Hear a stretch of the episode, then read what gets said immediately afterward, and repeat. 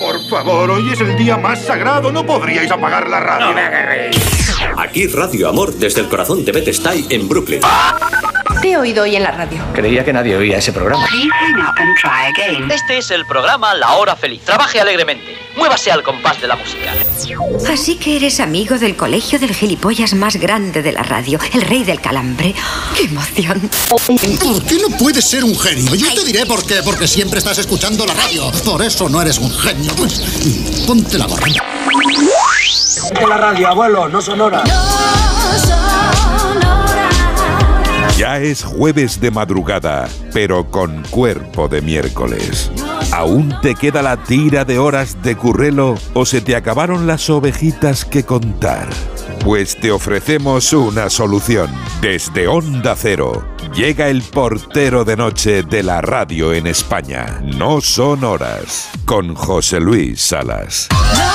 Bueno, bueno, ahí estaba Aitor Gómez, todo el equipo del Radio Estadio Noche. Yo estoy ya pendiente del Betis. Pero Aitor, no te preocupes, no te agobies. Hay cosas que se entienden. De todas maneras, ya pagará el francés el vino que se bebió. y tras el Radio Estadio Noche, revistero de actualidades y chunda chunda en la verde que te quiero verde, en Onda Cero. Está Sergio Monforte en la producción Marta López. Tenemos a las compañeras y compañeros de la redacción de noticias, cada hora pendientes, pendientes. Y viene mi hermano microfónico, el de la voz estelar, invitada, Jesús Olmedo. Lady Gema Ruiz, buenas noches. Muy buenas noches, José Luis Salas. Isa Blanco, buenas noches. Muy buenas noches, Salas. Insisto en lo que lleva la talega. Madre mía, que es jueves. Tenemos la caja gourmet de ajos La Abuela Carmen, el primer exportador de ajo negro en Europa. Precisamente la caja gourmet lleva ajo negro, mmm, sabroso, sanísimo, cebolla negra, exclusiva de la Abuela Carmen, y el limón y la mandarina negros. Qué salsas, qué maravilla de sabores. Tenemos también la caja de picos, regañás, camperos y pulgarcitos vinsoles. Qué buenos que están con un poquito de queso, un poquito de embutido, jamón, si es posible, en un pincho de tortilla. ¿Cómo, no vas a tener un pincho de tortilla con un buen pico, una buena regañá, un campero, un pulgarcito vinsoles? Crujientes, sabrosos, estupendos y te llevas una caja muy bien, muy bien apañada, generosa, es grande. ¿eh? Tenemos postre, el surtido de la confitería Conrado de la Bañeza. Tenemos el estuche con tres botellas de vino de verdejo ecológico de rueda. ¡Qué bueno que está! De las bodegas Menade. Toma con moderación, no lo olvides. Y el oro líquido es Olivalius, el aceite puro de oliva de la variedad picual de Bailén de Jaén. Tenemos un litro, un litro, dos botellas que se suman ese litro de oro líquido Olivalius. ¿Y hoy qué pedimos en el Ultramarinos temático, Gemma Ruiz? Vamos a hablar de sopa. Sí, cuéntanos cuál es tu favorita y también cómo te gusta. Hoy, hoy pueden volar los cuchillos aquí, ¿eh? Sí, o las cucharas en este caso, porque yo ayer hablé de una noticia de, bueno, un TikToker que aseguró en su red social que la sopa como realmente está buena y como hay que comerla es con más fideo que caldo. Bien. Yo sigo esa corriente, siempre la seguiré. Pero hay gente que no, también lo apuntaba ayer, que tira mm, trocitos de pan y quiere que esos barcos naveguen, Naveguen. ¿no? Y sigan la corriente. bueno, pues en tu caso, además de decirnos cuál es tu favorita, porque hay millones, y no solamente en nuestro país, la sopa thai está muy buena, el ramen, cuéntanos cuál es y luego cómo te gusta concretamente. Ay, ay, ay. Y en el Ultramarinos temática tenemos varias ventanillas, ¿verdad que sí, hermano? Escríbenos o deja tu audio en el WhatsApp 682 47 25 55. Deja tu mensaje en Twitter, arroba NSH Radio, Facebook No Sonoras guion Onda Cero o llama al 91 426 25 99. Uy, la de gente que viene aquí hoy. Sabes que viene Ángel Porras, Álvaro Lodares, Enrique Belver. Tenemos a Agustín Alcalá en directo desde Nueva York. Mateo Barrios, Isa Blanco como Leona de la Metro Goldwyn Mayer. Hombre del susto, Juan Gómez. Viene también Javier Semprún, Pepe Arranz. Gemma Ruiz, sí, te vamos a responder a la pregunta. ¿Y esta expresión de dónde puñetas? ¿De dónde coño viene? Y viene, viene Jacqueline Campos. Y Paco Reyes y Robert Calvo y Carlos Montes, el panadero peliculero. Y a partir de las 5 y algunos segundos, siempre una hora antes en Canarias, Lady Gemma Ruiz se encarga del cierre con la última hora del No Son Horas, edición Buenos Días. Y ahora el rock and roll.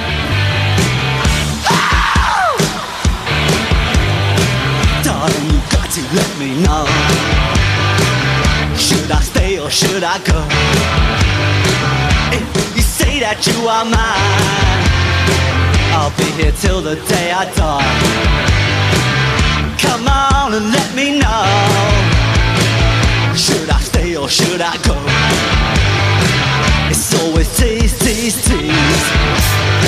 You're happy when I'm on my knees. One day is fine, the next is black. So if you want me off your back, come on and let me know. Should I stay or should I go? Qué bueno que qué haces. ¿Que te quedas o te vas? Should I stay or should I go? Son los Clash quienes en 1991, 91, un día como este, llegaban de nuevo al número uno con esta pieza, gracias a que fue utilizada por un anuncio televisivo ¿eh? para vendernos pantalones vaqueros de marca muy conocida. Los Clash. Otro regalito de Salas on the Rocks. Dale caña. No son horas. Con José Luis Salas en Onda Cero. ¿Estás en antena? Hola, eh, me gustaría saber qué, qué, qué pueden hacer desde un programa basura unos locutores de pacotilla. Muchas gracias. Pasamos a publicidad. No son horas. Aquí abrimos la taberna de redacción, primera edición. Y la taberna, como siempre, con Lady Gema Ruiz, pendiente de María Meteorología, a ver cómo se porta hoy jueves 9 de marzo la cosica. Pues se esperan lluvias acompañadas de tormentas en casi toda la península, excepto en el levante, ojo, con lo cual va a ser ¿Volvemos un día a la agüita del bicho que se ahoga? de paraguas. Sí, por la tarde los cielos despejarán en el resto del este peninsular. Cielos también despejados esta jornada en Baleares, en Ceuta, en Melilla y en Canarias. En el resto, sin embargo, como decía, habrá que sacar ese del demonio, unas precipitaciones que serán intensas en Galicia, donde además soplará fuerte el viento, al igual que en Castilla y León, Teruel, Albacete y Almería. Por cierto, que en el litoral gallego y también en el Cantábrico habrá fuerte oleaje, con lo cual no será día, a pesar de tener unas temperaturas más altas de lo normal, para pasear cerca del agua. Y precisamente en cuanto a los termómetros, siguen subiendo y hoy de nuevo nos encontraremos con esos valores anormales para esta época. 25 grados en Murcia, 23 en Cataluña o 22 en Andalucía. Wow, madre mía. A ver, en cuanto a titulares jartibles de la jornada, el feminismo sigue fuerte en la calle a pesar de la fractura política. Eh, el 8M más duro de Irene Montero en tres actos está fuerte y va por todas. Las protestas toman las calles en el mundo. Sánchez recurre a la amistad de Feijó con un narco para evitar la crítica por la división en el 8M. Interior cesa al coronel de la Guardia Civil de Tenerife que aparece en el caso mediador. La Unión Europea deja atrás cuatro años de relajación fiscal y exigirá planes de ajuste a los países. Camps se escuda en el PP de Rajoy y en el juicio de Gürtel. Yo no sabía quiénes eran Correa y Crespo. La CNMV advierte a Ferrovial de que no hace falta cambiar de sede para cotizar en los Estados Unidos. Bruselas propone elevar hasta 2.000 millones el plan para acelerar la entrega de munición a Ucrania. La justicia europea también anula sanciones contra la madre del jefe de los mercenarios de Wagner. Grecia vive la mayor huelga general de su última década en protesta contra el accidente de tren. Un hombre amenaza con matar a todos los pasajeros de un avión e intenta apuñalar en el cuello a un azafato. Esto ha ocurrido en Estados Unidos. La economía de la zona euro desaceleró más de lo previsto al cierre del año. Lineker enciende a los diputados conservadores británicos con sus críticas a la nueva ley de inmigración. Menudos churros están haciendo. La audiencia de Murcia condena a prisión a un empresario que dejó a 650 estudiantes de España sin viaje de fin de estudios. Amancio Ortega tantea la compra de una antigua sede de la BBC en Londres por casi 90 millones. Estados Unidos seduce a Volkswagen con 10.000 millones para quitarle a Europa del Este una planta de baterías. Y un apunte más, inteligencia artificial. China desarrolla una IA, la inteligencia artificial, capaz de ganar un combate aéreo pero de los reales, a un piloto humano en 90 segundos. Qué susto me da todo esto. Gemma Royd, vamos al teletripi. Bueno, tengo algo que te puede dar susto porque, aunque sea muy bueno para la protagonista de la noticia, es algo que probablemente a ti jamás te pasará. Ni a ti ni a nadie del equipo. Y quizá yo sea de todos la que más lo está intentando y no hay suerte. A ver, a ver, a ver. Una señora de Maryland se va al casino. Vale, esta, ya sé por dónde va. esta no es, no, no es la parte que yo con la que yo me siento identificada, ¿vale? Ahora lo entenderéis. Va al casino, juega lo suyo y gana 11.000 dólares.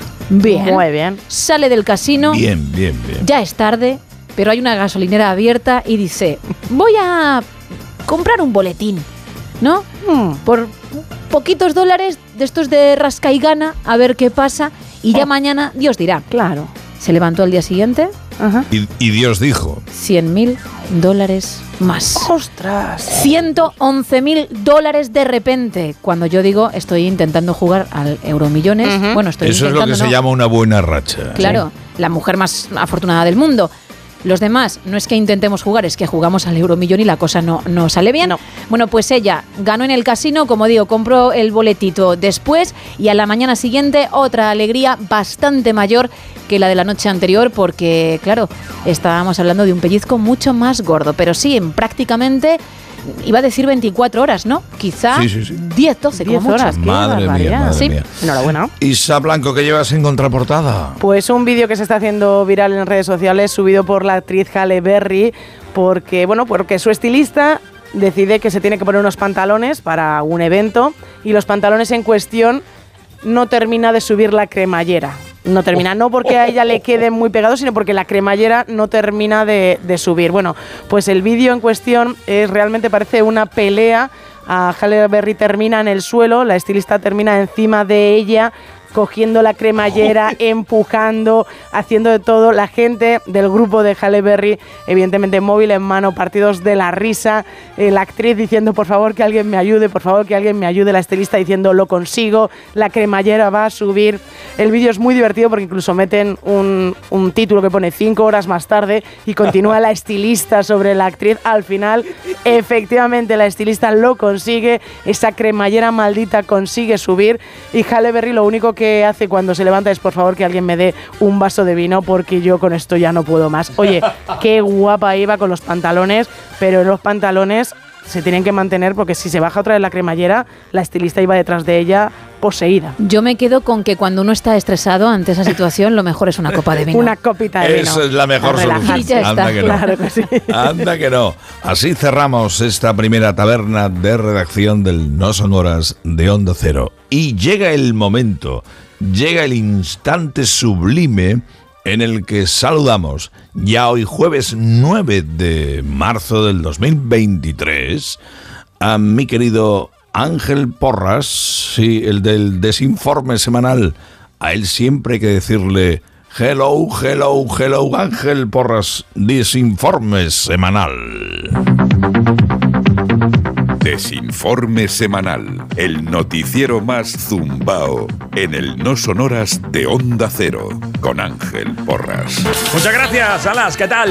Muy buenas noches a Hello, todos. hello. Aquí estamos en este desinforme semanal. Yo no sé por qué le han puesto desinforme semanal, porque, oye, las noticias que contamos aquí son reales, ¿eh? Y verdaderas.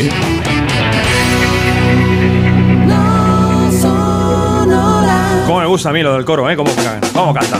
Bueno, venga, vamos a ver. ¡Al ataque! Temas que tenemos a tratar en esta noche tan maravillosa con el cielo lleno de estrellas que tenemos encima de nuestras cabezas. Vamos, digo yo, no sé, ¿no? Porque estoy aquí metido en el estudio y no lo oigo. Venga, te cuento. Atención. No hay que beber ya dos litros de agua al día. Tú fíjate, ¿eh? toda la vida pensando que había que beber dos litros de agua al día y ahora llega la ciencia y dice que no. Ahora te cuento yo, ahora te cuento yo de qué va esta historia.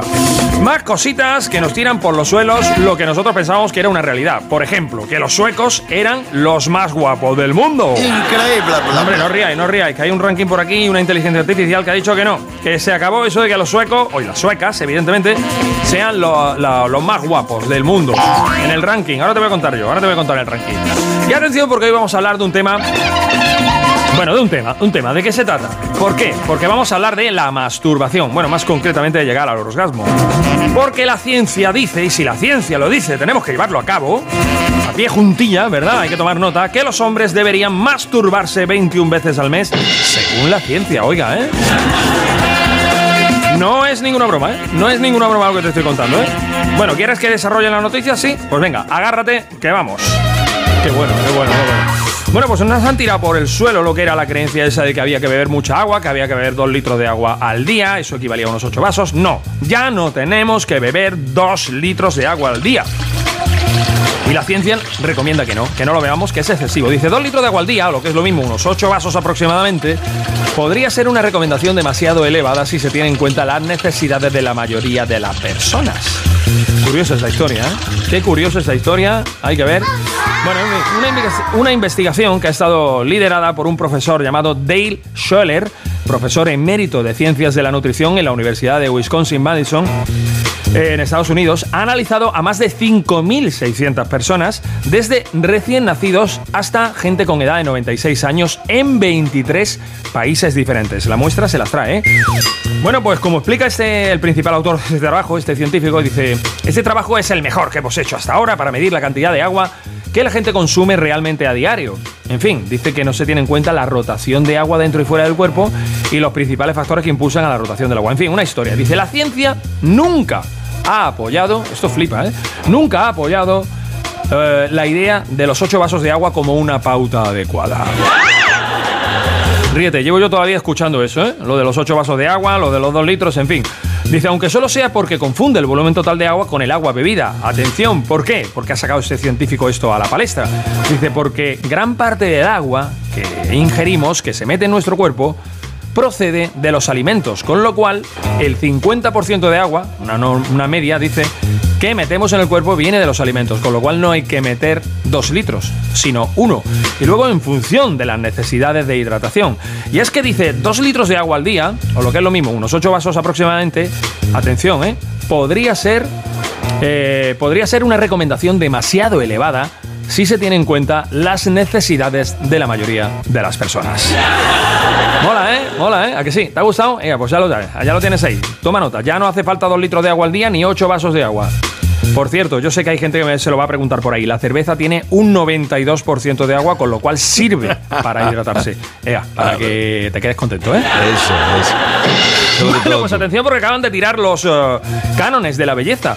Todo el mundo pensaba que los suecos eran las personas más guapas del mundo. Bueno, pues nada, nada más eh, falso a día de hoy, según la inteligencia artificial.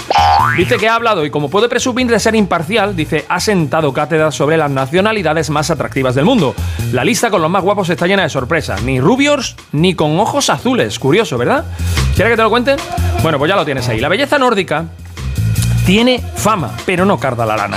Porque un reciente estudio realizado con una herramienta de inteligencia artificial deja a los suecos, ojo, eh, los suecos en un honroso, honroso tercer puesto. Que no está nada mal, ¿eh? En el ranking de las 10 nacionalidades más atractivas del mundo. La gente más guapa del mundo, ¿de qué país son? Nada puede ser más imparcial, dicen, en materia que un puñado de datos analizados por expertos en procesamiento de una inteligencia artificial. En concreto, miles de datos, los que se desprenden de publicaciones de los foros de la plataforma Reddit. Reddit es una red de comunidades donde los usuarios pueden exportar sus intereses, aficiones, textos, imágenes, vídeos o enlaces. En fin, el estudio, por cierto, que lo ha pagado una marca de trajes de baño y lencería llamada Pour Moi, con ese nombre tan francés, es de Inglaterra, es británica, tiene sede en Brighton, para que tú lo sepas. Bueno, pues este estudio tiene como objetivo revelar quiénes ostentan la belleza absoluta y por tanto qué nacionalidades atraen más a todo el mundo. Para ello se analizaron todas las publicaciones de la plataforma Reddit que incluyeran los términos, atención, ¿eh? atractivo, sexy, hermoso, guapo, hermoso, bien parecido, bonito y caliente. ¿He dicho caliente? A lo que se sumó, justo después de eso, el país eh, que se mencionaba en cada uno de los posts y los comentarios y votos a favor o en contra. El resultado, pues arrojó una puntuación que ha servido para elaborar un ranking de 50 nacionalidades. Nosotros nos vamos a centrar en los 10 primeros, ¿vale? Las más atractivas, analizando los datos tanto para hombres como para mujeres. Atención, para que os quedéis tranquilos ya, ¿eh? Los españoles, ¿en qué lugar están? Pues están por encima de la tabla, están en el puesto número 14 de los más bellos del mundo, ¿vale? Te lo digo por ahí, eh, pues nada. Y te voy a contar quiénes son los 10 países que tienen a la gente más guapa del mundo, ¿vale? Según los cánones de belleza de la inteligencia artificial. El décimo es Dinamarca. El 9, Ucrania. Fíjate, Ucrania con lo mal que lo está pasando esta gente guapa. En el 8 nos encontramos a Italia, los italianos. En el 7, Francia. En el 6, Brasil. A ver si a ti te extraña, ¿vale? En el 5, Canadá. Subiendo en el 4, la cuarta posición de la gente más bella del mundo, dice que están los japoneses. Japón, japoneses y japonesas, ¿eh? Los rasgos orientales. En el 3 nos encontramos a los suecos, evidentemente. Suecia, mira, sigue ahí teniendo el listón alto, los ojitos azules, los cabellos rubios, ¿eh? En fin, en Europa ahí están, dando el té. Estados Unidos dicen que con la mezcla de razas se ha conseguido ser el país, el segundo país, con la gente más guapa del mundo. Curioso, ¿eh? Fíjate de historias, ¿eh? Pero ¿cuál es el primer país? El primer país, el país que dice que rompe los cánones de belleza y donde te encuentras a las caras, la gente más guapa del mundo, pues es la India.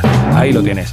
Ellos son, según considera la, la inteligencia artificial, las personas más atractivas del mundo por sus rasgos físicos. La piel dorada, el pelo negro, los ojos oscuros han subido al primer lugar del podium desalojando evidentemente a lo que eran los suecos, los cabellos rubios y los ojos azules.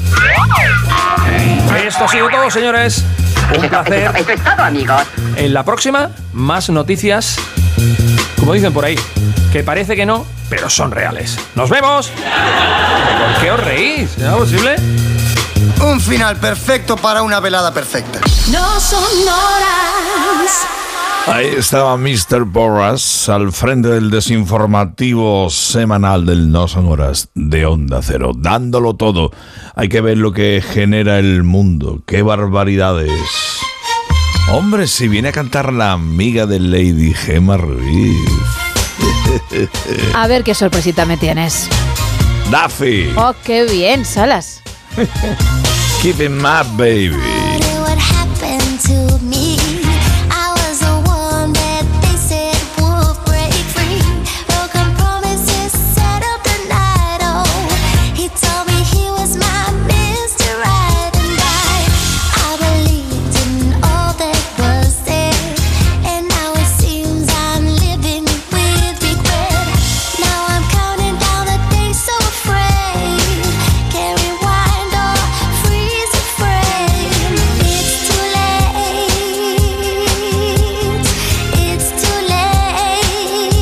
Llegan las confesiones en la noche de Onda Cero, una nueva sección radiofónica que presenta, perpetra Lady Gemma Ruiz.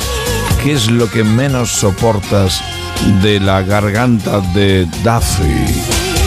¿Qué, ¿Qué es lo que menos soporto? Que directamente se ponga a cantar. No necesito que avance demasiado en el tema para decir, ay, este agudo ya de por sí con la voz que tiene mm, se me complica. No, no. En cuanto arranca, digo, Daffy, cállate un ratón. Y ella me diría, pero si llevo 15 segundos. Bueno, cállate. 14 más, ¿no? ¡Qué barbaridad! O los 15. Tal día como hoy, en el año 2008, Duffy llegaba al número uno en buena parte del mundo, Estados Unidos, Reino Unido, por ejemplo, donde permanecía cinco semanas consecutivas. Keeping my baby. Estamos a menos de un minuto de que sean las dos. Laura en Canarias. Llega la información a la verde, a Onda Cero.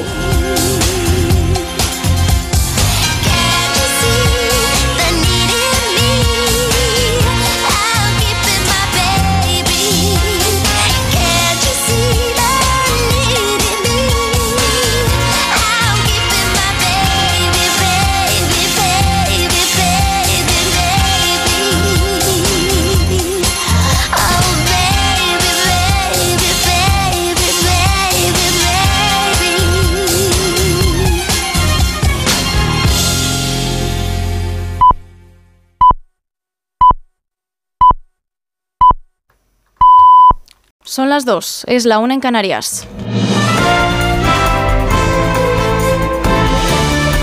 Noticias en Onda Cero.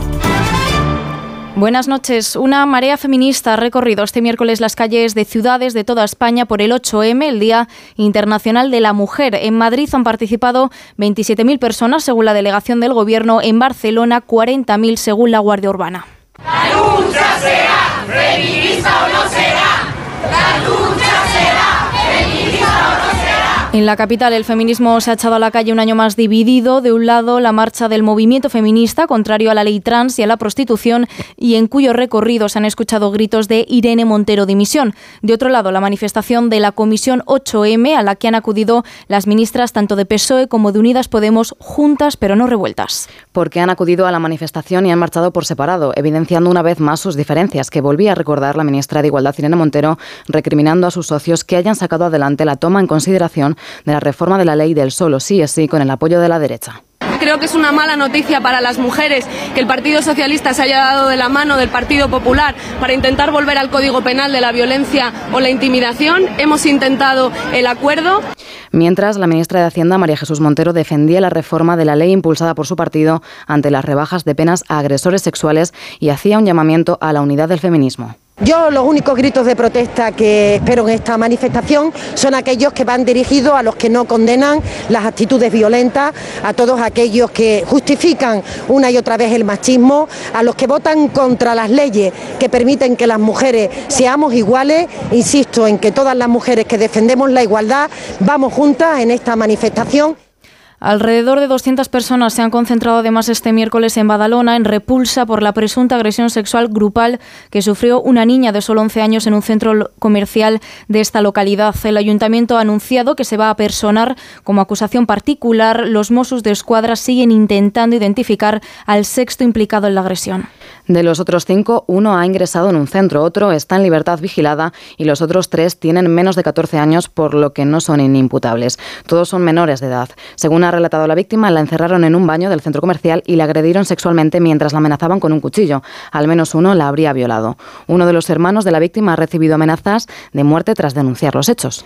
Más asuntos. Interior ha destituido por pérdida de confianza al jefe de la Guardia Civil de Santa Cruz de Tenerife, José María Tienda, cuyo nombre aparece en el sumario del caso Mediador, la presunta trama de corrupción encabezada supuestamente por el exdiputado socialista Juan Bernardo Fuentes Curbelo. La Guardia Civil está investigando presuntas irregularidades en la adjudicación de contratos para reformar hasta 13 cuarteles de la Benemérita, entre ellos el de Santa Cruz de Tenerife. Los contratos por valor de 3 millones de euros fueron concedidos a un mismo empresario y en algunos casos no llegaron a completarse. La corrupción se ha colado este miércoles en la sesión de control al Gobierno en el Congreso de los Diputados con intercambio de reproches entre PSOE y PP. El presidente del Gobierno, Pedro Sánchez, recurría por primera vez a la foto de Alberto Núñez Fijo en el narcotraficante Marcial Dorado en un barco. Ustedes no han aceptado, todavía no han digerido, que la justicia les condenó por corrupción. Cuando hay un polizón, señorías, lo bajamos inmediatamente a tierra. Y le digo algo más, señoría. Cuando yo me subo a un barco, lo primero que hago es comprobar quién es el patrón. La número 2 del PP, Cuca Gamarra, cree que Sánchez está desesperado al verse acorralado por el caso mediador. Parece que está muy nervioso el presidente del gobierno y muy acorralado eh, para tener que recurrir a ese tipo de, eh, de cosas. ¿no? Después de conocerse que la Fiscalía va a presentar una denuncia contra el Barça por corrupción continuada por el caso Negreira, el presidente de la Liga, Javier Tebas, ha anunciado que se personarán como acusación particular. Anima además a la Federación a que haga lo mismo. Tebas asegura que el asunto huele muy mal y le ha pedido a Jan Laporta, el presidente del Barça, que dé explicaciones de si alguien ha manipulado la competición o lo ha intentado. Ahora ya estamos en que Tebas es el autor y, y la- eh, y el victimismo, ¿no? El monstruo se va haciendo más grande, él sigue sin dar explicaciones, pero mi consejo que menos victimismo y, y más claridad de lo que pasó. Y si alguien ha hecho trampas o ha intentado hacer trampas, tendrá que tener sus consecuencias. Pinta mal, hay un comportamiento irregular y que se tiene que saber la intención y hasta dónde llegó esa intención y a partir de ahí veremos las responsabilidades y las sanciones. La Fiscalía presentará la denuncia contra el club y contra el expresidente Bartomeu por los pagos de casi 7 millones de euros entre 2001 y 2018 a Enríquez Negreira por, su- por un supuesto asesoramiento verbal al club. Es todo de momento. Más noticias a las 3, las 2 en Canarias y en todo momento en nuestra página web ondacero.es. Síguenos por internet en ondacero.es.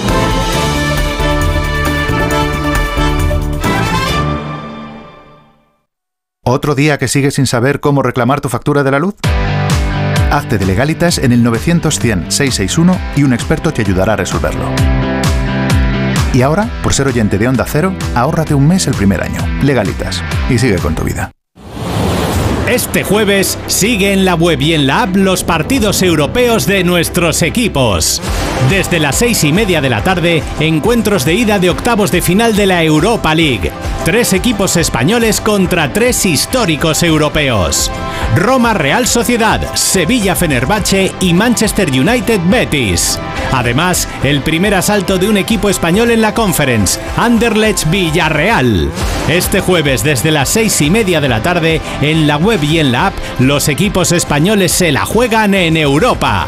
Síguelo en Radio Estadio, con Edu García. Te mereces esta radio. Onda Cero, tu radio.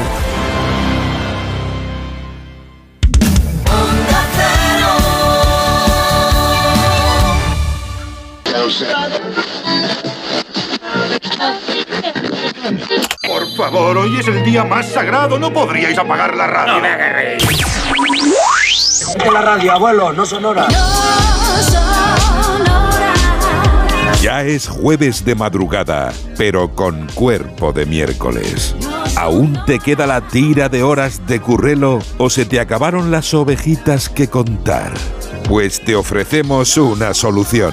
Desde Onda Cero llega el portero de noche de la radio en España. No son horas. Con José Luis Salas. Aquí está. El mismo que viste y calza, anda que no. Dos y seis, que son casi siete de la noche, de la madrugada, de este jueves 9 de marzo. Lady Gemma Ruiz, buenas noches de nuevo. Muy buenas noches, José Luis Salas. Isa Blanco, buenas noches otra vez. Muy buenas noches, Salas. ¿Qué has cenado? Uy, pues una cosa que le encanta a Gema. A ver. Le encanta, una manzana. Sí, sí, la verdad es que yo cuando me levanto cada día Por Dios. pienso en qué suerte de vida que, me puedo tomar una, una manzana. manzana, ¿verdad? O dos, ¿eh? Pero qué negativa soy que, no, no- lo hago. que ¿eh? no lo haces, ¿verdad? Sabiendo que es, pues eso. Muy buena, ¿eh? Muy bueno, sí. Muy, muy Ya. Anda Ya, ya, no. pues es que sepáis Una que no. manzana al día mantiene al médico alejado. Ya, ya. Sería la traducción. Y la manzana es muy, muy, muy sana. Mucho. Tanto o más que el ajo negro de la abuela Carmen. Sí, porque el ajo negro, la cebolla negra, o exclusivo de la abuela Carmen, que por algo es el primer exportador de ajo negro en Europa. Desde España para Europa y el mundo. Anda, ahí es nada. Y está sanísima, buenísima, repletita de propiedades. No te haces una idea. Igual que la mandarina y el limón negro. ¿Qué cantidad de salsas salen de ahí? Y acompañamientos variados. Tenemos también la generosa caja de picos, regañás, camperos y pulgarcitos Vinsoles. Crujientes, sabrosos. Hoy como están, te lo he dicho antes, un pincho de tortilla con un pico, eso es ideal. Es que hay ciertas cosas, lo digo claro, que van mejor con picos, con camperos, con pulgarcitos, con regañás Vinsoles. Vinsoles. Te lo digo ya. Igual que tenemos postre el surtido de la confitería Conrado de la Bañeza, el estuche con tres botellas de vino de verdejo ecológico de rueda de las bodegas Menade. De lujo el regalazo. Toma con moderación. Ese es el consejo. Y por supuesto hay oro líquido, aceite puro de oliva Olivalius. ¡Qué cosa más buena! La talega hoy viene de calidad, calidad total, Olivalius. Aceite que procede de la variedad de aceituna picual de Bailén en Jaén.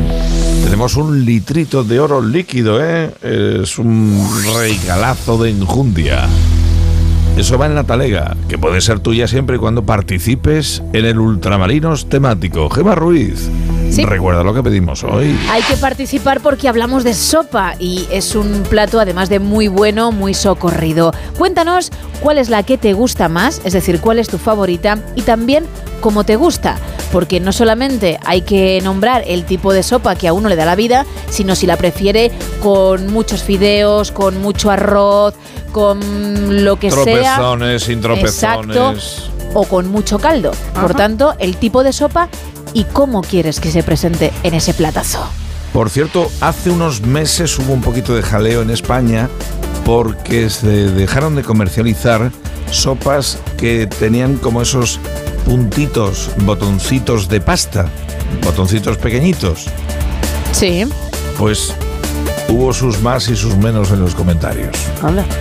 Dices las bolitas, la- los fideos Una en forma de bolita como si eh, fueran las de estrella de toda la vida. No son, no son fideo, bueno, el- está hecho de lo mismo, Sí. pero evidentemente no tiene forma de fideo. Es como Claro, sí, sí. un fideo alargado pero cortado en la micronésima, ¿no? Ah, bueno, es que yo conocía la sopa de bolas, que es así como la llamábamos cuando éramos pequeños, claro. De bolas, de de estrellas, de estrellitas letras. también, la Sí. Las estrellitas sí, de letras también. Sí, sí. Y la de letras. Esa es la que cada vez veo menos, la de letras. Mm, Pero yo ya lo dije ayer cuando me preguntaste. Es que mm, con tropezones, sin tropezones, es que me gusta todo, prácticamente todo en sopas. Prácticamente todito todo. Eh, tenemos el Ultramarinos listo y las vías de comunicación preparadas. Querido hermano Olmedo. Aquí nos tienes. WhatsApp 682 47 25 55. En Twitter, arroba NSH Radio. En Facebook, no sonoras guion Onda Cero. O llama 91 426 25 99. Y el menú del No Son Horas de Onda Cero esta jornada es para Álvaro Lodares, nuestro liberal que pronto viene con su comentario. Y estaremos de vinos por España con Enrique Belver. Hay comunicación en directo ya mismo ya con Agustín Alcalá en la noche americana en directo desde, como digo, Nueva York. Viene Mateo Barrios con la economía del Barrios y los estrenos de la leona de la Metro Goldwyn Mayer Isa Blanco. Y el del susto que nadie lo olvide, Juan Gómez, que mira que le gusta un susto. ¿Sabes que tenemos también hoy que me gusta? Javier Semprún con las historias a la carta, el informativo más viajero, el del Trotamundos Pepe Arranz. La expresión favorita de Gema Ruiz. ¿Y esto de dónde coño viene? Y el glamour me mata, el otro informativo del lujo y el glamour es para Jacqueline Campos. Y si te digo que además tendremos la cara de por detrás del deporte con Paco Reyes, la crema catalana con Robert Calo desde Onda Cero, Barcelona en plena Rambla. Y vendrá Carlos Montes, el panaero peliculero. Peliculón, peliculón debajo del brazo que se trae como un pan recién sacadito del horno. ¿Sabes que hay también Disco Forum Tutti Frutti? Ya está contenta Gemma Ruiz, ya está contenta. A lo mejor me perdona lo de haberle puesto a la fi. Sí, porque además el Disco Forum será horas más tarde y aquello habrá prescrito. Menos mal. Habrá prescrito, menos ahora mismo, mal, ¿eh? Ahora mismo no ha prescrito. Todavía vale. no. El Disco Forum que dará paso a la información de las 5 de la mañana, las 4 en Canarias. Segundos después llegará Lady Gemma Ruiz, encargada de la última hora del No Son Horas, que por algo es edición Buenos Días. Y el rock and roll, que me gusta, un regalito más, evidentemente, de Salas on the Rocks.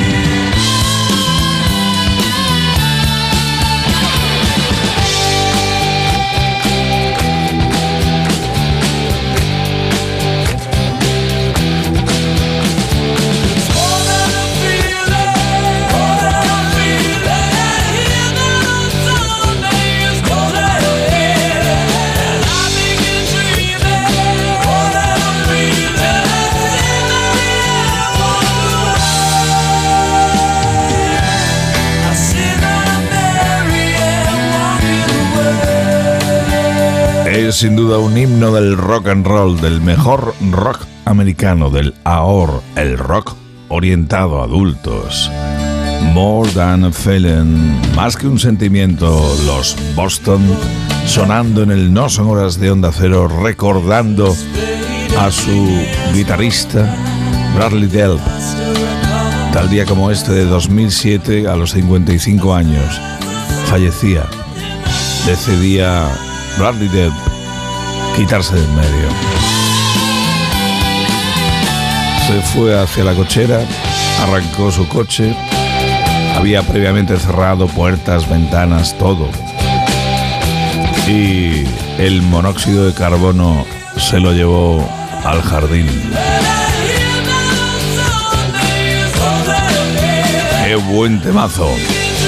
Este le gusta mucho a Gema Ruiz y puedo conseguir tal vez el perdón un poquito antes. Bueno, vas bien, vas bien, pero todavía está muy reciente. No han pasado ni, Ay, ay, ni 20 minutos salas. Le ha dolido, ¿eh? Le ha dolido. mucho, le ha mucho, dolido. porque ha sido bastante traicionero, ¿eh?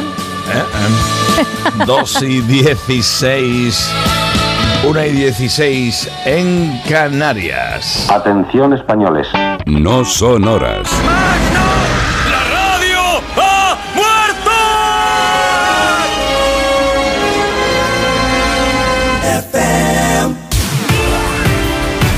Aquí abrimos la taberna de redacción, segunda edición. Y en esta segunda edición, como es habitual, es cuando salimos a viajar de, a través del tiempo y el espacio gracias al DeLorean que siempre lleva Gemma Ruiz. Y nos vamos hasta 1868, porque ese año, un día como hoy, en París se estrenaba la ópera Hamlet. En 1902, el Real Madrid disputaba su primer partido. Sí, un día como hoy. El 9 de marzo de 1959 se presentaba la muñeca Barbie. Anda. ¿Qué me cuentas? Te lo cuento. En 1974, también un día como hoy, venía al mundo el cantautor Ismael Serrano y en 1997 era asesinado el rapero estadounidense Notorious Big. Anda, eso fue Las Vegas. En cuanto al lengüetazo para un montón de periódicos, arreamos en el diario de Cádiz, absuelven, absuelven a 15 acusados por extracción ilegal de agua en Doñana. 8M un año más sin consenso por el, el partido de ultraderecha. El Parlamento andaluz realiza una declaración que no es institucional por la ausencia de este partido de tres letritas. Andalucía tira de cultura y deporte para impulsar el turismo en mercados lejanos. En el correo, miles de personas se manifiestan en Bilbao por la igualdad y contra la precariedad de las mujeres. Paralizan en Bilbao la construcción de la torre residencial más alta de Euskadi y Euskadi alcanza su mayor pico de gripe de la temporada. Wow. En el español leemos que ha habido pinchazo en las manifestaciones. Apenas 27.000 personas marchan por las calles de Madrid. Sí, las manifestaciones del 8M. Un grupo de jóvenes que denuncian la rebaja de pena a violadores y el caso mediador ha obstruido el paso de la marcha de las ministras del PSOE. Detectan irregularidades en casi 200 obras hechas en la Guardia Civil por un constructor de la trama mediador. En público, el feminismo se reivindica de forma masiva de nuevo en las calles. Un camión del PP boicotea el 8M en Castilla-La Mancha, acusando a Sánchez y Paje de sacar violadores a la calle. La Unión Europea pone su industria militar y sus arsenales al servicio de Ucrania y apuesta por una mentalidad de guerra. Los WhatsApps de Kitchen prueban que las cloacas del PP conocían el vídeo del robo de Cifuentes años antes de la difusión. Camps sobre las empresas de Gürtel. Su contratación fue una decisión del PP nacional y cinco mujeres demandan a Texas por su prohibición del aborto. Wow. Vamos a las provincias. En Valencia, el cántico Irene Montero de Misión protagoniza la manifestación del 8M en Valencia. La marcha feminista alternativa de Valencia reivindica los derechos de las mujeres más vulnerables. Valencia vive una mascleta multitudinaria con 72 lipotimias en la plaza del ayuntamiento. Sí, en la provincia Diario de Las Palmas, las mujeres canarias alzan la voz en el 8M. No vamos a dar ni un paso atrás. Clavijo admite una gran alegría tras el archivo del caso Reparos y dice que impera el sentido común. Y Canarias recibirá 1.097 millones de los fondos FEDER de la Unión Europea para el crecimiento y la cohesión social. En el Faro de Vigo, miles de mujeres vuelven a las calles de Vigo para gritar contra el machismo. Ganomagoga despide a 58 trabajadores y desvelará mañana su futuro a otros 130. Frustran el envío de 1,3 toneladas de cocaína desde Colombia al puerto de Vigo. En la opinión de Murcia, la región se tiñe de violeta. Más calor en Murcia que en Egipto esta semana. Las temperaturas echan al invierno de la región. Y dos colegios murcianos entre los 100 mejores de España, según Forbes. Y en el comercio diario de Asturias, Asturias da y tira al feminismo de todo el país. El aeropuerto de Asturias sumará un tercer escáner para reducir las colas en el acceso de pasajeros. Y nuevo colapso en las urgencias hospitalarias en Asturias. En el diario Montañés, manifestación en Santander por una igualdad real. Revilla desafía a la oposición y anuncia que recuperará a Gochicoa si gana las elecciones. Y las líneas rojas de Aspla, una diferencia de 2.200 euros por empleado en todo el convenio. Vaya. En el Heraldo de Aragón, el 8M recupera el pulso y recorre las calles de Zaragoza para exigir mayor igualdad. Dos funcionarias de la Muela presentan otra denuncia contra el alcalde y el Ayuntamiento de Zaragoza sube el sueldo a los funcionarios municipales para 2023. En Huelva Información absuelven a todos los acusados por extracción ilegal de aguas en Doñana. CEPSA invertirá mil millones de euros en una nueva planta de biocombustibles sostenibles en Huelva. Y el papel decisivo de Huelva en la energía sostenible centra el Foro Nacional de Industria Auxiliar. Ya en el diario Valentino, Día Internacional de la Mujer, mismas oportunidades sin dar pasos hacia atrás. Proyectan un parque eólico con 10 molinos en el Cerrato y la huelga de letrados paraliza en Valencia 5 millones de euros y 600 demandas. En la nueva crónica de León, dos manifestaciones con reivindicaciones contrapuestas evidencian la ruptura del feminismo por las calles de la capital leonesa. Crece la violencia machista en Ponferrada con 39 detenidos durante 2022 y las Cortes Autonómicas piden poner fin a la guerra del agua entre territorios. En el Hoy de Extremadura leemos que Extremadura clama por los derechos de las mujeres. Fallece la mujer de 84 años que cayó por unas escaleras en Badajoz. Lluvias y tormentas este jueves con máximas de hasta 22 grados. Sí, en Diario de Mallorca miles de personas recorren Palma en la manifestación feminista del 8M. Subasta de seis viviendas en Mallorca a partir de un euro. Ese es el precio inicial. Claro, Qué luego el final es completamente Pues ya diferente. sabes, eh, a saber cómo acaba aquello. Y la conductora que mató al policía Biel Yul cumplirá la condena en Francia. Vamos al diario digital de nuestros mayores 65 y más.com. La obligación de cuidar a otros pone en riesgo la carrera y la pensión de las mujeres senior. Usan más la jornada parcial y permisos sin sueldo, lo que penaliza su futuro laboral y de jubiladas. Y auge de las emprendedoras senior, casi la mitad de las autónomas tiene entre 45 y 59 años. El Reta ganó 7.818 autónomas en 2022 frente a la caída de las 9.022 cotizantes que son varones según ATA. En Diario Sur, 24 rebajas de condena a agresores sexuales y dos excarcelados en Málaga con la ley del solo sí es sí. La Costa del Sol se lanza a la conquista del nómada digital alemán. Los turistas alemanes dan, bueno, de alto poder prefieren la naturaleza al sol y playa. Esto de hacer senderismo y tal, pues parece que, Claro. que empieza a llamar la atención. Juan Antonio Vigar, director del Festival de Málaga, ha dicho, estamos sufriendo con el aforo del Cervantes, el auditorio solventaría el problema. Y AEMET activa el aviso amarillo en Andalucía para hoy, avisos por fenómenos costeros en los litorales de Granada y Almería y también por fuertes vientos en puntos de la provincia almeriense. O sea, repartiendo para todo el bloque, que dice un amigo mío. Y lo del teatro en Málaga para el Festival de Cine Español, que comienza ya este fin de semana, desde luego es un problema para el público, porque es que prácticamente no cabe más no caben, no caben todos los interesados e interesadas. Y vamos pitando a nuestra web onda cero.es con actualización inmediata. Día Internacional de la Mujer leemos. El feminismo toma las calles de toda España y escenifica su división. Irene Montero vitoreada y abucheada en las marchas del 8M. Baleares es la comunidad más cara de España para vivir. Caso Negreira, Tebas confirma que la liga se presentará como acusación particular. Y llega un episodio de calor inusual. Y en nuestra web ondacero.es tienes todas las zonas afectadas. Así cerramos este lengüetazo de la tira de periódicos de este momentazo de esta taberna de redacción que ahora se preocupa por conocer la contraportada con Isa Blanco. Pues traigo polémica y cuidado que a lo mejor la actriz Michelle Yeoh se ha podido meter en un problema bastante grande y a lo mejor la Academia de los Oscars la llama en las próximas horas y le dice, querida Michelle Yeoh, deje de buscar vestido porque no va a ir no a la gala. Pero bueno, vamos a ver. Parece ¿Qué ha ser que la actriz habría incumplido una de las normas de la academia. Ha, bueno, ha publicado un, un reportaje en sus redes sociales y lo ha quitado pues minutos antes de que terminase la votación oficial. ¿Qué pasa? Que hay una de las normas de la academia, la regla número 11, en la que dice que no se puede no se tolerarán anuncios, correos, sitios web, redes sociales o cualquier otra forma de comunicación que intente arrojar una opinión negativa o despectiva sobre una película o logro de la competencia. ¿Qué es lo que ha subido la actriz a sus redes sociales? Bueno, pues un artículo en el que pone han pasado más de dos décadas desde que tuvimos una ganadora no blanca a mejor actriz. Cambiará esto en 2023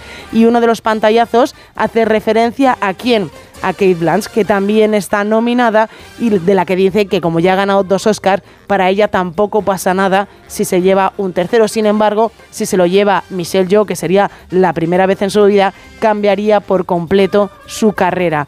La actriz borró el tuit a los pocos minutos de subirlo pero ya lo ha visto la gente, ya lo ha visto la academia y ahora se podría haber metido en un buen problema simplemente por no conocer las reglas de los Oscar. Cierto es, cierto es. Eh, antes del teletripi me trinco el aeroplano, voy de paseo por las nubes. En el centro de Madrid está nublado. 13 grados de temperatura, ¿eh? 11 grados en Huesca con intervalos nubosos. Nublado en Alcázar de San Juan con 12 grados. 16 grados y también completamente cubierto de nubes el cielo en A Coruña. En Cartagena, más nubes que claros, 14 grados. Los mismos que tiene Bilbao, pero sin nubes. Si hay nubes en Huelva, 16 grados. Tenemos brumas en Santander con 12 grados. 18 grados que caen ahora mismo en Benidorm y el cielo está prácticamente cubierto. Cubierto en Logroño con algo de viento, 10 grados. Nublado en Valdepeñas con 11 grados. Completamente despejado el cielo en Tudela con 15 grados.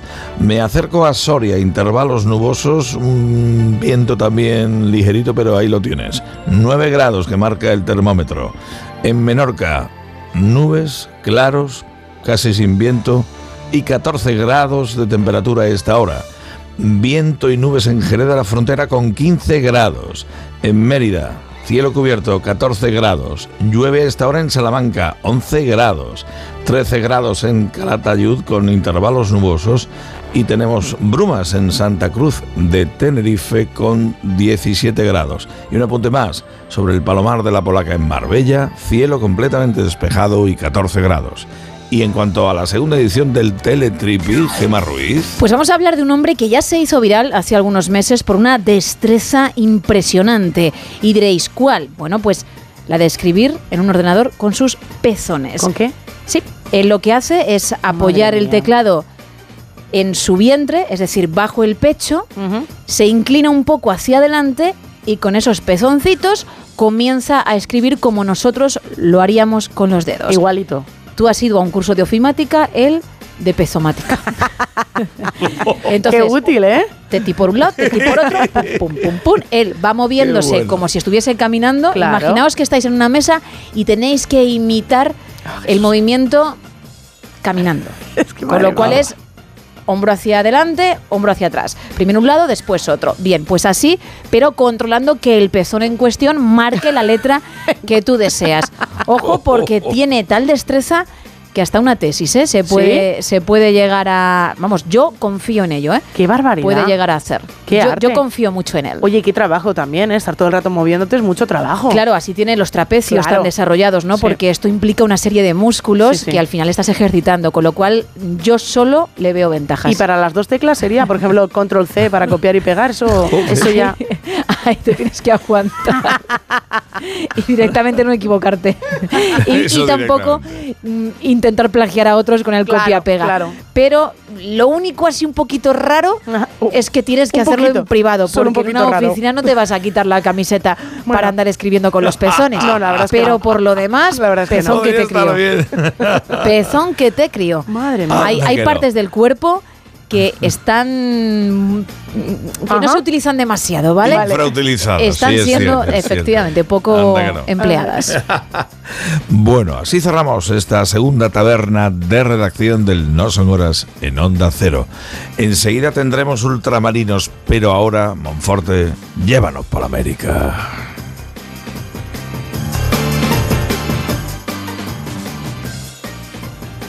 Y en América hemos llegado por otro sistema de transporte. Querido Agustín Alcalá, muy buenas noches. Señor Salas, ¿cómo estamos? Pues pendientes de muchas cositas, pero hoy debo preguntarte lo mismo que estamos pidiendo para los oyentes en el Ultramarinos temático. ¿Eres de sopas? ¿No lo eres? Si te gustan con tropezones, sin tropezones, Agustín. Mira, yo soy sopero, sí, a mí me gustan mucho unas, la- las sopas eh, eh, de, de siempre. Eh, Ajá. yo prefiero sopas de mariscos, sopas, sopas de pescado. Eh, eso es algo que yo creo que, como las comí tanto de pequeño, pues me ha acompañado durante el resto de mi vida. Bueno, entramos en materia.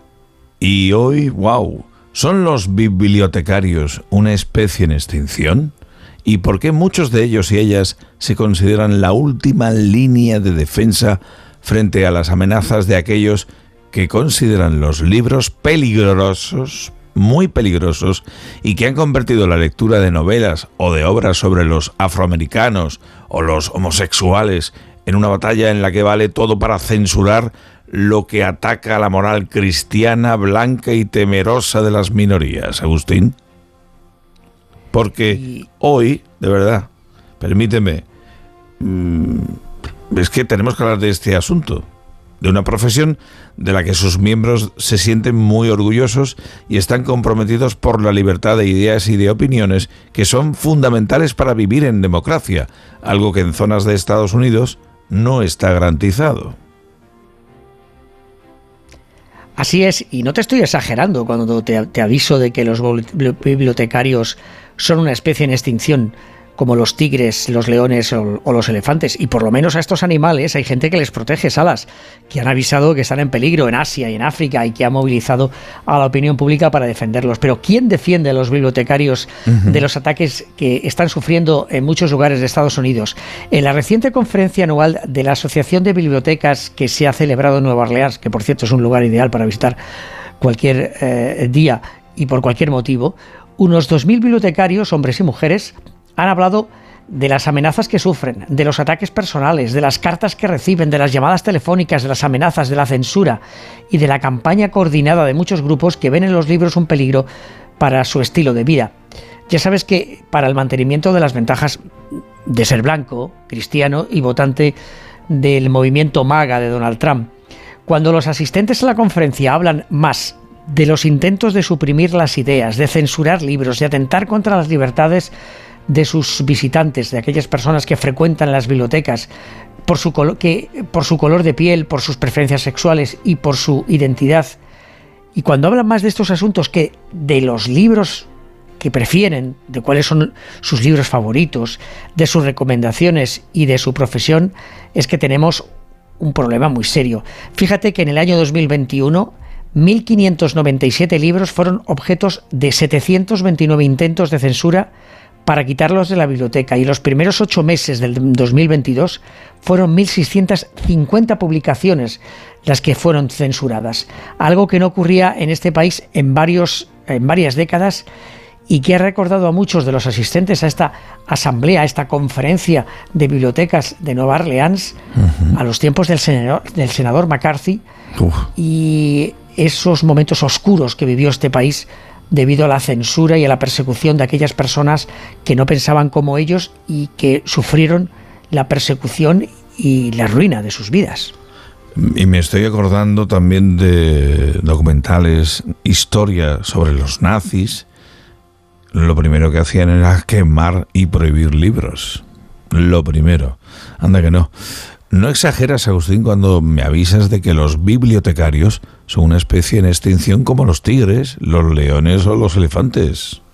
Sí, ya, ya, te, lo, ya, te, lo, ya, ya Sí, lo- sí. yo te lo, te lo he contado. Es decir, en este momento hay mucha gente que se está planteando seriamente si continúa en esta profesión o si decide marcharse a casa y buscar otro trabajo porque no aceptan estas persecuciones a las que están siendo sometidas. Uf, es terrible.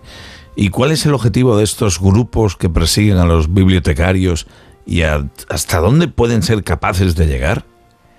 El objetivo es proteger a los niños que están amenazados por aquellos que quieren culpar a los blancos de la esclavitud o que deben leer o escuchar en las clases que hay hombres y mujeres que son diferentes, que prefieren amar a otra persona del mismo sexo o que realmente se cambian de sexo, que son pecados por los que hay que ir al infierno para aquellos que Claro. protestan delante de las bibliotecas o que acuden a las reuniones de los ayuntamientos con el objetivo de quitarles el dinero, de dejarles sin presupuestos, porque los libros son una amenaza para la mente de los Children of America. Recuerda que la batalla contra el aborto aquí comenzó con la persecución contra las mujeres y los doctores a las puertas de las clínicas donde se interrumpía el embarazo y ha terminado con la decisión del pasado año del Tribunal Supremo de acabar con ese derecho que disfrutaban las mujeres norteamericanas eh, durante medio siglo. Y el objetivo de estos grupos ahora con los libros, con las bibliotecas es el mismo, defender que los libros son una amenaza para la dulce e inmadura mente de los niños y que por tanto hay que acabar con esas bibliotecas y con sus empleados que no se atreven a defender la moral cristiana y de la familia de toda la vida. Y, son capaces de llegar no solamente al hostigamiento, sino con sus demandas al Tribunal Supremo de Estados Unidos, que en este momento, ya sabes, está eh, controlado por los conservadores y si acaso eh, Donald Trump ganara, o Donald Trump o Ron DeSantis ganaran las elecciones eh, presidenciales del año 2024, serían capaces de llegar a- al Tribunal Supremo para solicitar que la censura de los libros esté protegida por la Constitución. ¡Qué barbaridad! Estoy flipando en colores. Ay, Agustín. Mm, Cerrando el ciclo de esta semana, ¿cuál es el dato? 250, porque son 250 millones de dólares lo que se gasta el más de millón de personas, de norteamericanos, que al año visita México para realizarse operaciones médicas, porque aquí en Estados Unidos son muy caras. La mayoría de, de ellas son de cirugía estética, como la que quería hacerse una mujer de Carolina del Sur, que ha sido noticia porque terminó con la muerte de dos de sus acompañantes asaltados el sí. pasado viernes, heridas a un tercero que fueron tiroteados por miembros del cartel del Golfo que controla la ciudad fronteriza de Matamoros. Qué terrible historia esa, ¿eh? sin duda. Vaya tela. Agustín Alcalá, la noche americana. Ahora toca que descanses, que hay enjundia informativa para dar y regalar cada día en los Estados Unidos, pero esta semana especialmente, especialmente. Y tiene que ver también con estas noticias como la que has contado hoy y el cine. Anda que no, anda que no. Toca descansar, Agustín. Un abrazo. Saludos y buenas, buenas noches.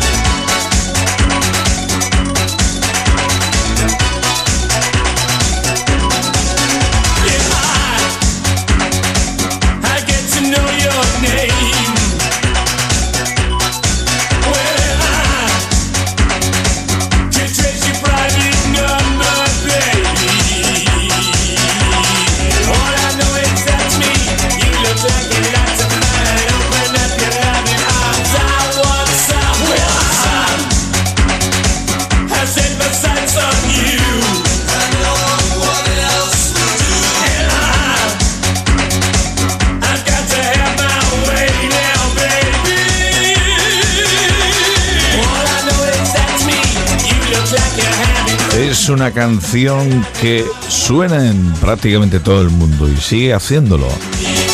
Son los Dead or Alive. Vivos o muertos. En 1985 llegaban al número uno con este You Spin Me Round Like a Record Baby. Y mucho me temo que el facherío existente, si puede, también prohibirá este tipo de discos y este tipo de formaciones ya no existen, pero seguro que prohíben sus videoclips. Son un grupo, fueron un grupo totalmente gay, transformista y su líder se convirtió en un reconocido trans. Eso es al margen de la canción, es muy curiosa, muy bailable y además, ¿qué coño? Me gusta. Ya estamos en las 2 y 40 minutos, 1 y 40 en Canarias. Lady Gemma Ruiz, sopera mía, sopera mía, ultramarinos temáticos. Oh my god, sopa woman. Bueno, pues dice por aquí un oyente que le encanta la sopa de pescado con arroz, la sopa minestrone con pasta y más, pero me voy a quedar ahí. No me gustan las sopas de fideos, salvo la del cocido. Qué de por favor. Está Si- espectacular. Si cualquier sopa con fideos es básica, es Muy la buena. madre de las sopas. A partir de ahí empezó todo, ¿no? Esto me lo acabo de inventar. La historia todo, de la sí. sopa empezó ahí, ¿no? Que nadie me diga, en el siglo 9 antes de Cristo se hacía de tal forma porque me lo estoy inventando. En la Sierra de Cádiz tomamos mucho caldo de puchero. A mí me encanta con lo que sea, arroz o fideos, pero con picatostes, taquitos de jamón, huevo duro y un chorrito de manzanilla. Me gusta, me gusta Ay. mucho así, no lo puedo evitar. Sabía yo que ibas a, a decir algo por esto. Y un buen consomé con relleno, es decir, pelotas, lo mejor para un domingo frío de resaca. También entra muy bien una buena sopa de pescado con arroz. Sí, entra Oye, muy bien. Que ya se ha mencionado dos veces, ¿eh? De Sí, pescado sí, y con sí, arroz. sí. Yo no soy partidaria Cierto. ni de una cosa ni de la otra, pero ya en dos Yo de la mensajes. sopa de arroz, sí. Sí, hombre, está claro muy que buena, sí. está Yo muy no. rica. Yo, chicos, os Que la- no, Gema ya ha salido talibana. No, que ahí no, que sí no, no. que no. Pero vamos, que en esta primera tanda ya dos personas han coincidido en que sea de pescado e insisto con arroz. Bueno, recuerda los canalillos, por favor. ¿eh? Estamos en el 914262599, también en WhatsApp en el 682472555 y en Twitter y Facebook arroba NSH Radio. Y ahora toca saludar a nuestro liberal Álvaro Lodares. Muy buenas. Muy buenas salas. De un tiempo a esta parte se viene produciendo un hecho que no es bueno para la libertad. Primero, se produce un error que intencionado o no, no deja de serlo. Analizar con los ojos de hoy obras de literatura, pintura o incluso hechos históricos ciertos que ocurrieron hace mucho tiempo. No es la primera vez, por ejemplo, que sin salirnos de nuestro propio país, escuchamos polémicas con temas como la conquista de América. ¿Qué problema hay con todo esto? En mi opinión, en nuestro país tuvimos un problema. El franquismo en su momento contaminó todo lo que es la legítima memoria. El franquismo le puso camisa azul al Cid, le puso yugo y flechas a los tercios. El franquismo contaminó de forma vil todo lo que es legítima memoria de los años pasados, que no se explican. El error cuando llegó la democracia, el gran error de los intelectuales demócratas y liberales, fue que en vez de purgar la historia y la memoria de franquismo y dejarla presentable, decidieron olvidarse. Guerra de Flandes suena a fascismo. La conquista de América fue imperialismo. El Cid mataba magrebíes y eso está muy mal. En vez de explicar que cada pueblo tiene sus cides, sus tercios, sus Américas y sus cosas, y que somos lo que somos porque fuimos lo que fuimos. Y ahora nos sale esa figura tan peligrosa de los ofendiditos. Hace pocas fechas leíamos que se intentaba corregir y mutilar la obra de Roald Dahl. Y hace menos todavía salía a la palestra también Ian Fleming y su 007. Lo dicho, me parece que no es bueno confundir ficción con realidad e incluso analizar con los ojos de hoy cosas del ayer. ¿Dónde ponemos el límite en todo esto? Prohibimos autores o pintores, por ejemplo, que eran personalmente despreciables, pero que han escrito o pintado obras maravillosas. ¿En qué autor o en qué obra paramos? ¿Lo prohibimos o también además quemamos sus obras? Hecho que recordaría a tiempos pasados trágicos y terribles para la humanidad. ¿De verdad estamos dispuestos a mutilar, falsificar, prohibir cualquier obra literaria, película, pintura universal? Este ejercicio es sumamente peligroso y en países como el nuestro, donde actualmente hay auténticos censores profesionales, más. Los llamados ofendiditos son sumamente peligrosos. En cualquier momento, y no quiero dar ideas, nos querrán prohibir hasta nuestra obra literaria más universal. Me refiero al Quijote, porque en ella hay frases que pueden herir la sensibilidad de estos ofendiditos. ¿O dónde quedarían películas tan políticamente incorrectas y maravillosas como por ejemplo La vida de Brian? No entremos en este tipo de prohibicionismos absurdos y peligrosos. El mundo no está para esto. Está para ampliar libertades, no para restringirlas. Hasta la próxima, Salas. Hasta el jueves que viene el gran liberal Álvaro Lodares, aquí del No Son Horas de Onda 02 y 45, casi 46, una y casi 46 en Canarias. Llega Mateo Barrios con la economía del Barrios. Muy buenas madrugadas. Salas, muy buenas madrugadas. Y hoy Hoy vienes con lo de ayer. Bueno, bueno, Mateo, ¿qué te ha pasado? Bueno, nada, vengo con lo que se habla en mi barrio. Y en mi barrio, pues este- esta semana se ha hablado de, del Día de la Mujer. De hecho, lo que antiguamente se llamaba el Día de la Mujer Trabajadora. Exactamente. Es el Día de la Mujer, de, de todas las, las mujeres. ¿Y esto qué tiene que ver con la economía? Pues valiente pregunta, todo. Absolutamente todo. Vale. Absolutamente todo y muchísimo más en una sección en la que tratamos de la economía de barrio, de la economía familiar. ¿Eh? ¿En qué familia eh, no dirige la economía una mujer? Llámese una, una madre, una abuela, una matriarca, una pareja, lo que tú quieras. ¿eh? Vamos, yo te lo digo. Si mi madre o mis tías hubiesen sido las jefazas del Banco de España, a lo mejor nos hubiera ido muy bien Nos hubiera o ido igual de manera, bien. ¿verdad? Seguro, seguro que teníamos hasta ahorros. Hasta Te lo puedo asegurar, anda que no. Pues sí, es cierto que son las mujeres las que siempre han dirigido la economía familiar, a veces de forma oculta y otras no tanto. Eh, hoy en día, mm, yo diría que por suerte ya no solo dirigen, eh, eh, digamos que no solo se encargan de, de hacer la compra, eso de que venía el maridito, me daba el sueldo y yo ya organizaba el dinerito para la casa hubiera todo, eso se ha acabado, eso se ha acabado. Hoy, hoy dirigen con letra mayúscula. No solo se, se, por supuesto, van a dirigir esa compra, hablamos siempre en la mayoría de, de los casos, sabemos que hay grandes excepciones, sino que por supuesto son las que toman grandes decisiones, como si vamos a comprar una casa, si nos vamos de vacaciones, o si podemos o no cambiar de coche. Y esto es así, esto es así. Es así y ya lo era antes. Ahora, si acaso lo es más aún. ¿Por qué? Porque hemos evolucionado muchísimo, muchísimo en, en torno al papel de la mujer con respecto a la economía. ¿eh?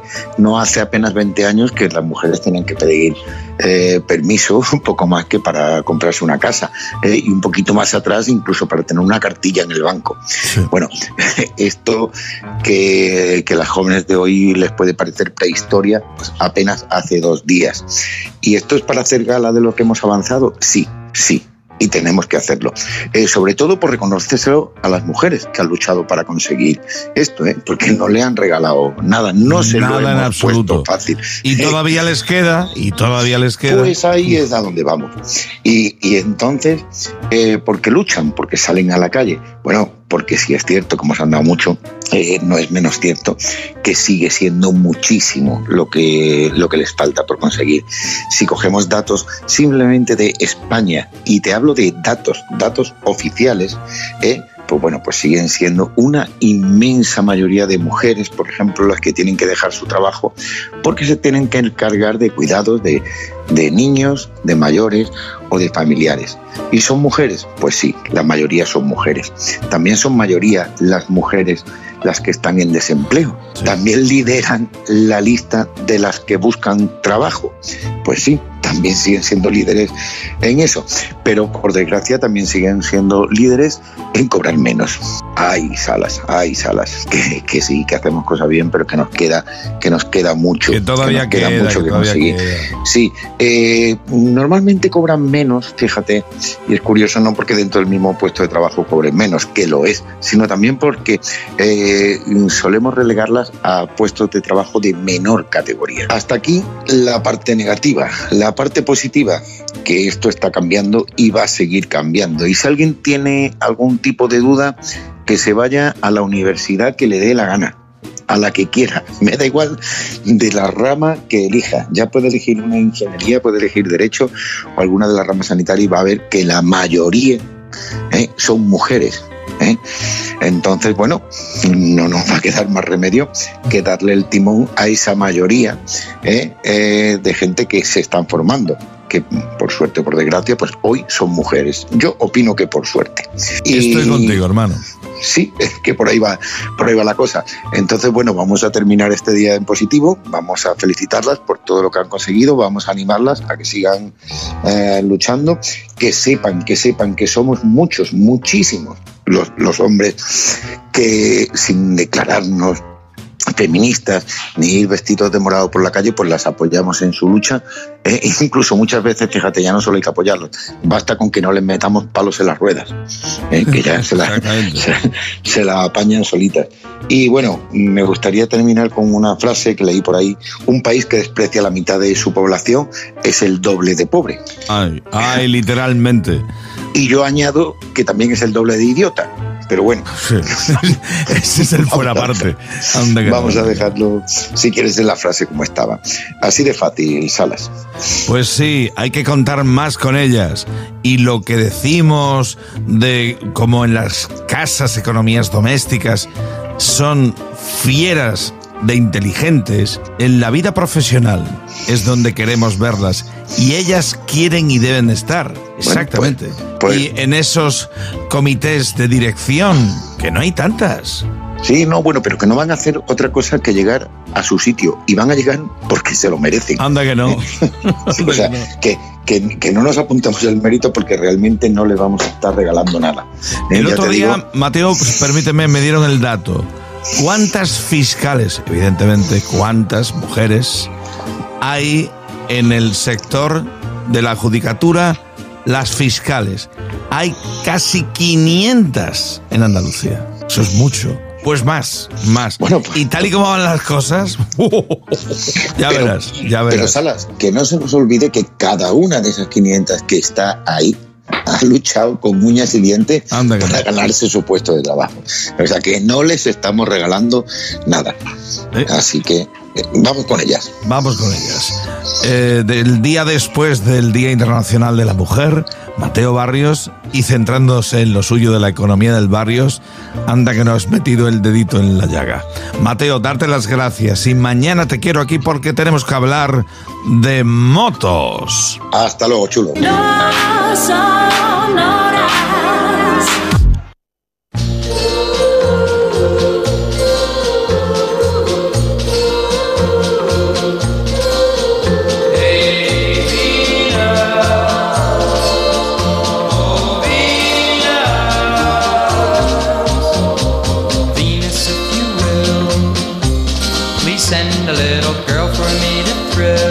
Son horas Onda Cero y ahí tenemos la copla de Frankie Avalon, del cantante y actor Frankie Avalon, que un día como este de 1959 llegaba al número uno.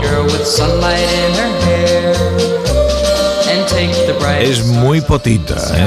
Muy potita, potita, potita. He dicho actor, actores, actrices. Estamos en la semana de los Oscars. Isa Blanco, la leona de la Metro Goldwyn Mayer con los estrenos y más. Pues venga, empezamos con un estreno al que vamos a ir todos cogidos de la mano. Scream 6 ya está aquí, película de terror. La primera tú, tú la primera. Hombre, yo voy la primera y sin ningún tipo de miedo, ojos cerrados y con tapones en los oídos también.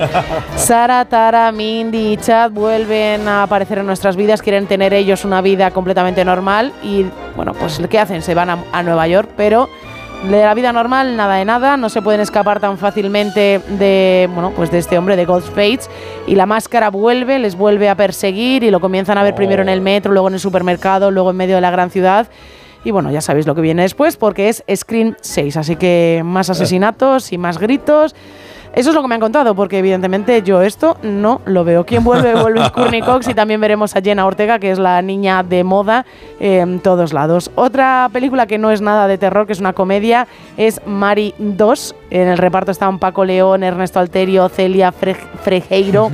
es, bueno, pues ¿de qué va? Pues ellos son Tony y Emilio, que reciben una triste llamada y es que sus mujeres están en coma tras una luz en una estación de esquí. Cuando van corriendo al hospital, pues de repente se encuentran con una gran sorpresa y es que sus mujeres en realidad es la misma persona y es que Laura durante años ha llevado en secreto dos vidas y ahora ellos están obligados a convivir hasta que Laura despierte del coma y pueda ser trasladada. Emilio y Tony ahora tienen que luchar por demostrar quién de los dos es el único y auténtico marido. Así que nada, seguro que unas risas nos echamos. Y luego los pequeños también tienen que ir al cine y les traemos una oferta. Traemos una película de animación, de familia, de fantasía, que se llama Violeta helada traviesa. Es un hada con poderes mágicos que habita en un mundo de fantasía en el que vive pues muchísimas aventuras. ¿Qué pasa? Que un día uno de sus viajes cruza el borde de su mundo y acaba en el de los humanos para volver a su casa. Tendrá que aceptar la ayuda de una niña de 12 años que se llama Máxima. ¿Y qué pasa? Que se harán mejores amigas mientras intentan solucionar el gran problema de Violeta, una película para los Vaya. más peques, obviamente. Y en cuanto a noticias de cine, cuéntame, ¿qué tienes? Bueno, pues hace un ratito lo comentabas, este viernes 10 de marzo se despliega la gran alfombra roja del Festival de Cine de Málaga y la elegida para inaugurar el certamen es la película Alguien que cuide de mí de Elvira Lindo y Daniela Fegermán. Por la biznaga de oro lucharán 20 largometrajes, pero entre secciones especiales, documentales, cortos, series y adelantos, el Festival de Málaga va a presentar una programación de más de 200 títulos. Van a ser nueve días de mucho cine en la ciudad de Málaga. Más cositas del mundo del cine. Tras años de rumores respecto a una tercera entrega de Sherlock Holmes, el director Guy Ritchie declaró que todo depende de una persona, del actor Robert Downey Jr. Y es que parece ser que el actor está a cargo del guion y que cuando acabe avisará a todo el mundo para comenzar la grabación de esta tercera película, en la que obviamente volvería Robert Downey Jr. como Sherlock Holmes y junto a él repetirá el algo menos ocupado Jude Law nuevamente en su rol de amigo y ayudante de Holmes Watson. Watson. Y Me encantaría que hubiese una nueva película. Hombre, normal, es que están muy bien los dos. Además, es un Sí. personaje que Robert Downey Jr., la verdad es que eh, mm, lo hace a la perfección. Y atentos con el dato que cierro, también relacionado un poco con los Oscars, es un dato muy divertido. La actriz Jamie Lee Curtis, que opta a premio a la mejor actriz de reparto en los Oscars, no va a asistir a la tradicional cena de los nominados, que se celebra además esta noche, hoy jueves, porque se va a la cama pronto. Es la razón que ha dado. Y ha dicho que a partir de las 9 de la noche no pasa nada bueno en el mundo. Y que el- ellos están citados como a las seis y media de la tarde-noche para ellos ya casi. Y que realmente la comida no te la ponen hasta las 9 de la noche. Y ella a esa hora ya está metidita en la cama y ya durmiendo. Con lo cual, a ella que no la esperen, que tendrá que estar ya con el pijama puesto. Eh, tienes un momentazo cenicienta y algo Total, más. sí. Anda que no, anda que no. Anda que no venía cargada Isa Blanco, la leona de la Metro Goldwyn Mayer. Has dicho antes que comienza el Festival de Cine de Málaga. ¿Hay algo más malagueño que Antonio Molina? Quise ser tan grande como Napoleón, pero no he pasado de gorrión. Quise dar un salto y a la luna subir. Pero he pinchado en Nacía en un día como este don Antonio Molina de Oces en 1928. Soy un pobre nos dejaba en el 92. triste pajarillo que soñaba con volar. Soy un Qué bonito. y mi sueño se ha quedado convertido en una. Ahora veo que lo que dio Calderón. Este mundo muy pequeño en la vida todos sueños y los sueños sueños son. Medio minuto para que sean las 3. Dentro del Las 2 en Canarias. Vuelve la información a Onda Cero. tengo la cabeza del revés. Sobre mi pétate me recuesto a pensar y termino loco de cavilar. Yo soy el culpable de esta saborción. Recuerdo con dulzura tu amor y tu hermosura. Son las 3, las 2 en Canarias.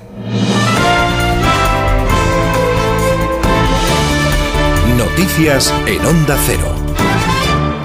Buenas noches. La vicepresidenta y ministra de Economía, Nadia Calviño, se va a reunir hoy jueves con representantes de la banca y asociaciones de usuarios para analizar el cumplimiento del nuevo Código de Buenas Prácticas Bancario, que incluye las ayudas a hogares vulnerables o en riesgo de serlo para pagar la hipoteca. Ayudas como facilitar el cambio de tipo variable a fijo, bajar los tipos, congelar la cuota o alargar el préstamo. La reunión con la banca se produce en un momento en que el Euribor está disparado, llevase un año.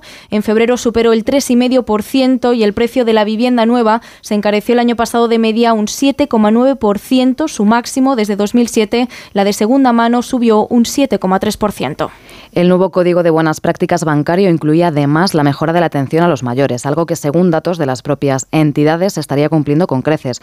Ocho de cada diez oficinas bancarias han ampliado su horario de atención a los mayores en el último año y el 91% de los cajeros se han adaptado a los clientes más mayores. Además, se han aumentado el número de sucursales en zonas rurales y se ha reducido un 30% el número de municipios sin cajero o sucursal. El 8M, el Día Internacional de la Mujer, ha llenado las calles de nuestro país de una marea feminista que ha reunido, en el caso de Madrid, a 27.000 personas, según la delegación del Gobierno, en el caso de Barcelona, hasta 40.000, según la Guardia Urbana. En la capital y en otras ciudades como Valencia, el feminismo se ha echado a la calle dividido por la ley trans, la prostitución y la reforma de la ley del solo sí es sí. En Madrid estaban programadas dos marchas. Por un lado, la del movimiento feminista, en la que se han escuchado gritos de Irene Montero, dimisión o ser mujer no es un sentimiento. Esta manifestación está convocada para defender expresamente los intereses de las mujeres, no los intereses de colectivos cuyas reclamaciones serán todo lo legítimas que se quiera, pero no son compatibles con los derechos de las mujeres. A la otra manifestación convocada por la Comisión 8M han asistido las ministras tanto de PSOE como de Unidas Podemos, pero por separado, mientras la ministra de Hacienda, María Jesús Montero, hacía un llamamiento a la unidad del movimiento. La titular de Igualdad, Irene Montero, volvía a reprochar a sus socios que la reforma de la ley del sí es sí retire, según ella, el consentimiento del centro. Y lo que toca es trabajar para preservar el consentimiento en el centro del Código Penal porque no es un patrimonio ni de este ministerio ni de este gobierno, es un patrimonio de las mujeres de nuestro país que han puesto el cuerpo para defender el consentimiento en el centro. En este 8M, el presidente de Francia, Emmanuel Macron, ha anunciado que su gobierno va a presentar en los próximos meses un proyecto de ley para reformar la Constitución e incluir en ella el derecho al aborto y que quede así blindado por la Carta Magna. La Asamblea Nacional y el Senado francés ya se habían pronunciado a favor de esta iniciativa. Allí en la Cámara Alta francesa, por cierto, se ha aprobado este miércoles el polémico artículo 7 de la reforma de las pensiones impulsada por el gobierno que retrasa la edad de jubilación de los 62 a los 64 años, una medida que ha provocado manifestaciones por todo el país. Han sido 201 votos a favor los que finalmente ha permitido sacar adelante este artículo del proyecto de ley. La norma, entre otras, también revaloriza las pensiones al 85%. En contra de aumentar la edad de jubilación han votado 115 senadores del Partido Socialista, del Comunista y del Ecologista. El ministro de Trabajo francés defiende que es una medida necesaria para asegurar la sostenibilidad del sistema de pensiones. Es ante todo un voto de responsabilidad del Senado. Tenemos desacuerdos, tenemos discusiones con el Senado, es normal. Pero sobre la cuestión de la edad, sobre las respuestas que se deben dar al déficit estructural del sistema de pensiones, podremos aumentar gradualmente la edad de jubilación. Antes de que acabe la semana, el Senado tiene que aprobar el resto del proyecto de ley. Las manifestaciones en contra de aumentar la edad de jubilación siguen convocadas en el país. A la última, este mismo martes acudieron casi millón y medio de personas. Y aquí en España, por la mínima, por un solo voto, el Pleno del Senado ha salvado el proyecto de ley de bienestar animal de los vetos presentados por los grupos, entre ellos el del PNV, que es el que no se ha aprobado por los pelos, ya que con el apoyo del PP, Vox y Junts, entre otros, ha obtenido 132 votos a favor y tres abstenciones, quedándose a un solo voto de los necesarios. Tras superar este examen en el Senado, que ha dado su visto bueno a varias enmiendas parciales, la ley de bienestar animal se aprobará definitivamente en el Congreso en las próximas semanas. Y en la actualidad deportiva, el Atlético de Madrid está en semifinales de la Copa de la Reina después de imponerse 0-3 al Granada. Esta tarde, a partir de las seis y media, se juegan el pase el Osasuna y el Athletic Club de Bilbao. Y luego, a las 9 de la noche, turno del Villarreal y del Real Madrid. Y en fútbol masculino, conocemos ya los cuatro primeros equipos clasificados para cuartos de final de la Champions. Bayern de Múnich y Milán se suman al Chelsea y al Benfica. Es todo. Más noticias a las 4, las 3 en Canarias. Síguenos por internet en ondacero.es.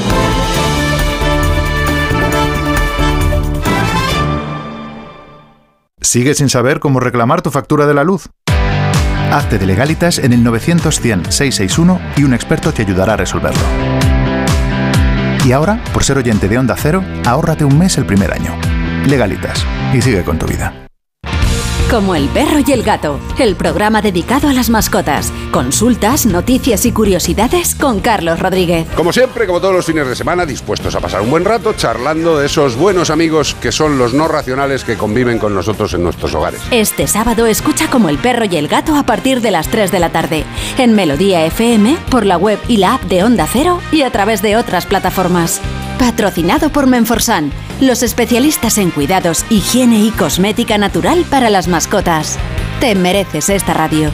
Onda Cero, tu radio.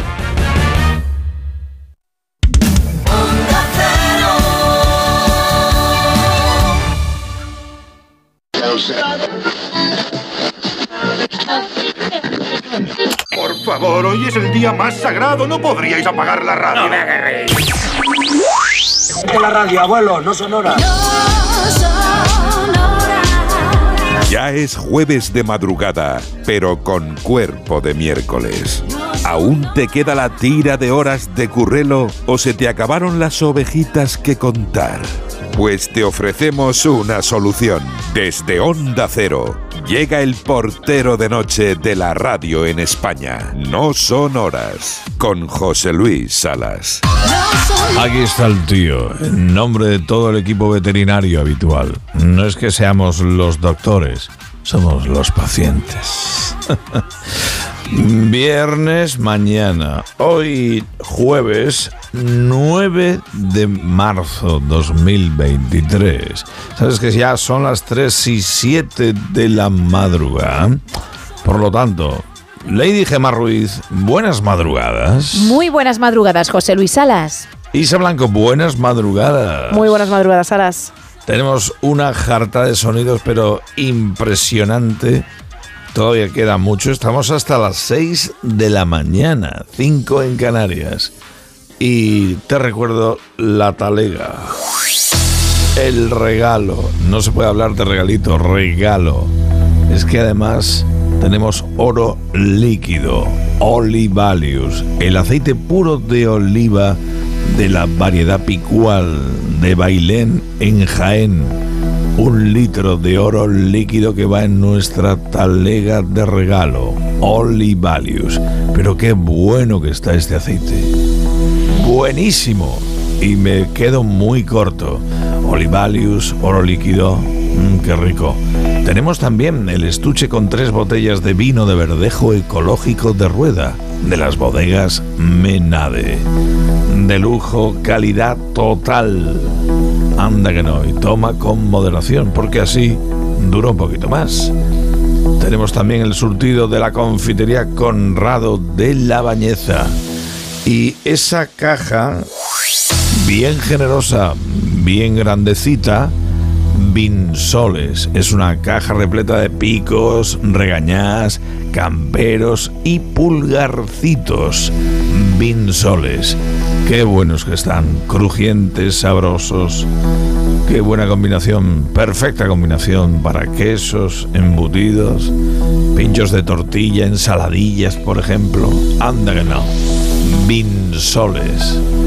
Y también tenemos la caja gourmet de ajos La Abuela Carmen, el primer exportador de ajo negro en Europa. Sanísimo, fantástico, qué sabor tiene además, repleto de propiedades el ajo negro. Tres cuartos de lo mismo con respecto a la cebolla negra. Es un producto exclusivo de la abuela Carmen. Y contamos en la caja gourmet con el limón y la mandarina negra de la abuela Carmen. Qué cantidad de sabores, ya te lo digo también. ¿Y qué pedimos a cambio, Gemma Ruiz, esta Que- noche? Que nos hables de sopas, de cuál es tu favorita y cómo te gusta tomarlas. Si eres de mucho fideo, por ejemplo, de mucho tropezón o de mucho caldo, que ahí puede haber una España dividida, pero bueno, queremos conocer distintas opiniones. Así que en tu caso, tu preferida y cómo te gusta en ese plato. Mm. Querido hermano Olmedo, recuerda los canalillos. Escríbenos o deja tu audio en el WhatsApp 682 47 25 55. Deja tu mensaje en Twitter, arroba NSH Radio, Facebook No Sonoras guion Onda Cero o llama al 91 426 25 99. Sabes que dentro de un ratito nos vamos a ir de vinos por España con nuestro crítico gastronómico Enrique Belver. Y en cuanto a sustos, ¡hala! Ella no se pierde un episodio, Isa Blanco, y tampoco Gemma Ruiz. Mira que le gustó un susto a Juan Gómez y cómo lo cuenta. Viene Javier Semprún con las historias a la carta.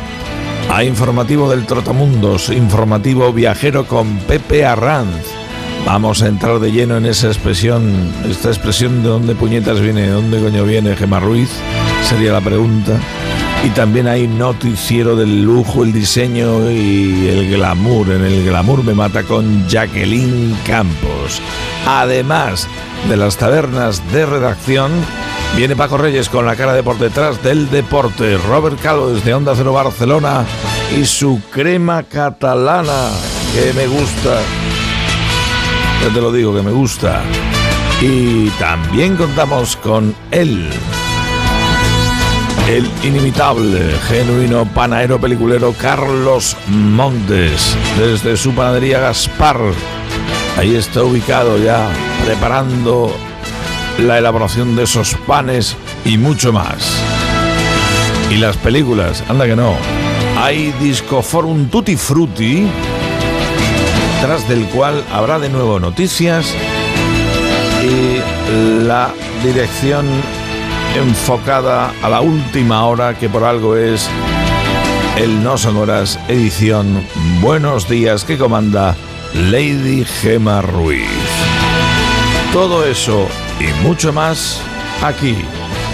Y en cuanto al rock and rollo, Mick Jagger. ¿Te suena de algo? Aquí bastante. Salas on the rocks.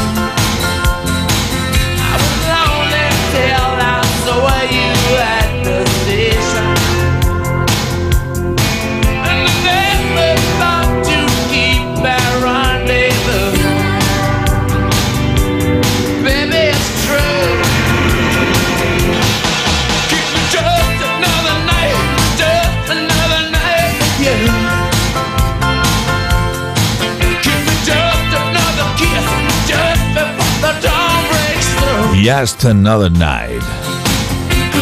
Justo una noche más. Mick Jagger en 1985, tal día como hoy, lanzaba este single de su carrera en solitario. Fue directamente a las listas de éxito de más de 32 países del mundo occidental. Mick Jagger, Just Another Night. Ya estamos en las 3 y 14 minutos, 2 y 14 en Canarias. Sí. En Onda Cero, no son horas. Acaban de darnos la noticia de que a partir del lunes esta emisora será de música folclórica. Pero vamos a montar una fiesta de despedida en el parking de la emisora. No son horas. Aquí abrimos la taberna de redacción, tercera edición. Y lo hacemos de nuevo actualizando datos. Se lo pedimos a Lady Gema Ruiz de María Metrología. Pues se esperan lluvias acompañadas de tormentas en casi toda la península, excepto. Sí, en el levante. Por la tarde los cielos despejarán en el resto del este peninsular y también estarán despejados en Baleares, Ceuta, Melilla y Canarias, además toda la jornada. En el resto, como digo, habrá que sacar el paraguas, habrá precipitaciones intensas en Galicia, donde además soplará fuerte el viento, al igual que en Castilla y León, Teruel, Albacete y Almería. En cuanto a las temperaturas siguen subiendo y hoy de nuevo nos encontraremos valores que no son propios de esta época del año. 25 grados en Murcia, 23 en Cataluña o 22 en Andalucía. Guaca, toma ya. Eh, me toca un lengüetazo a las portadas y los titulares destacados de la jornada. Empiezo en La Razón. Sánchez ordena rebajar el tono y Podemos mantiene su ofensiva. Nord Stream, operación de falsa bandera o sabotaje pro-Ucrania. El flujo de gas de Rusia se dispara un 192% en enero y las marchas del 8M evidencian la división. En el país, en portada, la foto Día Internacional de la Mujer, vemos la imagen de el centro de Madrid, la verdad que bien poblado, de la marcha del 8M. El feminismo exhibe su fuerza a pesar de la fractura política. Un 1,3% de los sanitarios se declaran objetores a la eutanasia. La ultraderecha saca provecho del conflicto en Francia por las pensiones. Y el gobierno prevé elevar al 3% el tope de los alquileres en 2024 en el periódico de Cataluña, las calles contra el machismo. El 25% de los agresores sexuales en grupos son menores de edad. Un anónimo destapó el presunto fraude de las obras en los cuarteles. Pau Gasol entra emocionado en el Olimpo de Los Ángeles Lakers. La banca mantendrá las libretas para los mayores de 65 años. Y la hegemonía del comercio enfocado al turismo Harta Ciudad Bella en Barcelona. Portada de ABC. El feminismo exhibe sus grietas. En el correo, la fractura en el gobierno se contagia al feminismo y divide la fiesta del 8M. Un centro unificará en Bilbao toda la atención para las víctimas sexuales. En el mundo, el PSOE advierte a Podemos que se va a cargar el gobierno. La Generalitat no calculó el impacto que suponía parar la ampliación, la ampliación del aeropuerto del Prat. Máxima tensión entre empresarios y Sánchez tras Ferrovial e Indra. Y protestas en las calles de Georgia por la ley de listas negras que les aleja de la Unión Europea sería Georgia. Me he ido yo directamente a la americana. Ah, y la porta que tendrá que declarar como testigo en el caso Negreira. Negreira. Vamos a la vanguardia. PSOE y Unidas Podemos intentan pasar página del cisma el 8M para salvar la coalición. Villarejo utilizó la Operación Cataluña para cobrar encargos privados y Joe Biden relanza el programa de ayudas federales a la sanidad. El hermano de la niña violada en grupo recibe amenazas de muerte. Pero bueno, qué barbaridad es esta. Encima que le han violado a la, a la hermana. En el Independiente, el gobierno dejará sin sanciones a las empresas no cotizadas que incumplan la ley de paridad en sus consejos. Los empresarios ingresaron 145.000 euros en las cuentas de la mujer del mediador de Tito Berni. Otra vez. El gobierno evita el rechazo del Senado a la ley de bienestar animal por un solo voto. En el confidencial, la bronca del gobierno enturbia la marcha del 8M en Madrid y desinfla la participación el plan de Teresa Rodríguez contra la inflación, una red de supermercados públicos. Stoltenberg admite que Bakhmut, eh, estamos hablando de la guerra en Ucrania, puede caer en manos rusas en los próximos días, mientras Wagner sigue avanzando. En el diario.es, el Supremo rechaza los permisos dobles en familias monoparentales por el nacimiento de un hijo. Interrumpen el acto del 8M con gritos contra Irene Montero y la ministra les invita a explicar sus ideas en el escenario. Eh, vuelven los derribos de viviendas por la línea 7 del metro de Madrid. Todos corremos peligro. La plataforma de afectados Metrolínea 7B San Fernando denuncia la falta de un plan de desalojo para los vecinos que viven en proximidad de las obras de demolición. Vamos ahora a expansión. Amancio Ortega negocia comprar la antigua oficina de la BBC en Londres por 90 millones. Volkswagen prioriza la construcción de una planta en Estados Unidos frente a Europa por las subvenciones. Y Ferrovial construirá dos plantas de energía solar en Andalucía por 75 millones. En El Economista, la Comisión Nacional del Mercado de Valores estudia posibles cambios para que las empresas coticen a la vez en Estados Unidos y España tras el caso Ferrovial. CEPSA invertirá mil millones en una planta de biocombustibles en Huelva y Shane da un paso más en su debut en Wall Street para el segundo semestre. Y vamos a cinco días. Bruselas endurece la política fiscal y pide a los gobiernos planes de ajuste de déficit y deuda. El Tribunal de Cuentas Europeo observa posibles lagunas en el control de los fondos de recuperación. Y esta, oh, esta me encanta. Las opciones de Adidas con el inventario de Kanye West, quemarlo, regalarlo o donar los beneficios de su venta. Ya está lo del faranduleo, se cuela aquí, querida Gemma Ruiz e Isa Blanco. Ya vemos, ya, pero bueno, es que el personaje da para, para eso y más, ¿eh? Bueno, para tres cosas y, y- y cuatro si se pone, mil. En cuanto al Teletripi edición especial de la tercera, Bueno, pues tengo que hablar de una madre británica que está muy enfadada con una empresa, con una cadena de comida rápida, porque pidió una hamburguesa. Sí. Una hamburguesa picantita. Se la entregaron, pero con un mordisco. Por lo que sea, un trabajador tenía hambre y dijo, venga, aquí. Seguramente la dejó en el papel, en, bueno, en el envoltorio, cerquita, igual con la intención de luego terminarla. Y vino otro que desconocía lo que había sucedido y pum, la metió en el pedido de esta mujer. Es la única explicación que yo encuentro porque claro, ella lo que ha hecho ha sido hacer una foto que se ha hecho viral y protestar. Pero aún no sabemos qué va a responder esa cadena por lo que ha ocurrido. En cualquier caso, hay que pensar bien. Seguramente fue un descuido y en ningún momento le quisieron dar ese bocado para que luego ya se encontrase con el tema. Más que nada porque al final el que sale perdiendo es el empleado, la persona que ha hecho eso, con lo cual no creo que lo hiciesen ni en forma de broma. Pero sí es cierto, como os comentaba, que la imagen ha corrido como la pólvora en redes sociales y fijaos, de Reino Unido a España, aquí lo estamos contando.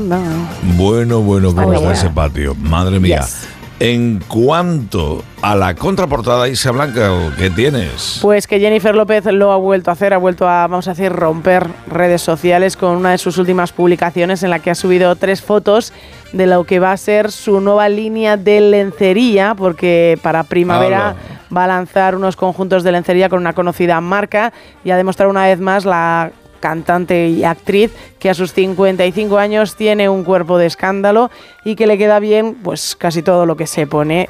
No, no, perdona, sigue, sigue. No, no, no, es que te he visto muy interesada. No, iba a decir que, que- que efectivamente tiene un cuerpo de escándalo, pero que a ella pues no le debe de gustar mucho porque usa demasiados filtros como los chavales jóvenes hoy en día. Es una mujer de 53 años, estupendísima, que no debería, por ejemplo, esconder las poquitas arrugas que tiene, bien por genética o por lo que ella se haya hecho, que es muy libre, por supuesto, de hacerlo. Y sin embargo, porque yo la sigo en Instagram, cuelga publicaciones en las que parece ya un dibujo animado. dibujito, es que sí. parece que tiene 17 años. Y, y me, Ay, sí. me da una pena horrible porque es un mujerón. Qué necesidad de hacer esto. Y además con su edad ya, que, que bueno, que estamos criticando los filtros de belleza estos que distorsionan mucho la realidad, sobre todo en la, en la gente más joven, y lo vemos en, en celebridades de este calibre, ¿eh? Uno de esos filtros además le pasó una mala jugada recientemente Hombre. en un vídeo porque se movió un poco más de lo que se tenía que mover y se quitó el filtro y efectivamente se le vio esa media arruga que tiene porque tiene media arruga esta mujer. Es que luego mm, es una de las personas que dicen, y lleva razón, que hay que quererse, que el amor propio es fundamental, pero mm, que cunda el ejemplo, ¿no? No sé. Tiene un ella, discurso ¿no? contradictorio esta mujer. Yo Por os eso puedo, quería hablar. os puedo decir que las fotos de su próxima campaña Sí, sí. es increíble la- lo que saca, el cuerpo que tiene y lo bien que lo vende. Lo ha subido, las primeras fotos las ha subido a redes sociales y la gente ha dicho, madre mía, ole tú. Claro, para eso lo trabaja. Y sí, sí. ojalá me quede a mí el conjunto como te queda a ti. Hay que hacer unas cuantas sentadillas como Algunas, ella. ¿eh? sí, sí. Ella dice que hay que tener una alimentación equilibrada, una buena rutina de sueño, esto ya nosotros tachamos, y hacer ejercicio de manera regular. Bueno, no, no, no- creo que hagamos tanta intensidad, pero lo estamos intentando. Ahí vamos, ¿eh? ahí vamos. Menos salas, que lo tenemos ahí para tirar de orejas Poco a ¿eh? poco. con lo del ejercicio, pero bueno. Hay una relación amor-odio, eh, ya te lo confieso. En cuanto a la avioneta, que estoy sobrevolando España, estoy paseando por las nubes, me voy a Sevilla. Hay algunas nubecillas, 15 grados que marca el termómetro. En la bañeza ya, ya están desesperados con estas temperaturas. Intervalos nubosos y 9 grados en la bañeza. Ya están desesperados. Ya tienen un calor insoportable por la noche, me ha dicho Manuel de la confitería Conrado. En Oviedo despejado con 11 grados. Vigo hay nubes y claros, 14 grados. Me voy hasta Santa Ella, al sur de la provincia de Córdoba. Ahora mismo llueve, 14 grados. En Cáceres, Trujillo, Trujillo en Cáceres, también llueve con 13 grados. Eh, me acerco a Cuenca, nublado, 8 grados, con algo de viento. En Palma de Mallorca, 14 grados, también está nublado. Murcia, muchas más nubes que claros, 14 grados. 11 grados en Valladolid, con intervalos, muchas nubes y de vez en cuando lloviendo. En Badajoz también algunas nubes. Está lloviendo esta hora 15 grados. En Barcelona, nubes y claros, 17 grados. En Zamora, nublado, 11 grados. En Gijón tenemos brumas, poquitas nubes, 11 grados que marca el termómetro. Y madre mía el subidón, Gemma Ruiz, atenta. Ubicación de los estudios centrales de A3 Media Onda Cero en San Sebastián de los Reyes, en Madrid. Nublado, algo de viento y 12 grados. Fíjate, esto no lo teníamos ni a las 2 de la tarde de hace una semana, pues nos parece maravilloso y no descartamos un buen picnic en la puerta de tres media dentro de un rato. Me Eh, para que tú veas, para que tú veas. Eh, 3.27 de la madrugada, 2.27 en Canarias. Ultramarinos temático. ¿Qué te van diciendo por la calle los oyentes, Gema? Hoy hablamos, ya lo sabes, de sopa, cuál es tu favorita y también cómo te gusta tomarla. Nos dice un oyente las pelotas del cocido y una sopa cubierta con fideos, hígados y unas yemas. Madre Chapo, mira, esto yo Madre no, mía. no, no lo, no lo voy a catar. No. Y el oyente, si quiere que repita cuatro platos, porque no se lo vamos a quitar. Hola, mi sopa favorita es una sopa de fideos espesita con un chorrito de kimchi y acompañada con cebolleta, riquísima y sabrosona. Saludos, soy Jorge Moset. Y me quedo también con otro oyente que dice, buenas noches, mi nombre es Manuel, soy de Huelva y la sopa me gusta de puchero, con fideos y mucho caldo. Y con un poco de Oh. hierbabuena, por supuesto. Un saludo. Eso es esencial, por favor. Y gracias por entretenernos. Fíjate, pues yo nunca la he probado así, con la hierbabuena. Yo sí, yo sí, Eh, yo, yo muchísimo, muchísimo. Como sabéis del mundo, ¿eh? Yo estoy algo más perdida. Me rodeo de gente que cocina muy bien. Sí, es, es- es- es- es la única forma de, De comer bien. de comer bien. Sigue, sigue esa línea, es lo que te iba a decir. No apostamos un duro por Sigue ti. esa línea que es la buena, ¿eh? Sigue esa línea que es la buena, buena, buena, buena. Anda que no. Eh, recuerda los canalillos, por favor, ¿dónde están, Gema? Nos puedes encontrar en el 914262599, también en WhatsApp en el 682472555 y en Twitter y Facebook arroba NSH Radio. No son horas, Onda Cero. Nos vamos ahora de vinos por España con nuestro crítico gastronómico Enrique Belver. Muy buenas. Muy buenas madrugadas. Hoy toca, ya de entrada lo aviso, homenaje y creo que de los gordos, ¿no? Claro que sí, estoy a la entrada de, Logroño, en una bodega, en Marqués de Vargas, y me estoy tomando un Marqués de Vargas selección privada. Este vino se encuentra para mí entre los grandes de Rioja, ¿eh? porque la, en la selección privada, antes la bodega solo lo hacía para consumo de los propietarios, pero bueno, entre los clientes, los amigos y los amiguetes, pues empezaron a decir, oye, que hay que sacar este vino a la venta, que, que no solo me lo puedo beber cuando venga a verte a la bodega, sino fuera. Y entonces, bueno, pues eh, si se pusieron las pilas, sacaron el vino, eso sí, solo lo, lo sacan cuando el, está perfecto, es decir, si la añada es buena y reúne todos los requisitos, y se ha convertido en uno de los vinos mm, de Rioja grande entre los grandes y muy solicitado. Está elaborado con varias variedades de uva, ¿eh? Lleva la tempranillo, la garnacha y la mazuelo. Tiene para mí en la copa un color rojo picota muy brillante, aromas a frutas rojas y un final balsámico. Y es bastante goloso en boca. Y ahora le digo, temperatura, ojo, aquí no, te- no podemos ni quedar cortos ni pasar. Entre 15 y 17 grados para disfrutar del vino. Y prepare usted la cartera que se va a 50 euros. 50 euros. Esto es vino de homenaje. Homenaje. Eh, estáis avisados, ¿eh? que venimos Eso, avisando de desde la semana pasada. sí, sí, sí. Sí, señor. Y ya, si usted me permite, yo ya con mi copita, pues me voy a bajar para, para, para tierra, para un poco más, más hacia mi tierra. Me voy a bajar hacia Málaga para la próxima semana a hablarles de un vinito de, de Málaga, si te le parece bien. Me parece correctísimo y además ya va bu- buscando cierto calorcito. Vamos, está muy bien. Exacto, también, exacto. que no. Oye, vino de homenaje completo, total, total, total. Esto es un regalazo para quien tenga un compromiso, un- tenga la necesidad de hacer un buen regalo. Esta es la mejor idea, lo digo así de claro. Mm, Lo digo Pues, muy, muy pues claro. ya, pues ya lo saben, ya lo saben, sí, señor. Enrique Belver, darte las gracias, que descanses y la semana que viene un poquito más cerca del sur, aquí estaremos contigo. Pues hasta la próxima semana. Horas.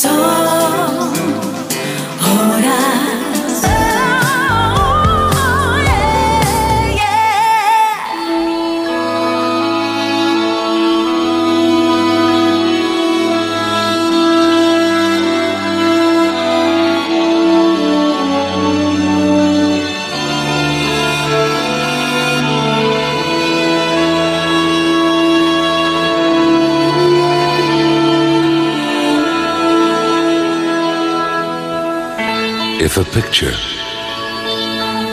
paints a thousand words, Isa Blanco, tengo una cuestión para ti, ¿eh? Cuéntame. ¿Sabes de quién es esa voz que suena? A ver.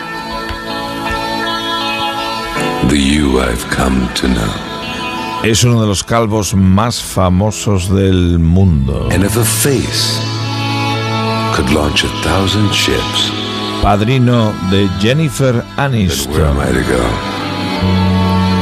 Y un personaje policiaco no lo catapultó al pelotazo gordo gordo. Me chivan, me chivan por aquí, puede ser un ser Sean Connery. No, Uy. Vaya. Es Kojak Telly Savalas. El actor Telly, Telly, Telly Savalas, que hacía de Koya, bueno, un montón de películas a punta pala. Bueno, también grabó discos, también, ayudado por David Case del grupo Bread, que me gustaban. Esto es If. if a man could be two places, Kojak de toda la vida, anda que no. 3.32, 2.32 en Canarias. Saludamos ahora las historias a la carta de Javier Semprún. Muy buenas. Queridos Salas, hace unas semanas un soldado ucraniano Uno de tantos cayó en manos del enemigo y concluido el combate fue grabado por sus captores. Sucede mucho en la guerra de Ucrania esto de grabar y difundir imágenes de prisioneros como exhibición de victoria y propaganda triunfal. En una batalla como la de Bakhmut, con ataques y contraataques, de trinchera en trinchera, de casa en casa, es normal la captura de prisioneros por ambos bandos. Este soldado ucraniano, a diferencia de otros prisioneros, sin embargo, no está arrodillado, ni tiene los ojos cubiertos, ni aparece asustado y cabizbajo. Está siendo filmado por sus captores en pie mientras fuma con serenidad un cigarrillo.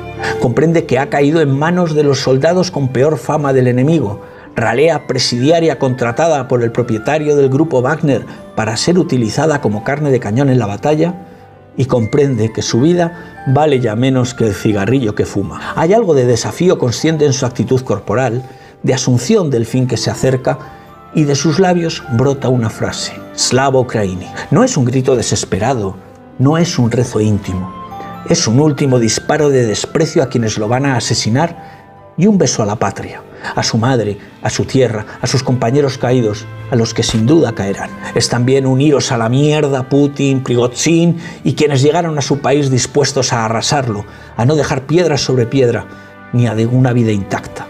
Slava Ukraini, suenan las ráfagas de fusil automático y más de una decena de impactos ciegan su vida. El vídeo, difundido como un trofeo por sus captores, ofrece la mayor de las lecciones sobre la vida y la muerte.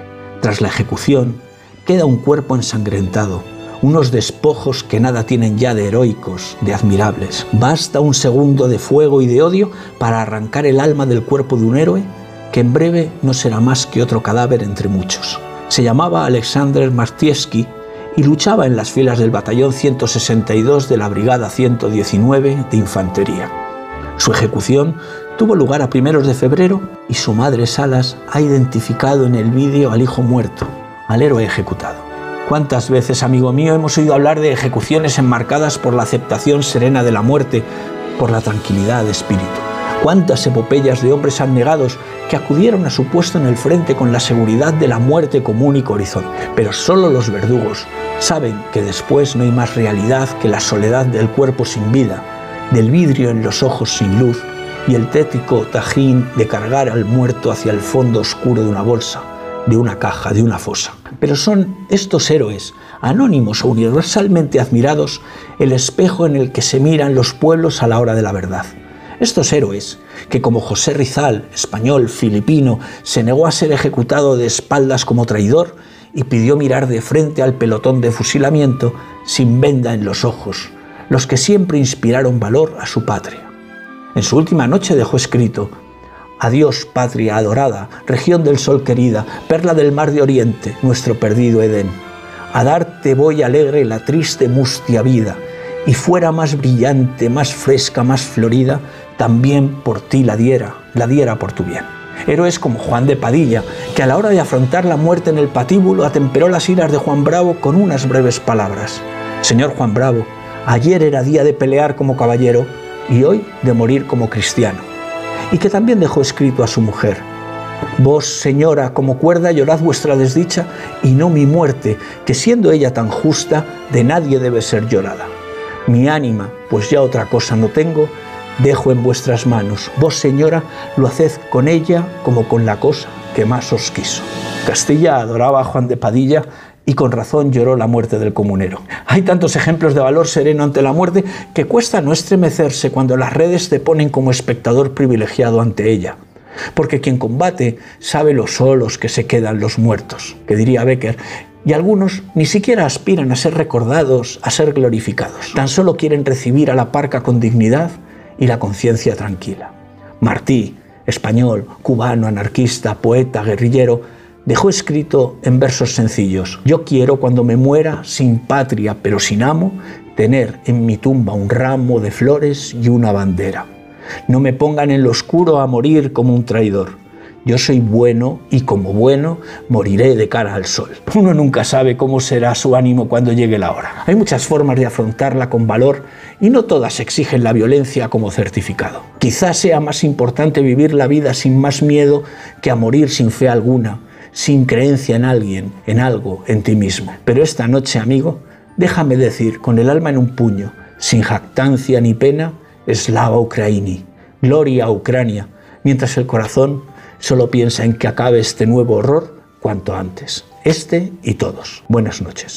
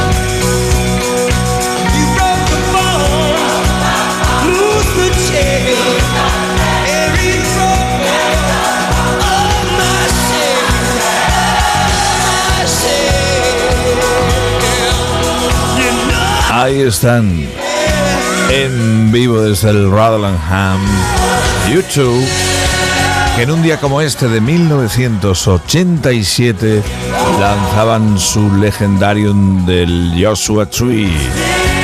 Haven't found. Todavía estoy buscando lo que quiero encontrar.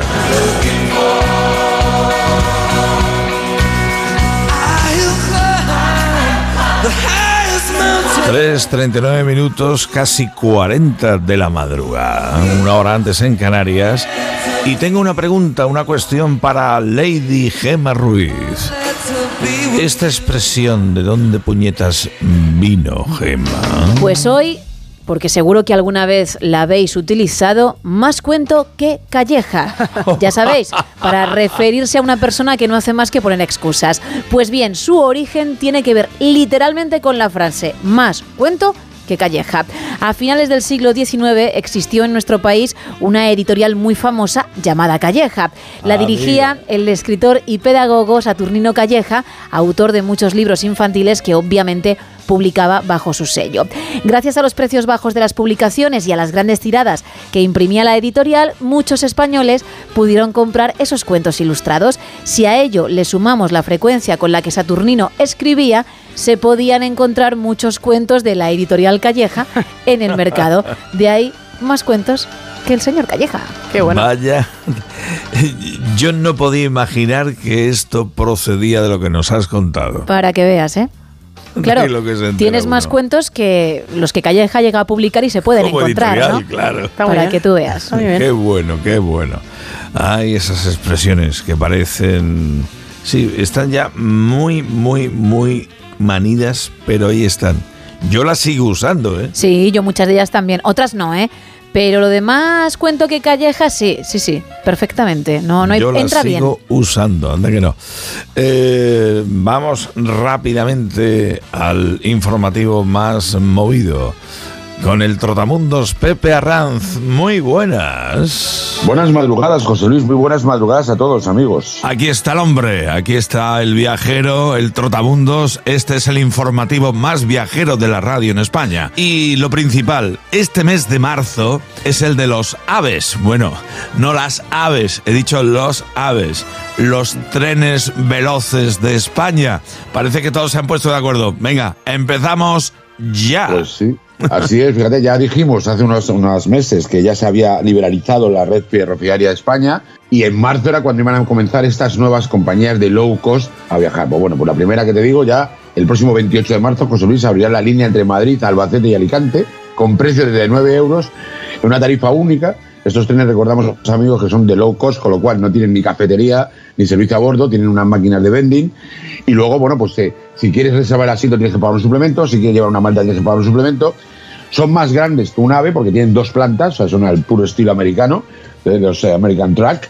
Entonces, pues bueno, pues ya tenemos aquí eh, Albacete primero, que nos vamos a Albacete Alicante. También AVE anuncia eh, en este mes de junio, por fin ya los aves baratos, los ABLO, a AVE Low, AVE Low Cost. Que esos entre Madrid y dependen de Málaga. Renfe, ¿no, Pepe? Esos son de Renfe, exactamente. Esos van a ser entre Madrid, Sevilla y Madrid y Málaga. Entonces, bueno, pues también están todos los andaluces pendientes de esta nueva ruta, o sea, este nuevo tren, la ruta ya existe, pero que será mucho más económico, con precios muy, muy económicos y, como te digo, con unos trenes que van a ser mm, más grandes en cuanto a capacidad, pero menos servicio. A partir de 7 euros tendrán los niños el, el tren y los, los adultos a partir de 9. Entonces, bueno, están todos se ponerse de acuerdo, con lo cual en breve cuando lleguemos a una estación de tren va a aparecer un aeropuerto, recuérdalo. Ah, vale, vale, vale. No, no me parece mal. ¿eh? Bueno, pues esto va empezando y algunos se van a beneficiar de cara a las próximas vacaciones las semanas enteras. Eso ya está aquí. Ya está aquí. Y vamos a ver, tenemos que hablar también en tu sección de IA, la inteligencia artificial. Madre mía, qué miedo, qué susto. Lo digo así de claro, me parecen muy bien avances tecnológicos, todos los sabidos y más. Pero de la inteligencia artificial me empieza a dar yuyu, Pepe. Así es. Bueno, en este caso, aplicada al mundo del turismo, que ya hemos estado viendo cómo la inteligencia artificial ha escrito textos o ha, ha- ha hecho de- de- determinados eh, a- investigaciones, han hecho y experimentos al respecto.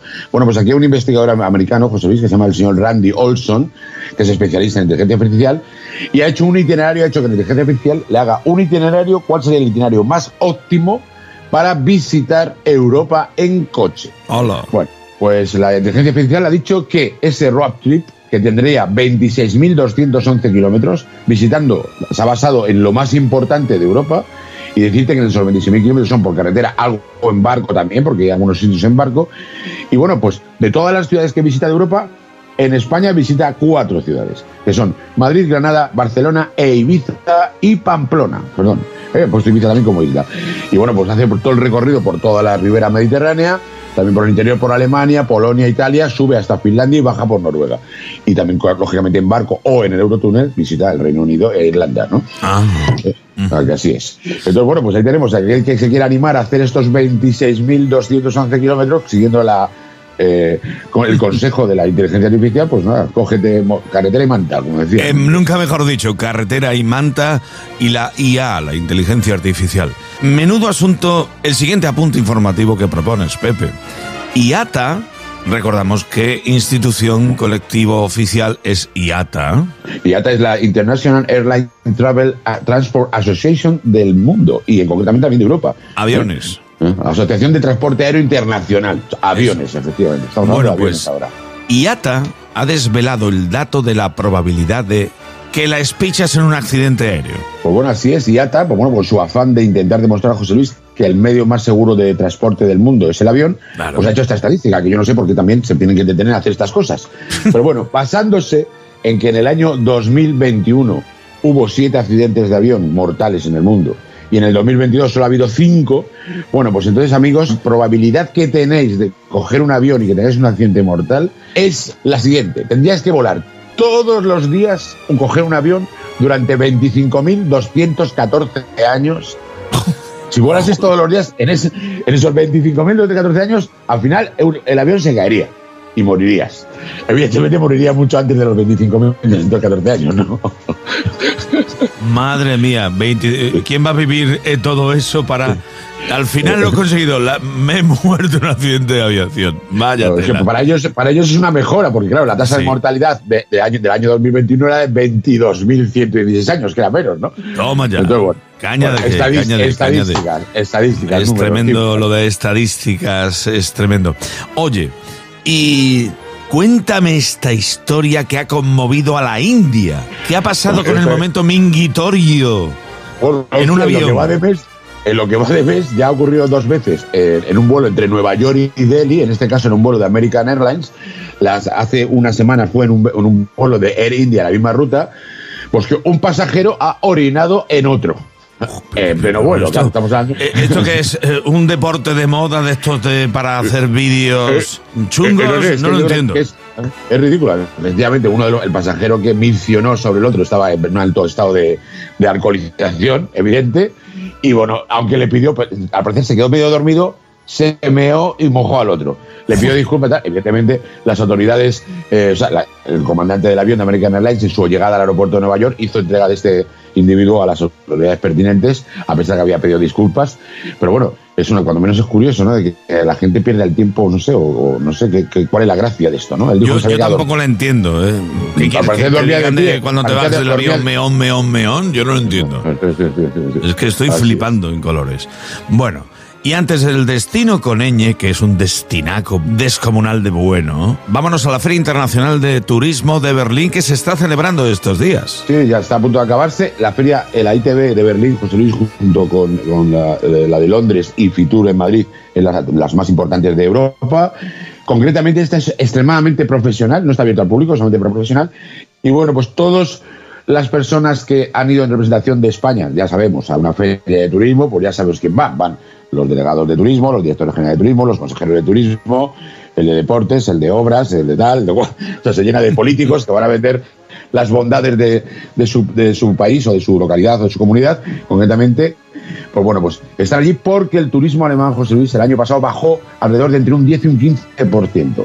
Los alemanes eligieron más la ribera mediterránea con Egipto, con Túnez, o con Italia inclusive, o con Croacia, antes que venir a España. Entonces, pues bueno, pues todos han ido para allá a una, todos, para intentar recuperar a ese turismo alemán que es muy importante para nuestro país porque son turistas que dejan bastante dinero Claro, en su claro, claro. De siempre, además, Pepe, tú lo sabes mejor que, que muchos. Es así.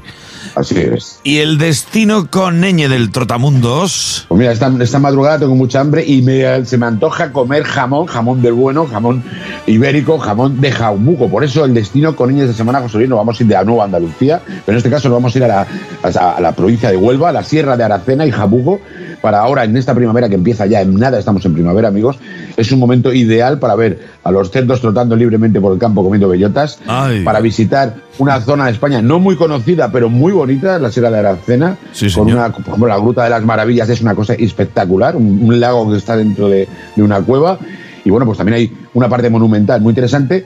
Podemos visitar alguna de las famos- más famosas bodegas de jamón de Jabugo, como por ejemplo la, la archiconocida 5J, y bueno, y comer muy, muy bien, ¿eh? porque se come muy bien. Huelva es un destino fantástico, no solamente la parte de la playa de Huelva, sino que también el interior, en este caso, nos vamos a la Sierra de Aracena y concretamente a Aracena y a Jabugo para visitarlo en el destino con ñ de esta semana.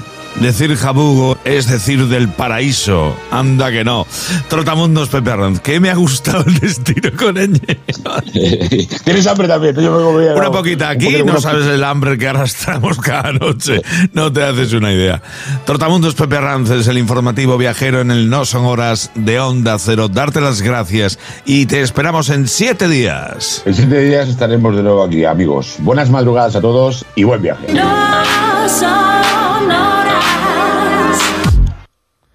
Y gracias, Pepe Arranz. Y tenemos otro informativo, el del lujo y el glamour con Jacqueline Campos. Muy buenas. Eh, muy buenas, José Luis, ¿qué tal estamos? Yo estoy fantástico, soñando que soy como esta gente de la que tú me cuentas. Aquí no falta de nada y sobra de todo lo que queramos. Anda que no. Pues sí.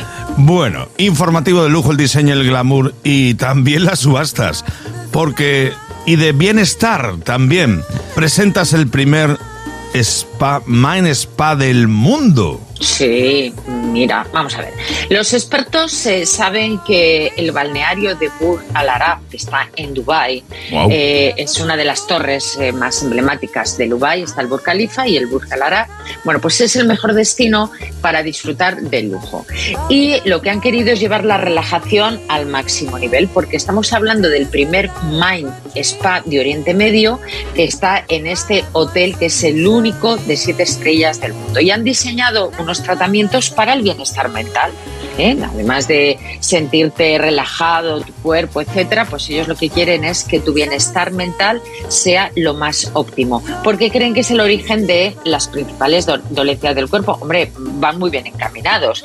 El Yo caso creo que es también. en este caso, sí, sí, estamos hablando de la terapia biofílica, que es la meditación profunda a través de sonidos especiales. Tú fíjate, es un- como una especie de masaje cerebral que produce un estado meditativo muy profundo.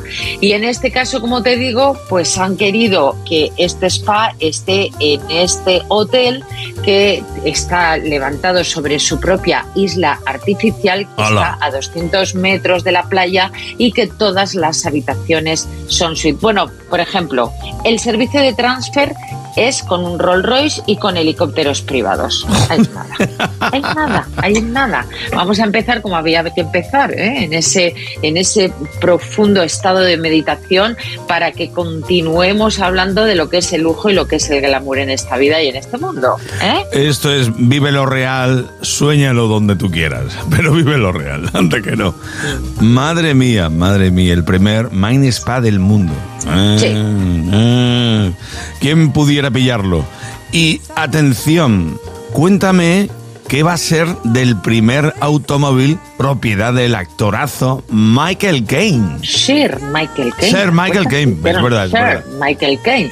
Bueno, el primer automóvil de él, que es un Rolls Royce Silver Shadow del año 1968, se va a subastar el próximo día 15 de este mes de marzo en, en Duxford. Fíjate, eh, estamos hablando de un automóvil que se estima que pueda alcanzar los, eh, pues prácticamente 170.000 euros en la subasta que se va a organizar. Eso es Eh, dinerito. eh, bueno, Fíjate, él, él aparece en, eh, en más de 160 películas a lo largo de siete décadas. Estamos hablando de Michael Caine como un verdadero icono británico y el ofrecer a la venta su primer eh, automóvil, desde luego, es bueno, pues yo creo que es algo muy destacado, muy importante dentro de las subastas y para aquellos que quieran tener, pues estamos hablando ya de un fetiche, pues estamos hablando sí, de un coche, claro, estamos hablando de un coche que tiene sus años y aunque luego ha estado eh, totalmente remodelado y puesto a punto,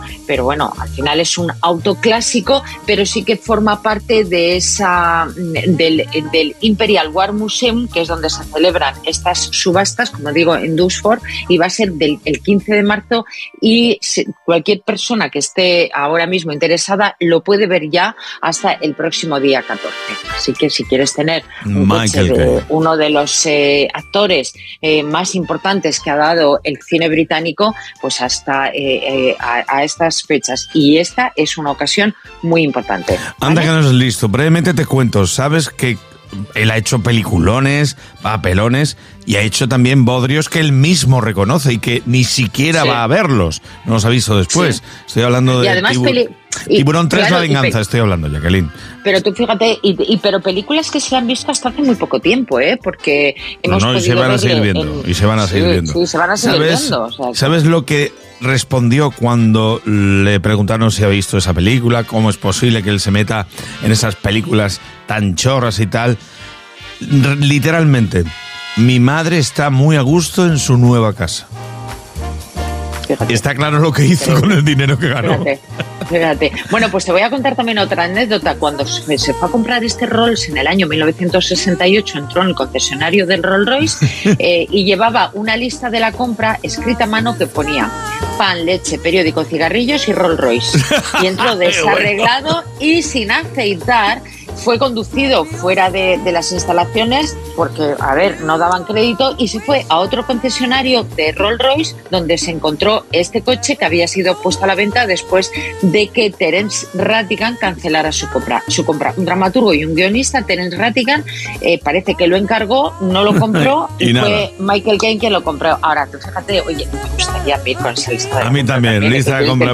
Pan de molde, huevos, leche, un Rolls Royce. Rolls. Anda que no, anda que no, anda que no. Oye, Jacqueline, una cuestión. También vende su castillo, que no su casa, Marimandona, ¿no? Marimandona, ay, qué cara se le ha quedado Marimandona, de verdad. Bueno, vende Madonna el castillo del lago, la que fuera su casa a los pies de Hollywood, a los pies del famoso cartel de Hollywood.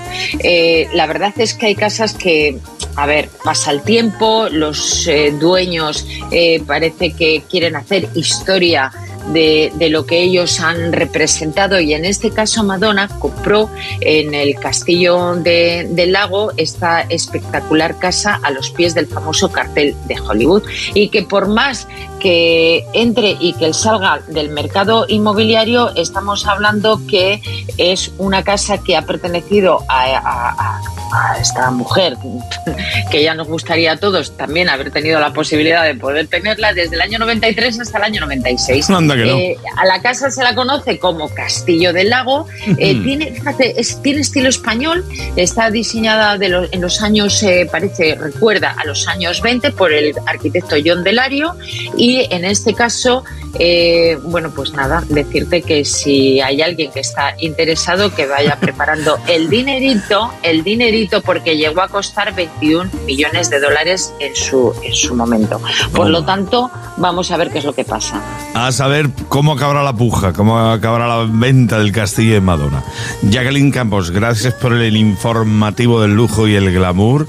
La semana que viene te espero aquí de nuevo. Aquí estaré, aquí estaré, por supuesto.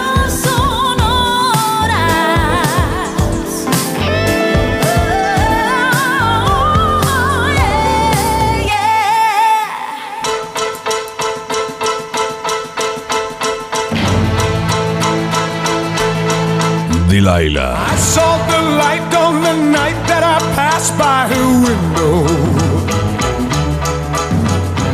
I saw the flickering shadows of love on her blind. Tom Jones. Y ahí lo tienes. Dentro de muy pocos meses, de nuevo a la carretera y a subirse a los escenarios de medio mundo. Estamos a un minuto de que sean las cuatro, las tres en Canarias. Jueves, que ya estamos a jueves, el 9 de marzo. Enseguida está aquí la información en Onda Cero.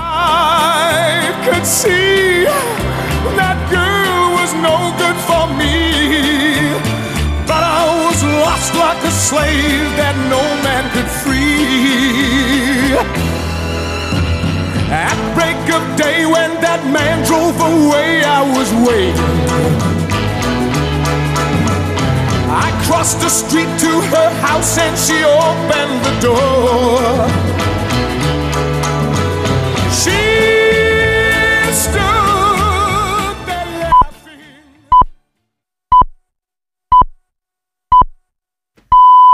Son las 4, las 3 en Canarias. Noticias en Onda Cero. Buenas noches. La Unión Europea va a invertir 2.000 millones de euros en la compra conjunta de armamento para Ucrania. 1.000 millones se destinarán a enviar munición al país y los otros 1.000 millones a reponer las reservas de los 27. Así lo ha anunciado el alto representante de Exteriores, José Borrell, en un encuentro informal en Estocolmo con los ministros de Defensa de la Unión. Borrell espera cerrar este acuerdo en la reunión de ministros de Exteriores y de Defensa del próximo día 20.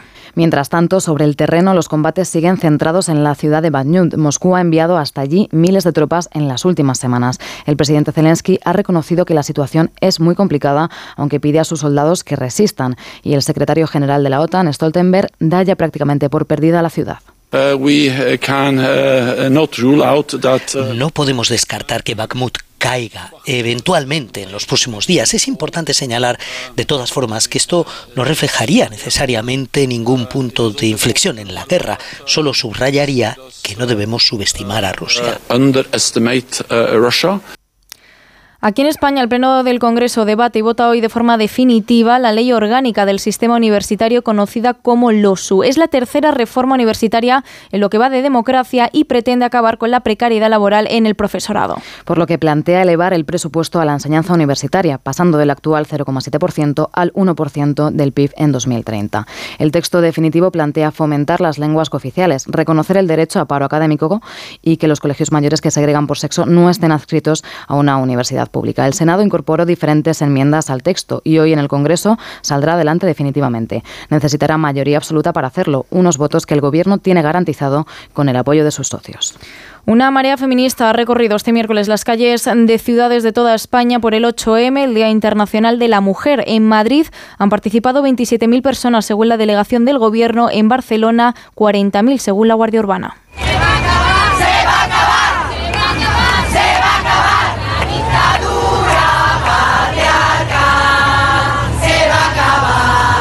En la capital, el feminismo se ha echado a la calle un año más dividido. De un lado, la marcha del movimiento feminista contrario a la ley trans y a la, y a la prostitución, y en cuyo recorrido se han escuchado gritos de Irene Montero, dimisión. De otro lado, la manifestación de la Comisión 8M, a la que han acudido las ministras tanto de PSOE como de Unidas Podemos. Que han marchado, eso sí, por separado, evidenciando una vez más sus diferencias. La ministra de Igualdad, Irene Montero, ha vuelto a recriminar a sus socios que haya sacado adelante la toma en consideración de la reforma de la ley del solo sí es sí con el apoyo de la derecha, mientras la ministra de Hacienda, María Jesús Montero, hacía un llamamiento a la unidad del feminismo.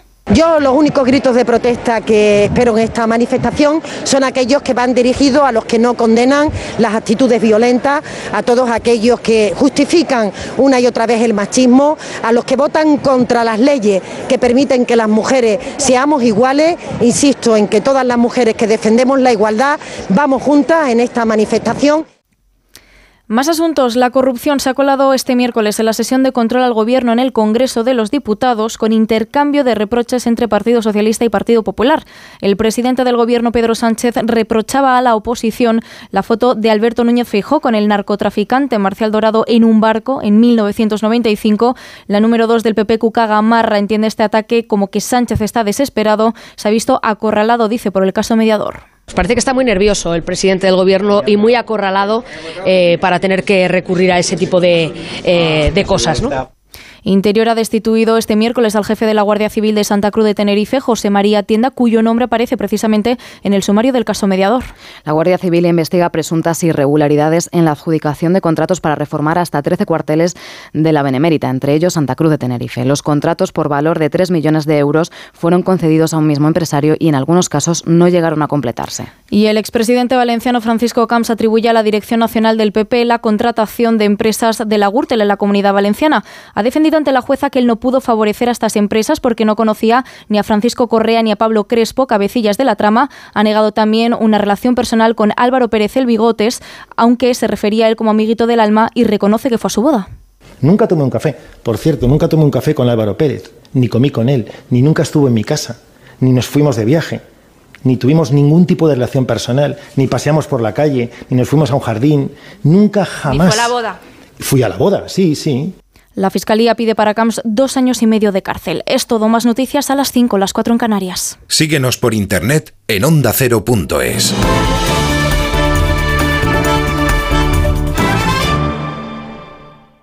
En Onda Cero hemos vivido un momento histórico para el deporte español. Y en este momento, una lona negra que deja al descubierto el número 16 de Pau Gasol, que ya no puede contener las lágrimas. La camiseta Laker con el 16 de Pau Gasol ya luce junto a las de las grandes estrellas de la NBA. Thank you so much. What an unbelievable feeling. What an unbelievable honor. Una emocionante ceremonia y un homenaje a una figura mundial que ya forma parte de la historia del deporte. Muchas gracias a toda la afición de los Lakers, a la comunidad hispana. Gracias, de verdad, de corazón. Vive los grandes momentos del deporte en Onda Cero, tu radio.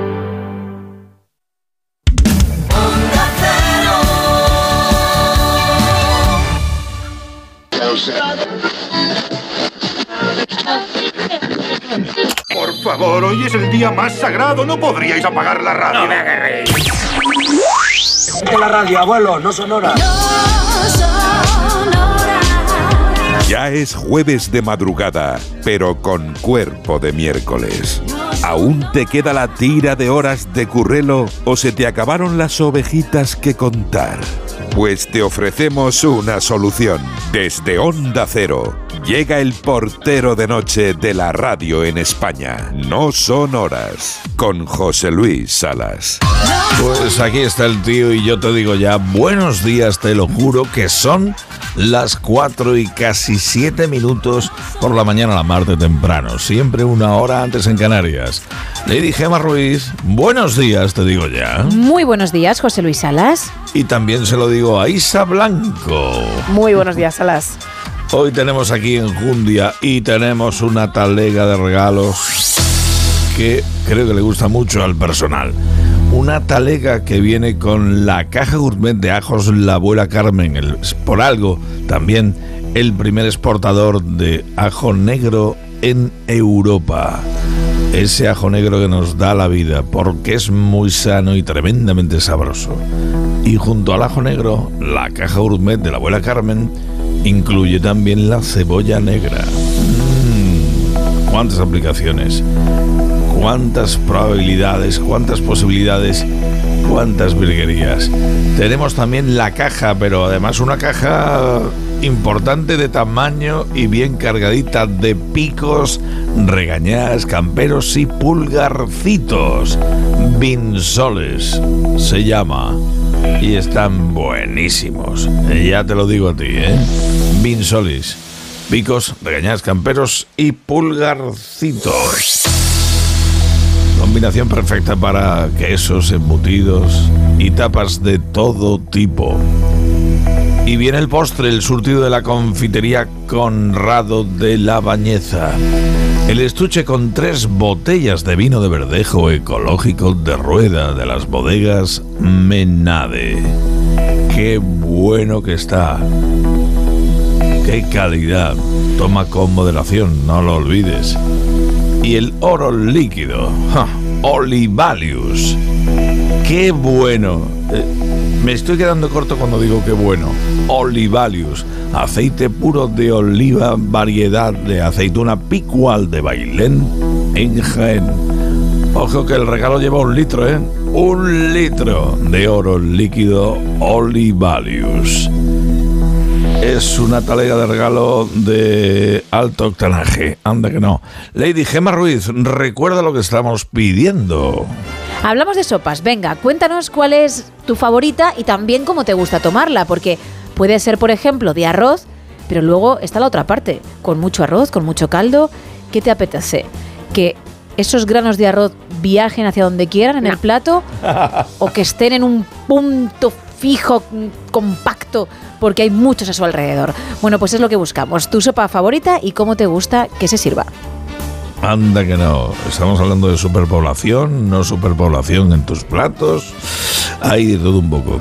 Hay de todo, de todo. Y quien controla los canales es el hermano microfónico Jesús Olmedo. Aquí nos tienes. WhatsApp 682 47 25 55. En Twitter, arroba NSH Radio. En Facebook, no sonoras guion Onda Cero. O llama 91 426 25 99.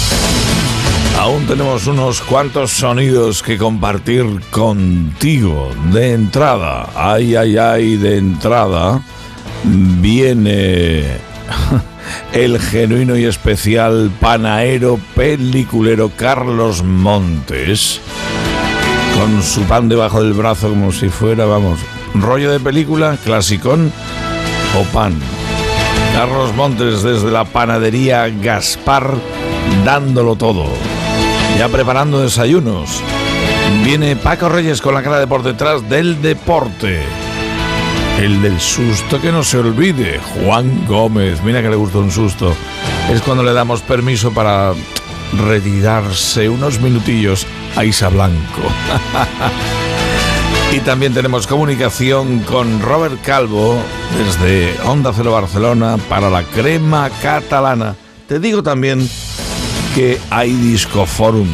Hoy de nuevo Discoforum Tutti Frutti, tras del cual serán las 5, volverán las noticias y ahí estará pendiente de todo Lady Gemma Ruiz, porque es la comandante de la última hora de este tiempo de radio, que se llama No Son Horas, para esa hora, para ese momento. No Son Horas, edición Buenos Días. Yo creo que está bien la cosa, está bien la cosa. Pero ahora en cuanto a María Meteorología, ya me encargo yo. Te digo que hoy se esperan lluvias, hago el bicho que me quiero ahogar. um, vamos a guachinando, que diría un amigo. Pues lluvias que pueden estar acompañadas de tormentas en casi toda España, excepto en Levante. ¿eh? Por la tarde los cielos despejarán en el resto del este peninsular. Cielos también despejados prácticamente en todo este jueves en Baleares, Ceuta, Melilla y Canarias. Y en el resto, como te vamos indicando, habrá que sacar el paraguas.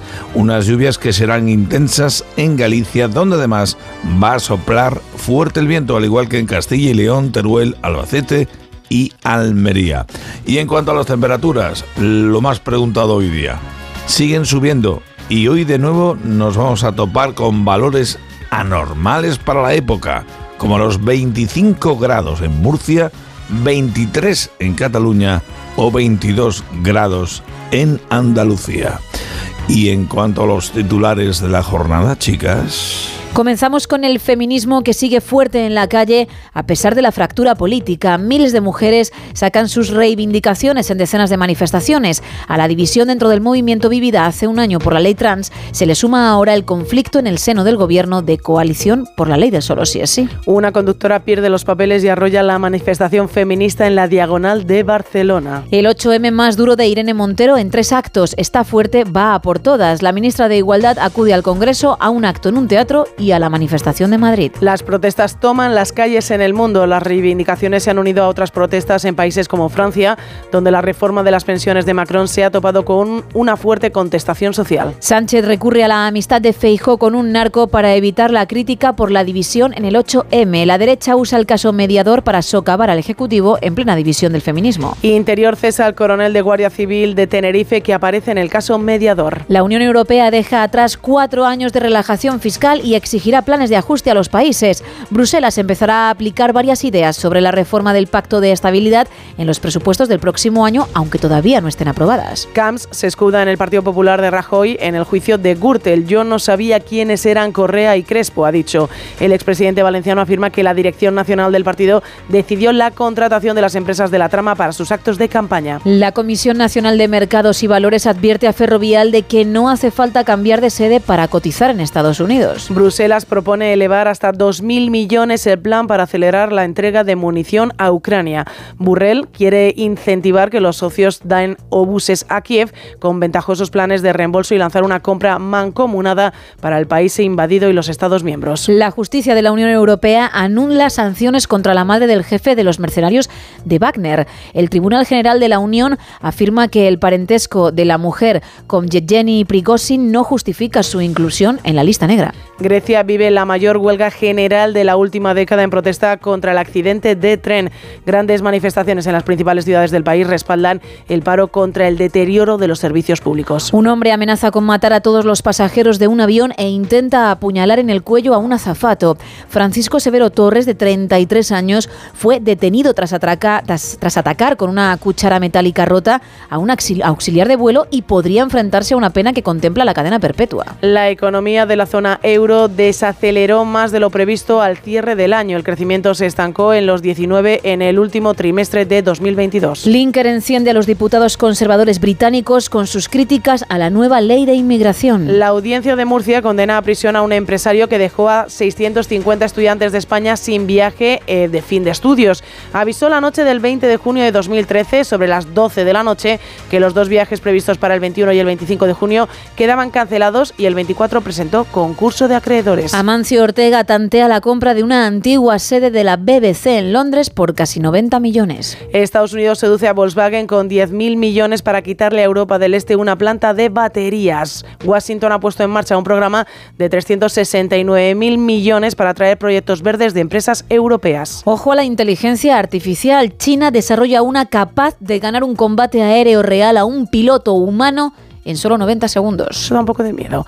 Y nos vamos ahora con la prensa rosa. Julio Iglesias defiende a Isabel Presley. Ha dicho, el comportamiento de Vargas Llosa ha dejado mucho que desear. Bueno, mm, esta pareja de la que voy a hablar, dos tortolitos que estaban disfrutando y de repente nos encontramos con este titular.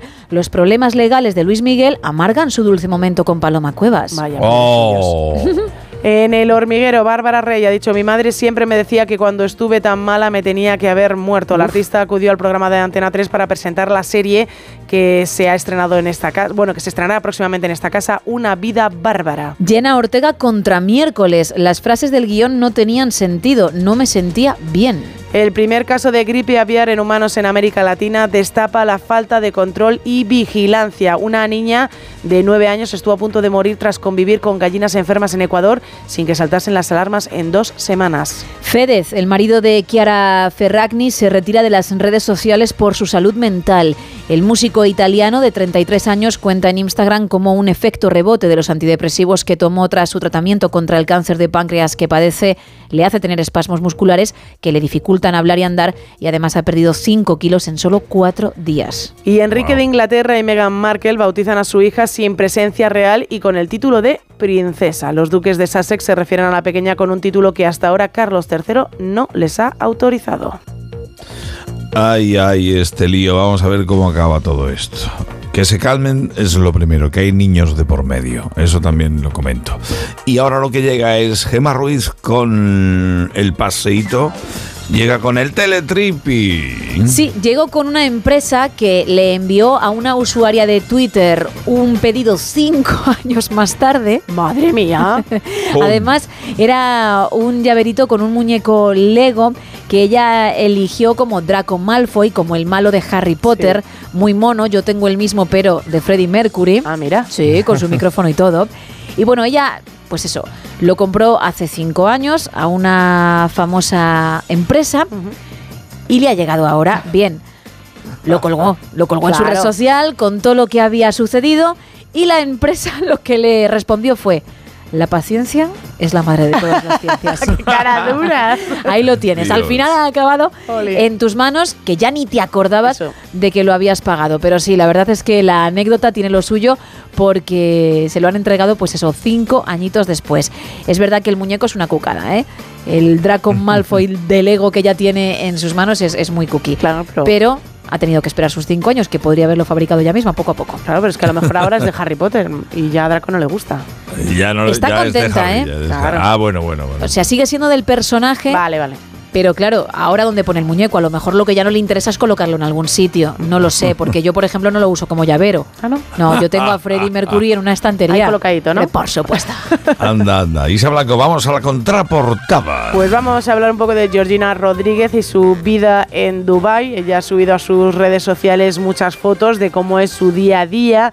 Nos ha mostrado, pues, por ejemplo, que le gusta dar paseos, también trucos de belleza y los looks que elige para cada uno de los días. Uno de estos días para dar un paseo por las calles de Dubai, Georgina, bueno, pues nos ha sorprendido a todos con un conjunto de deporte. No diré un chándal, sí un conjunto deportivo azul muy bonito, pero lo que más llama la ¿Por qué atención no quieres decir chandal? porque realmente no es lo que yo entiendo Ah. como chándal, es como una cosa más ligerita. Yo sería más casi un pijama que un chándal lo que me lleva ¿Sí? Georgina. Vale, vale, sí, sí, vale, sí, sí. vale. Pero lo que llama la atención son los zuecos que lleva. Se lleva unos zuecos y dices, oye, pues tiene pinta de ser muy cómodos, que los zuecos en general son bastante cómodos de llevar. Bueno, pues si te pones a investigar estos zuecos que tienen pelito, así para abrigar bien los pies, cuestan nada más y nada menos para dar un paseíto por la calle con los niños, 795 euros. Así que no me quiero ni imaginar lo que cuesta el pseudo chándal que lleva Georgina para pasear con los niños y disfrutar de un ratito en la calle con las criaturas. Yo tampoco quiero ni pensarlo. Anda que no. Eh, me voy al aeródromo, trinco la avioneta, despego que ya estamos en el paseíto por las nubes. Barbate, Cádiz, nublado, 16 grados. Palomarejos, Golf. Estación meteorológica en Talavera de la Reina. Está lloviendo y hay 13 grados según termómetro. En Zaragoza hay algunas nubes y viento 17 grados. Brumas en Albacete 11 grados. También algunas nubes en Ibiza con algo de viento 20 grados. En la costa de Granada algo de viento, nubes y claros 16 grados. En Motril ahora mismo. Bajando, oye, esta está bajita también. León, nublado, 5 grados. 17 grados en Algeciras con brumas. En Las Palmas de Gran Canaria, 18 grados con intervalos nubosos. Nubes y claros en Astorga, también 5 grados. Nublado en Castellón con 18 grados. Brumas en Valencia, 11 grados. Y en Melilla también algunas con 17 grados. Mira tu portón de los mismos que tiene Ceuta. En Pamplona no, no hay nubes. No, 9 grados. Donde sí hay nubes es en San Sebastián, en Donosti, y el termómetro marca 12 grados a esta hora.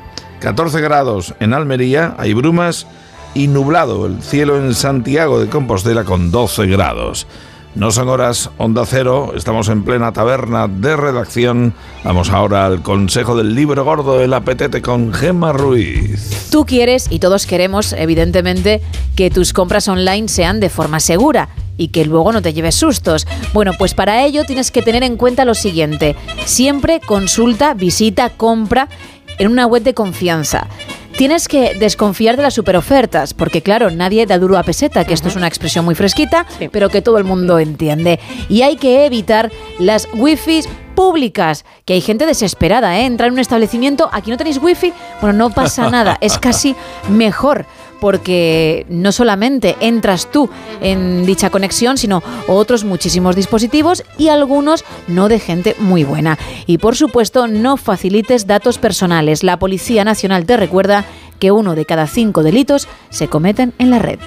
Pues toman buena nota. Y ahora llega el momentazo de la noticia buena con Isa Blanco. Un equipo de científicos de la Universidad de Granada ha hallado la forma de calmar a las neuronas responsables de transmitir el dolor crónico y lo han hecho usando una morfina que esas mismas neuronas producen. El dolor crónico, para que nos hagamos una idea, afecta a cerca de 8 millones de personas en España. De ahí que este estudio sea tan importante. En situaciones de dolor crónico se producen unas sustancias químicas que estimulan a esas neuronas encargadas de transmitir el dolor, esas neuronas que nos hacen sentir el dolor. Y parte de esas neuronas también producen una sustancia que tiene los mismos efectos en el alivio del dolor como si fuese la morfina. Por ahora el estudio se ha realizado en ratones y los resultados han sido muy positivos. Por ello, la investigación de la Universidad de Granada, dirigida por Enrique Cobos y María Carmen, Mari Carmen Ruiz, podría estar muy cerca de producir un nuevo tipo de analgésico capaz de hacer desaparecer el dolor crónico. Y esos alas sería un salto enorme de calidad para millones de personas en el Bueno, mundo y por eso se merece ser la buena noticia de hoy. Qué pedazo de buena noticia. ¿Acabar con el dolor? Por Dios. Mm, barbaridad, barbaridad. Son ya las 4.24, 3.24 en Canarias. Hoy la taberna de redacción es un, pito, un poquito, un poquito más larga porque llega la cara de por detrás del deporte con Paco Reyes. Buenos días. Bonsoir, querido Ojalá Salah. Bonsoir, mi querido Monami Paquito. Ay, grande. Eh, hemos empezado en francés, pero ni mucho menos por jorobar a la gente del PSG. No. No, no, no, no, eh, no, para nada, para nada. Yo por, yo por jorobar a Macron todavía, pero por jorobar a la gente del PSG no, porque, porque a mí no me, han, no me han hecho nada. Pero bueno, sin duda alguna, la gran noticia de la jornada de anoche en la Liga de Campeones, otra vez eliminado en octavos de final eh, el Paris Saint-Germain, de Leo Messi, de Kylian Mbappé, de Ramos a- y un montón de gente, ¿no? De muchísimo dinero y de muchísima inversión durante tantísimos años, Y pero otro batacazo. Al final nada, otro batacazo como tú dices. Ya está. Sí, sí, sí, pues ya perdieron la ida 0-1 y, y en la jornada de anoche le ganó el Bayern de Múnich 2-0 al Paris Saint-Germain. Sí te tengo que decir que Leo Messi hizo un partido horroroso, horroroso, o sea, horroroso. Hizo otro partido horroroso. Y también te quiero decir que el Bayern de Múnich es un equipazo y además es- juega como un equipo. Y por otro lado que el mejor del Paris Saint Germain no fue otro que, Sergio Ramos. Sergio Ramos que tuvo las bueno pues dos de las mejores ocasiones que tuvo el Paris Saint Germain que la primera parte dio la cara y que la segunda pues fue mucho mejor el conjunto alemán. Y te digo que Sergio Ramos fue mejor pues no solamente en el plano deportivo en el Paris Saint Germain sino también en el plano ofensivo al que ya todos conocemos no y que me llama muchísimo la atención eh, con la temporada que está haciendo y con el nivel que está demostrando pues se haya quedado ya fuera de la selección para siempre. Pues tal y cual firmó él mismo después de una llamada del seleccionador eh, Luis de la Fuente que a mí me pueden contar misa que fue una decisión de Luis de la Fuente que yo lo que tengo claro es que esto es una decisión empresarial por lo menos Ah, eh, por las noticias que yo tengo. Es una decisión empresarial. En fin, una decisión de Rubiales eh, para, para ser más... Bueno, en cualquier el, Madrid, ¿qué? ¿Cómo va- le va la cosa dentro de las champiñones? Bueno, pues la semana que viene el partido de vuelta ante el Liverpool con la ventaja de 2-5, son tres goles de diferencia, pero en una semana tensa, una semana para darle muchas vueltas a, a lo que está pasando sobre todo en los últimos partidos, donde el Real Madrid no encuentra el gol, donde hay un poquito de, un poquito un muchito, eh, baja de forma física y sobre todo goleadora, en tanto de Vinicius como de, Benzema, y hay una semana que por fin el Real Madrid no ha tenido que jugar en tres semanas y son demasiados días, creo yo, para hablar todo el rato de lo mismo. Pero que en cualquier caso es el favorito para pasar de eliminatoria. Ayer pasó el Milan, lo hizo el martes el, el Benfica también. Y bueno, pues además del Bayern de Múnich, clasificado en la jornada de ayer el Milan y lo hizo el martes el Benfica y el Chelsea de Joao Félix, que está jugando bastante bien en el Chelsea, algo que no sucedía en el Atlético de Madrid. Oye, ¿y el homenaje a Simeone qué tal? Pues mira, de Joao Félix, su entrenador hasta, hasta diciembre, Simeone, pues un homenaje muy emotivo, ya fue en el campo, ayer en el Metropolitano, pues rodeado de leyendas y un homenaje a un, a un hombre que es historia viva del Atlético de Madrid, del fútbol mundial, son 613 partidos ya eh, dirigiendo al Atlético de Madrid que se dice que se dice pronto. Así que muy merecido el homenaje a Diego Pablo Simeone, que ya tiene al Atlético de Madrid tercero, ¿eh? ya lo tiene tercero en la liga. Vaya tela, vaya tela. Paco Reyes con la cara de por detrás del deporte, esto se va poniendo más calentito. Sí, va casi como la estacionalidad meteorológica. Desearte lo mejor de cara al fin de semana que ya te estaré sintiendo en el Radio Estadio Noche. Y de, de Negreira ya te hablo otro día, ¿eh? Ay, chiquillo, ya es que la cosa ya no sale en periódicos deportivos, ya sale en portada de periódicos generalistas totalmente, como se ha puesto el patio, ¿eh? Puesto el patio más caliente que la barandilla del infierno, sí señor. Paco, que vaya bien el día. Venga, un abrazo grande, Salas. No son horas. Ay, Paco Reyes, qué, qué ímpetu, qué energía nos aporta. Eh, por cierto, eh, Isa Blanco, tienes un permiso de varios minutos. Os veo dentro de un rato, chicos. Sí. Suerte a todos. ¿eh? Porque ahora toca pegar el culete a la pared. Aquí llega Juan Gómez, mira que le gustó un susto. ¿Y cómo lo cuenta él? eh? Juan Gómez, muy buenas. Buenas noches a las...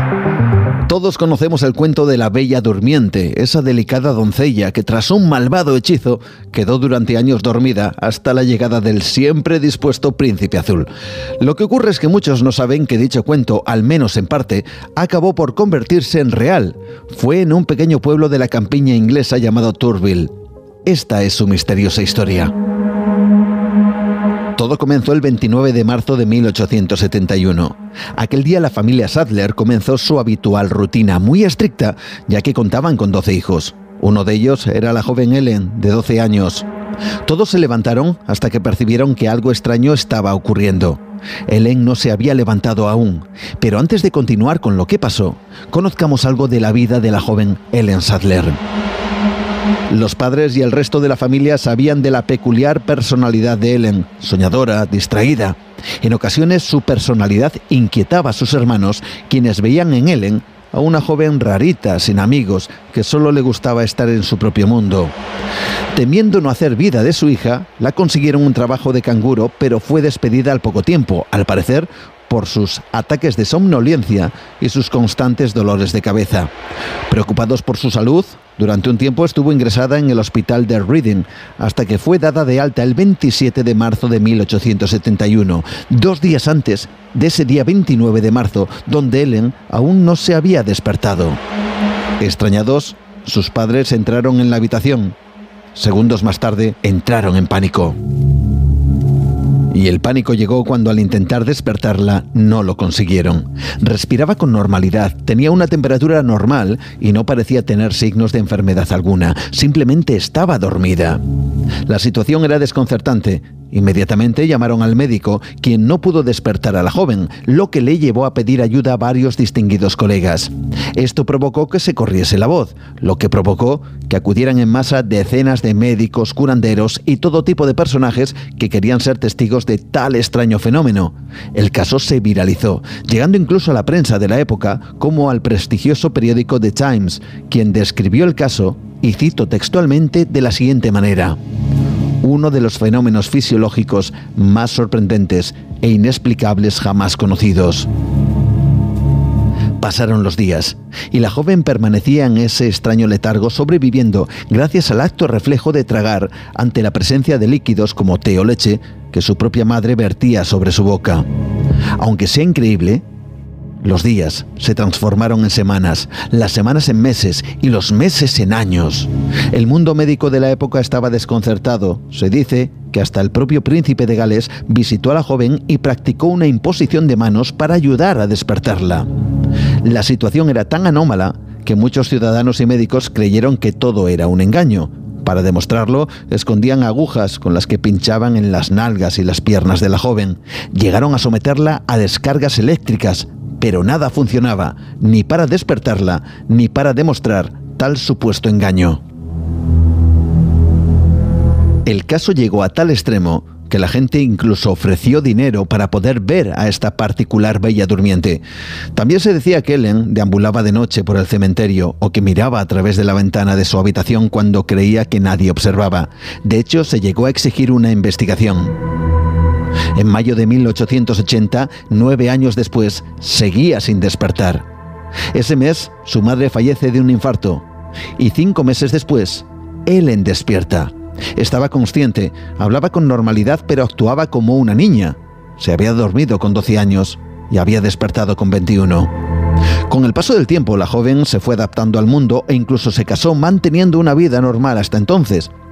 A día de hoy se baraja que el caso pudiera explicarse bajo el influjo de drogas, algún tipo de narcosis, la hipnosis o el engaño. Sea como sea, el caso de Ellen Sadler sigue siendo un misterio médico extraordinario. Y esta noche lo hemos compartido con vosotros. Buenas noches. Muy buenas, Juan, de verdad. Qué historia y además real. Aquí no hay trampa ni cartón, no hay mentiras. Intensidad, apasionante. Eh, Mira que le gustó un susto a nuestro querido y a nosotros, Juan Gómez. 434, 234. Gema Ruiz, por favor, unos cuantos momentos soperos más. Venga, atención a Juan Carlos de Barcelona, que dice sopa tibia de mayonesa con pelotas de mejillón, gamba y rape. ¡Hala! No lo había escuchado nunca. ¿Qué os Yo parece? lo he probado mucho eso. ¿Sí? Sí, Me parece una bomba, ¿eh? pues está muy bueno. No, claro, claro, sí, bueno está, pero luego dices, ostras, ¿y ahora quién me levanta de aquí, no? Luciano dice, buenos días a todos, mi sopa favorita es la sopa minestrone con sus alubias, verduras y un buen pan, riquísima, os la recomiendo. Dice otro oyente, que es un clásico, ¿eh? Sopa de ajos, tan simple, Cierto. Pero tan rica, es Alberto quien apuesta por ella. Y me, Me quedo también con Ferrun desde Alicante, que dice, me gusta hacer sopa con el caldo del cocido, pero en vez de fideos le echo arroz y le dejo también unos cuantos garbanzos. Cuando esté cocido el arroz, al plato y le pico un huevo duro. Está muy bueno. Anda que no he comido eso siendo yo un chaval. Claro, es que, no. con tantas opciones y como te gustan todas, puedo llegar a entender lo que decías al comienzo, ¿no?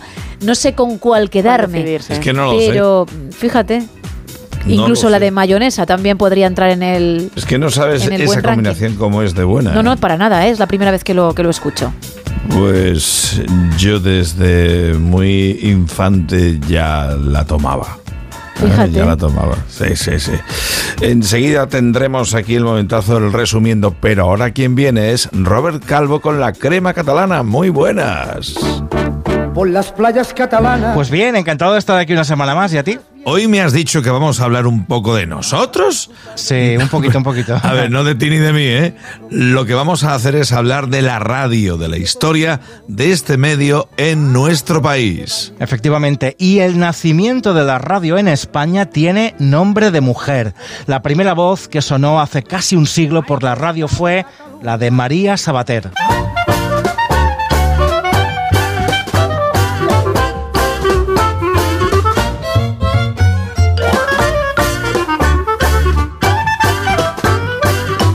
María, la radio en España nació oficialmente el 14 de noviembre de 1924. Efectivamente, fue a las seis y media de la tarde cuando desde el Hotel Colón de Barcelona se produjo la primera emisión radiofónica de la mano de esta mujer que hizo historia. Saludó al personal desde EAJ1 Radio Barcelona. Antes de eso, Radio Ibérica en Madrid ya había hecho algunas emisiones, pero fuera de la legalidad. Así que se considera a la barcelonesa como la primera transmisión oficial a través de la radio. Y la cosa sonó así. La estación radiodifusora E EAJ1 de Emisiones Radio Barcelona. Ante nuestro micrófono, el excelentísimo señor Barón de Viver, alcalde de Barcelona. A partir de entonces se forjó un mito alrededor de esta mujer, Robert. Sí, ella entró en la emisora antes de la inauguración oficial trabajando como secretaria de dirección de la estación de radio. Contaba con tan solo 20 años de edad. Al entrar todavía estaban terminando las instalaciones de la emisora, que estaba en el número 12 de la calle Caspe, donde ahora sigue Radio Barcelona. Entonces el ambiente era, familiar porque estaban comenzando, eran cuatro en la emisora. Su tarea consistía en pasar a limpio las actas y las reuniones de los accionistas así como mandar copias a todos ellos. Su entrada allí en Radio Barcelona fue gracias a que hizo una solicitud de empleo en el Instituto de la Dona que Trabaja, el Instituto de la Mujer que Trabaja. Allí le ofrecieron trabajar en la Asociación Nacional de Radiodifusión. Tenía buena formación y es que había estudiado inglés y francés en la Escuela Berlitz.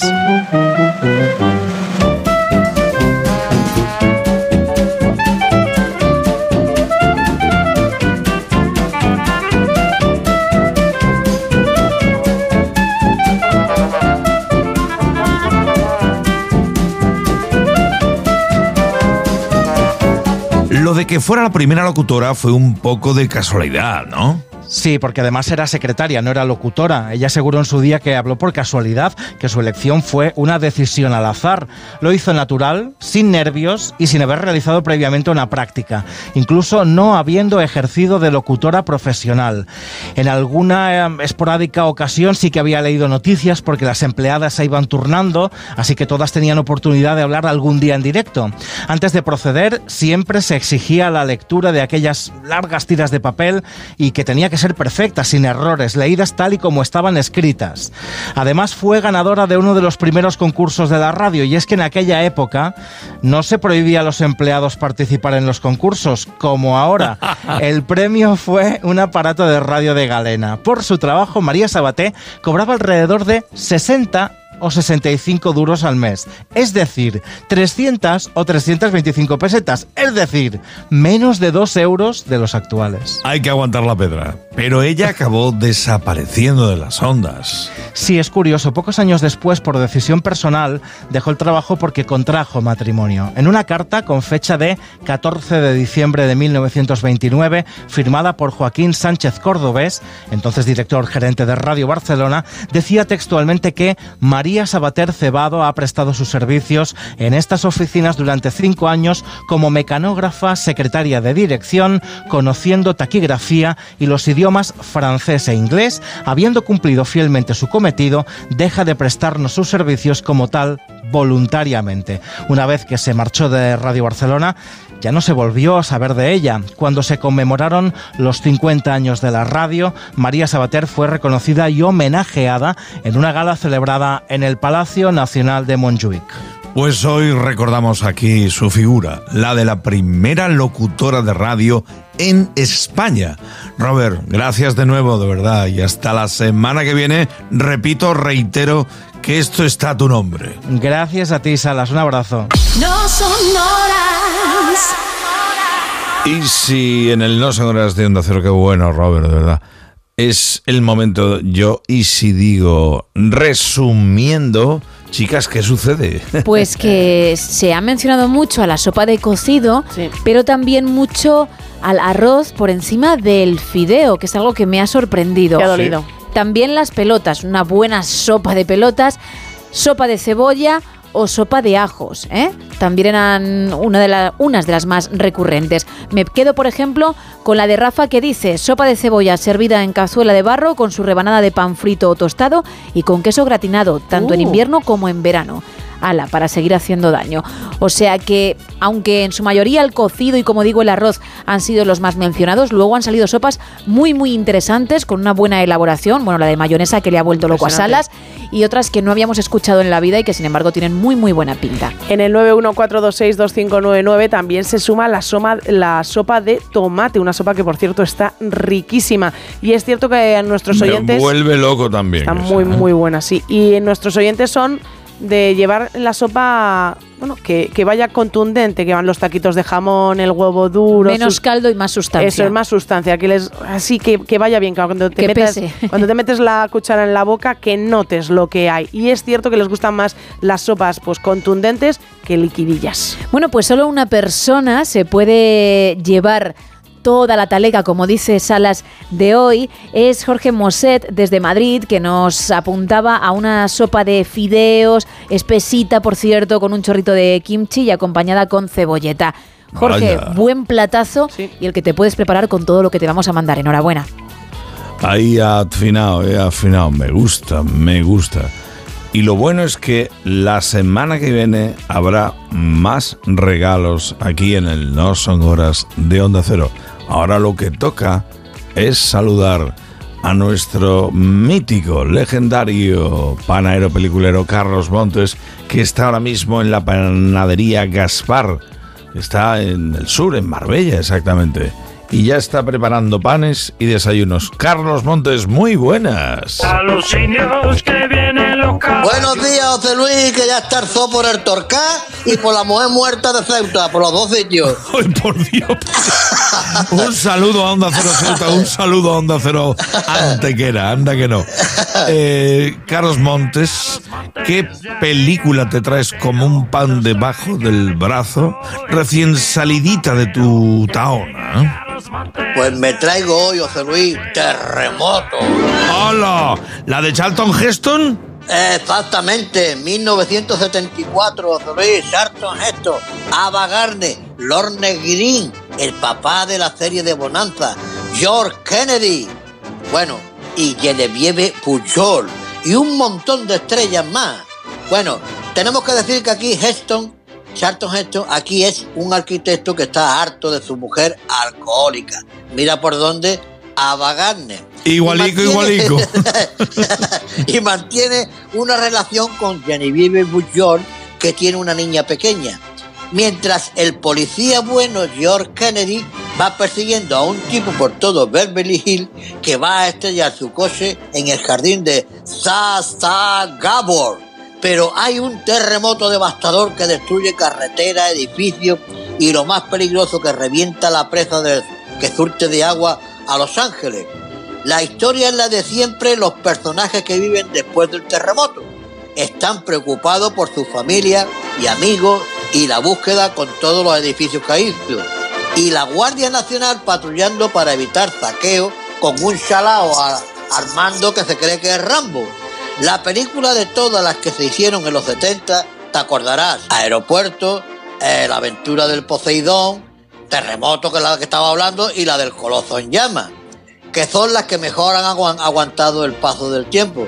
Fíjate, fíjate en Turquía y en Siria cómo la realidad siempre supera la ficción. Fíjate tú.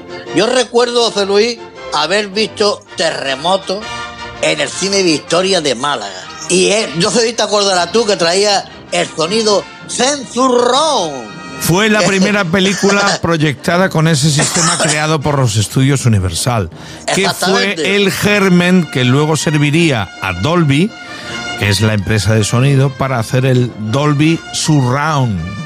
Exactamente. Pero primero fue Sensurround. Se hicieron Pero muy pocas películas en Sensurround.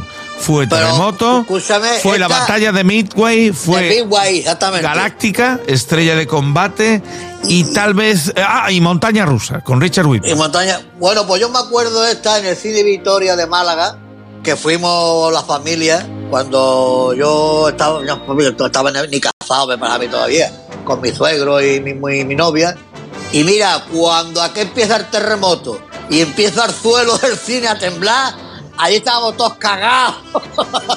estábamos todos cagados porque era una. Tú sabes que el Centurro era una fila de altavoces, gran, altavoces grandes, graves, que ponían en el suelo debajo de la pantalla.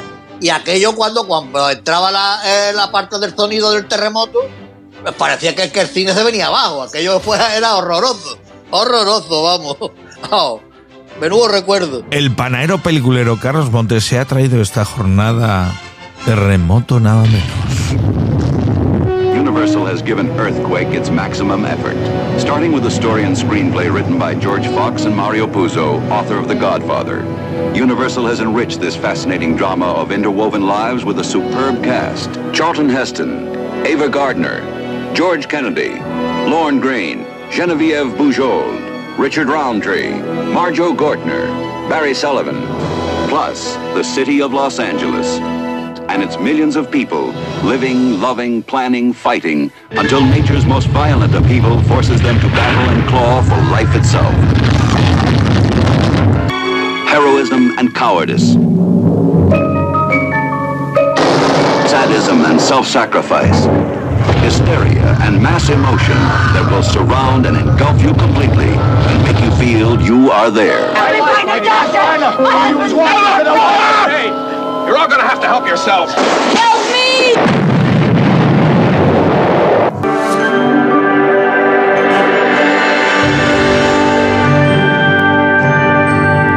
Terremoto es la película protagonista, como siempre, y lamentablemente la realidad supera toda ficción.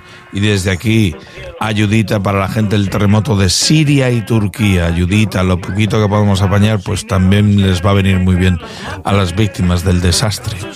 Y la calificación panaera, para no perder el hilo conductor de nuestra sección, Carlos Montes. Pues la, la calificación panadera, esta le vamos a dar a José Luis para el susto que se lleva. Le vamos a dar por lo menos unos 20 o 25 molletes tiendecitos, porque la verdad es que para tragárselo esto que esté con aceite de oliva virgen, bien tiendecito. Y si, y si me apura, le podemos dar también una bandejita de, de, de- de pasteles árabes, ¿sabes? Estos, estos que tienen, que tienen mucho mucho arbellaníta y tienen pistacho por dentro y eso, que, para que para endulzarle la vida, porque lo pasan muy mal, ¿eh? Lo pasan En la película muy mal, lamentablemente en el mundo real ya pudiéramos nosotros mandar cientos de miles de panes a, a los que están sufriendo las consecuencias del terremoto Oh, de oh, Turquía y. Siria. Si la comida y la ropa se pudiera mandar por internet. Ay, ay, ay. Sí, no, no, no, no porque vaya el de, el de correo, no, no. El darle al botoncito eh, va por el cable y luego se amplifica. Exactamente. Teletransportame, Scotty, como quien dice. ¿no? Scotty, eso, eso. A mí me gustó Terremoto, eh, me gustó, aunque Sí, es la típica película catastrófica porque en los años 70 el género catastrófico fue el que de nuevo metió gente en los cines. Claro, bueno, hay un, había un montón. Eh, Y el Coloso en Llamas fue un pelotazo. Un pelotazo. que tu- u- tuvieron que financiar dos estudios, la 20th Sí, Century Fox y la Warner Brothers. Y la Warner Brothers, exactamente. Yo no había pasta la- para que lo hiciera uno solo. Escúchame, yo me quedo con la frase del, del jefe de los bomberos interpretado por Steve McQueen. Dice, A Paul cuando- Newman se lo dice que es el arquitecto. Buenísimo. Exactamente, dice, dice, cuando proyecten hacer edificios de estos, consulten primero con los bomberos. Que por suerte, que por suerte se hacen consultando a los bomberos. Claro. qué bueno, qué bueno, qué bueno. Carlos Montes, darte las gracias una semana más. En siete días te esperamos con más películas aquí. Pues sí, señor, aquí estaremos, de Luis, al pie del cañón. No son horas. Y ahora, a no sonoras de Onda Cero llega el Discoforum con Salas. Y es, atención Gema Ruiz, Disco Forum Tutti Frutti. Vamos con ello. Vámonos ahora al 9 de marzo de 1966. I may not always love you. Esta melodía que tenemos de fondo, en una versión diferente, era grabada por primera vez.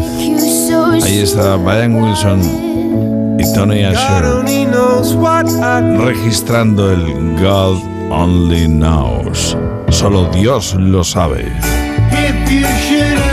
Esta versión fue la que usó, cantada por un montonaco de principales estrellas musicales del mundo.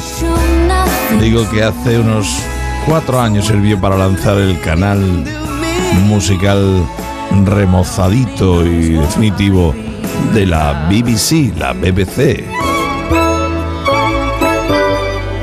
Y esta es otra grabación histórica. Sí, es el Hotel California. Los Eagles. Qué discazo, es una obra maestra.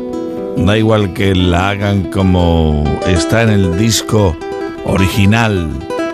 Anda que no, anda que no. O como en este concierto semi desenchufado que marcó la vuelta de reunión de los Eagles.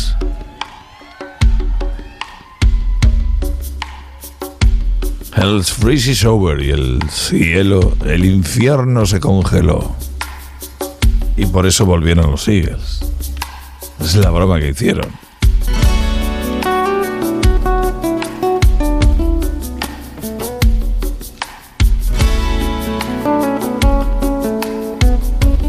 Este intro tremendamente latino para esta versión del Hotel California, el que hicieron los Eagles, es arrebatador.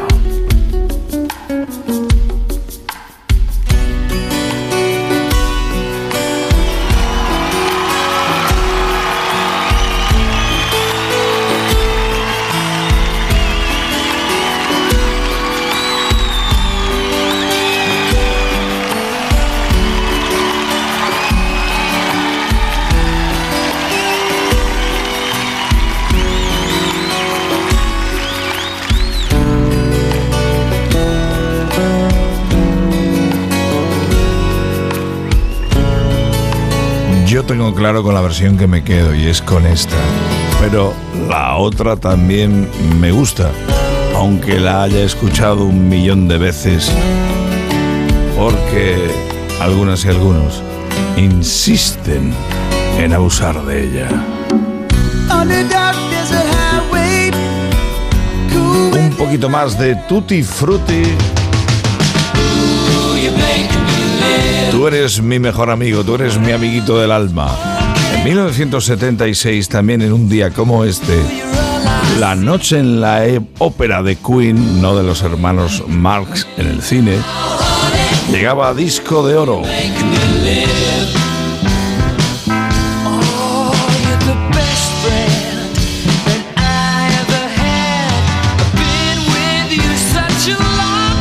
Ya se ha puesto Gemma Ruiz con contenta, contenta. Sí, además esta canción se la canto yo a mi perrete, porque es Anda. mi mejor amigo.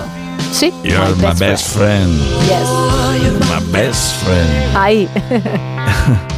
Cambio de tercio, dejamos 76, nos vamos a 1985 y sí, más AOR, sonido de rock orientado a adultos, según el bautismo de palabras que hicieron en Estados Unidos.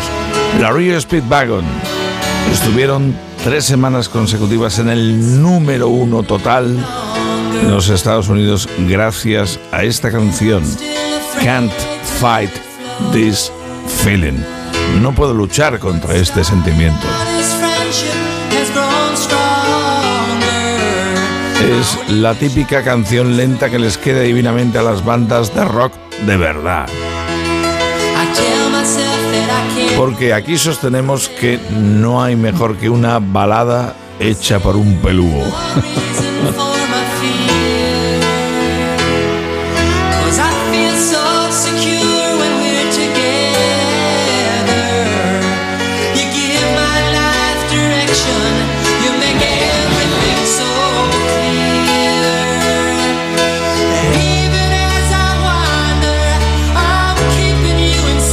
melosísima, ¿verdad? Sí, pero bueno, ya está el topicazo, ¿no? De que las mejores baladas las hacen los grupos de heavy o de rock. Exactamente. La batería aquí la pone Phil Collins, al cumpleañero de la jornada, que se llama John Cale, que llega al mundo en Cala, Inglaterra, en 1942, tal día como hoy. Esta pieza, esta copla se llama además Pablo Picasso. ¿Te suena? This never happened to Pablo Picasso.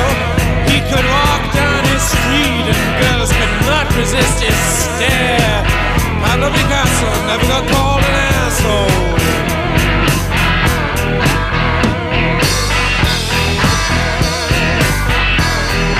Más coplas que esto no para ni un momento. Blinded by the light. Cegado por la luz. Esto como lo canta Springsteen, como lo borda. Y ahí están los Manfred Men. By the light, wrapped up like a douche, another runner in the night.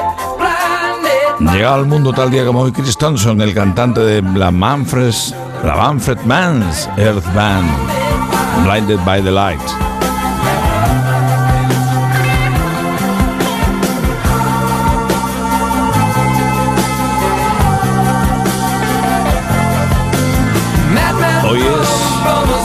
Más que nunca Tutti Frutti. Otra descomunal. Con su blanca palidez. A Wither Shade of Pale. Robin Trower de los Procol Harum llega al mundo también un día como este de 1945.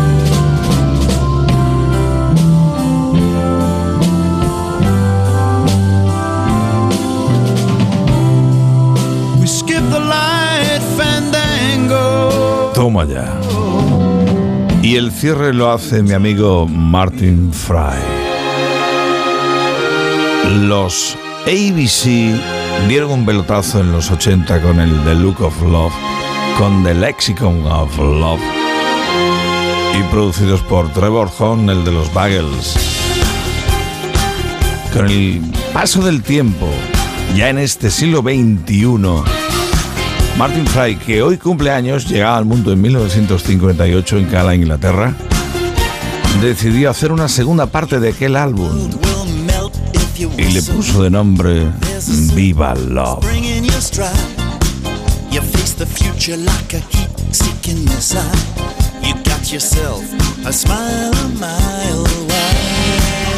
Estamos a un minuto de que sean las 5, las 4 en Canarias. Llega la información de nuevo a Onda Cero. Y unos segundos, minutillos cortos después, Lady Gemma Ruiz se encarga de pilotar la nave de la última hora del No Son Horas al que le coloca el puntito del buenos días. ¿Verdad que sí, Gemma? Hombre, y como que ya tengo el cinturón abrochado para partir en esta nave con toda la tripulación. Pues me quedo escuchándote y escuchando a Isa y preparando el show de mañana. Saludos del Salas, sigue con Onda Cero, faltaría más.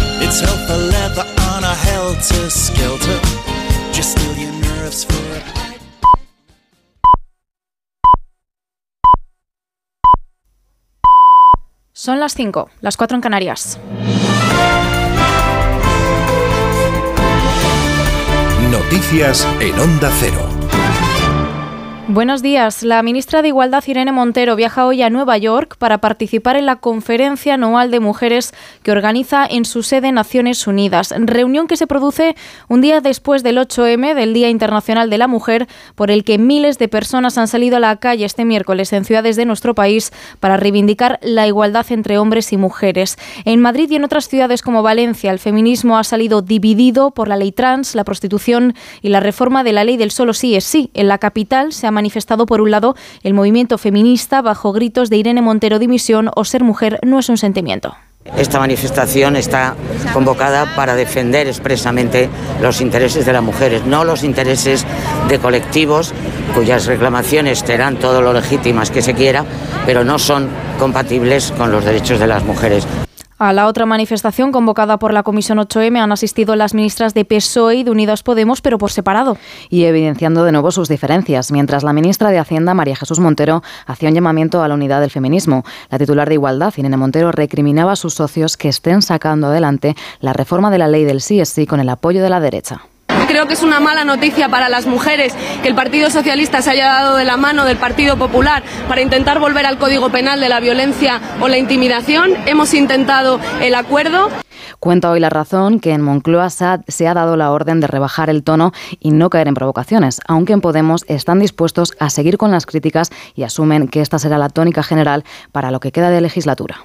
El Ministerio del Interior ha destituido al jefe de la Guardia Civil de Santa Cruz de Tenerife, José María Tienda, porque su nombre aparece en el sumario del caso Mediador, la presunta trama de corrupción encabezada supuestamente por el exdiputado socialista Bernardo Fuentes Curbelo. La Guardia Civil está investigando presuntas irregularidades en la adjudicación de contratos para reformar hasta 13 cuarteles de la Benemérita, entre ellos el de Santa Cruz de Tenerife. Los contratos por valor de 3 millones fueron concedidos a un mismo empresario y en algunos casos no llegaron a completarse.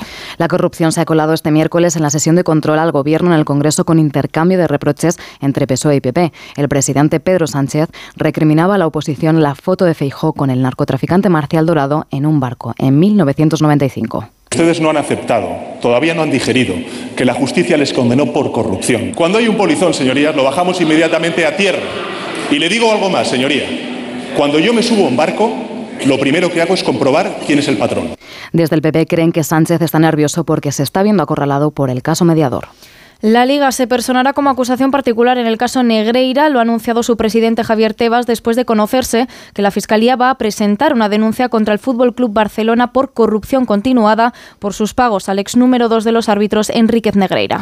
Tebas asegura el que el asunto huele muy mal y le ha pedido a Joan Laporta, presidente del Barça, que dé explicaciones sobre si alguien ha manipulado la competición o lo ha intentado. La Fiscalía última la denuncia contra el club y contra el expresidente Bartomeu por el pago de casi 7 millones de euros entre 2001 y 2018 a Enrique Negreira por un supuesto asesoramiento verbal. Pedirá la declaración como testigos de la porta y los expresidentes Sandro Rosell y Joan Gaspart.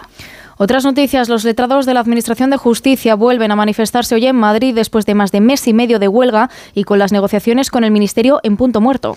Acusan a Justicia de dilatar el conflicto por no sentarse a negociar y de alterar los datos de seguimiento de los paros que superan el 70%, aunque el Gobierno hable de un 30%. Los letrados reclaman mejoras salariales ante el incremento de sus funciones. Desde que comenzara la huelga se han suspendido 300.000 juicios y hay un millón de euros paralizados. Y en Ucrania se cumplen hoy 378 días de guerra con los combates centrados en la ciudad de Bakhmut, a la que Moscú ha enviado en las últimas semanas miles de tropas. El presidente Zelensky ha reconocido que la situación es muy complicada, aunque pide a sus soldados resistir, mientras el secretario general de la OTAN, Stoltenberg, da prácticamente por perdida la ciudad.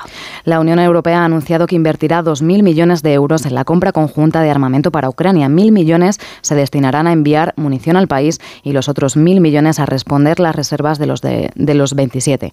El alto representante de Exteriores, José Borrell, espera que cerrar el acuerdo el próximo día 20 en la reunión de ministros de Defensa y Exteriores.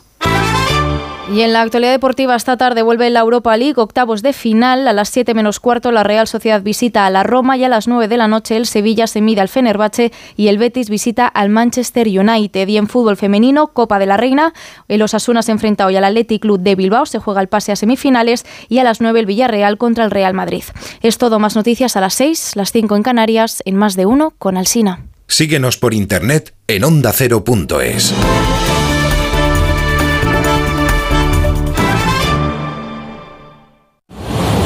Este jueves sigue en la web y en la app los partidos europeos de nuestros equipos. Desde las seis y media de la tarde, encuentros de ida de octavos de final de la Europa League. Tres equipos españoles contra tres históricos europeos. Roma Real Sociedad, Sevilla Fenerbahce y Manchester United Betis. Además, el primer asalto de un equipo español en la Conference, Anderlecht Villarreal. Este jueves desde las seis y media de la tarde, en la web y en la app, los equipos españoles se la juegan en Europa. Síguelo en Radio Estadio, con Edu García. Te mereces esta radio. Onda Cero, tu radio.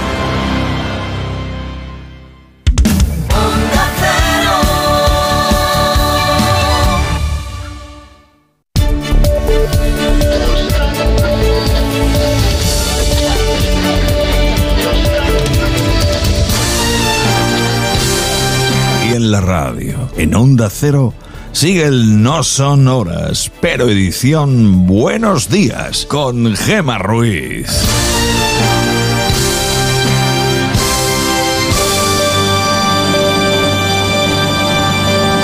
Son las 5 y 6 de la mañana, las 4 y 6 en Canarias. Buenos días.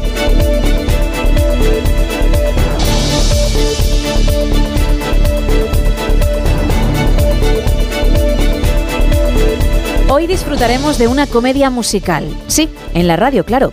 Le echaremos un vistazo a Internet para saber qué nuevos artículos horrendos están intentando vender o librarse de algunos en la red. Y repasaremos la actualidad.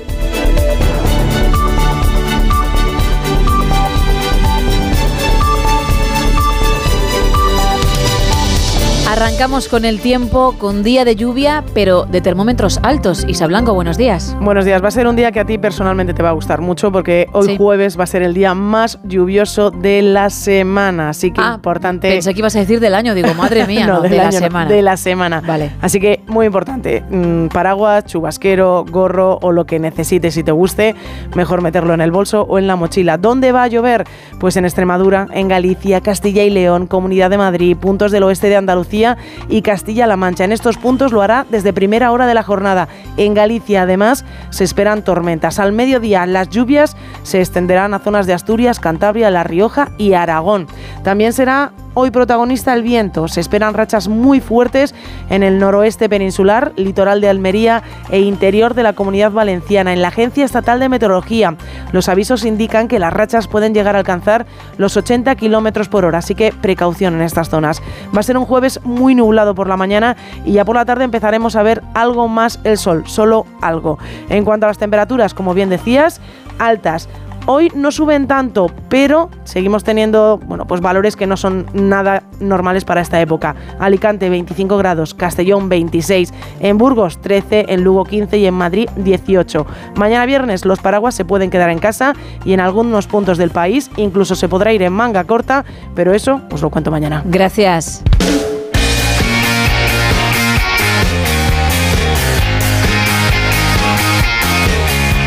Qué me cuentas en deportes, Ana Rodríguez? Buenos días. Hola, ¿qué tal? Buenos días. Bayern de Múnich y Milán ya están en los cuartos de final de la Liga de Campeones. El Bayern eliminando al PSG de Mbappé y de Messi, que de nuevo se queda fuera de Europa a las primeras de cambio. 2-0 ganaron los alemanes en su estadio. El Milán empató a 0 en Londres ante el Tottenham, haciendo bueno el 1-0 conseguido en su estadio en el partido de ida. Hoy vuelven los equipos españoles a la competición europea, pero ya en la Europa League. Ida de los octavos de final. A las 7 menos cuarto, la Real Sociedad juega en Roma contra el equipo de Mourinho y a las 9 Sevilla-Fenerbahce y partidazo en Old Trafford entre el United y el Betis. También juega el Villarreal en la Conference League a las 7 menos cuarto en casa del Anderlecht. Además, homenaje ayer al Cholo Simeón en el Metropolitano al convertirse en el entrenador con más partidos al frente del conjunto rojiblanco. Me siento afortunado, he tenido la, suerte de, de tener lo más importante que puede tener un entrenador, que son futbolistas que me, me hayan podido seguir, futbolistas que se hayan identificado con una manera de sentir el juego y lo hayan transformado como uno lo siente. Y eso no es fácil. Yo creo que en este recorrido de tantos años, eh, lo más difícil es convencerlos de que están en un club que necesita jugar de esa manera, porque la historia de este club va basado en este estilo eh, de juego. Podremos ganar, podremos perder, pero seguro competiremos siempre bien. Y durante declaraciones de Javier Tebas, presidente de la Liga contra la Porta, al que le pide explicaciones por el caso Negreira.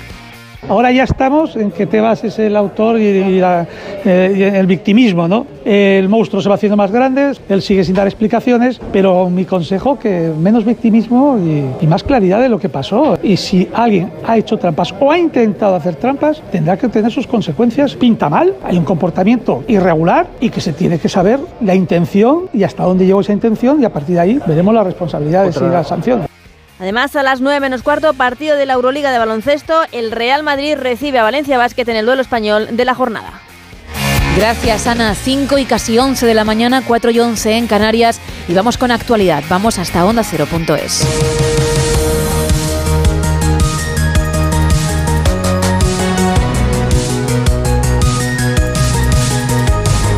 El feminismo dividido tomó ayer las calles de España.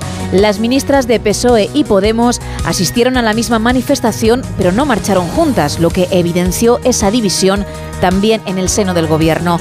No estuvieron ni en la misma línea ni pancarta. En esa marcha, la ministra de Igualdad, Irene Montero, recibió el apoyo de las manifestantes y aseguró que no van a dar un paso atrás en la defensa de los derechos de las mujeres. Bueno, os decía que muchas gracias a todas y a todos por estar aquí. Lo primero, feliz Día Internacional de todas las mujeres, de la lucha por los derechos de más de la mitad de la población, que somos las mujeres. Hoy es el protagonismo del movimiento feminista, de los feminismos. Os pido, por favor, que habléis con las compañeras que están ejerciendo las portavocías de la Comisión del 8M, quien ha convocado siempre históricamente esta movilización. Lo más importante del día de hoy es que las mujeres, desde nuestra diversidad, estamos desbordando las calles, las plazas de nuestro país, reivindicando nuestros derechos, acuerpándonos, sintiéndonos las unas al lado de las otras, peleando por nuestros derechos y también celebrando las conquistas de derechos que estamos haciendo en los últimos años y diciendo con mucha claridad que somos más, que no vamos a dar un paso atrás y que vamos a seguir conquistando todos los derechos para todas las mujeres. Y en la otra manifestación convocada en la capital, la del movimiento feminista de Madrid, contrario a la ley trans porque dice borra a las mujeres y a la prostitución, se escucharon gritos pidiendo la dimisión de la ministra.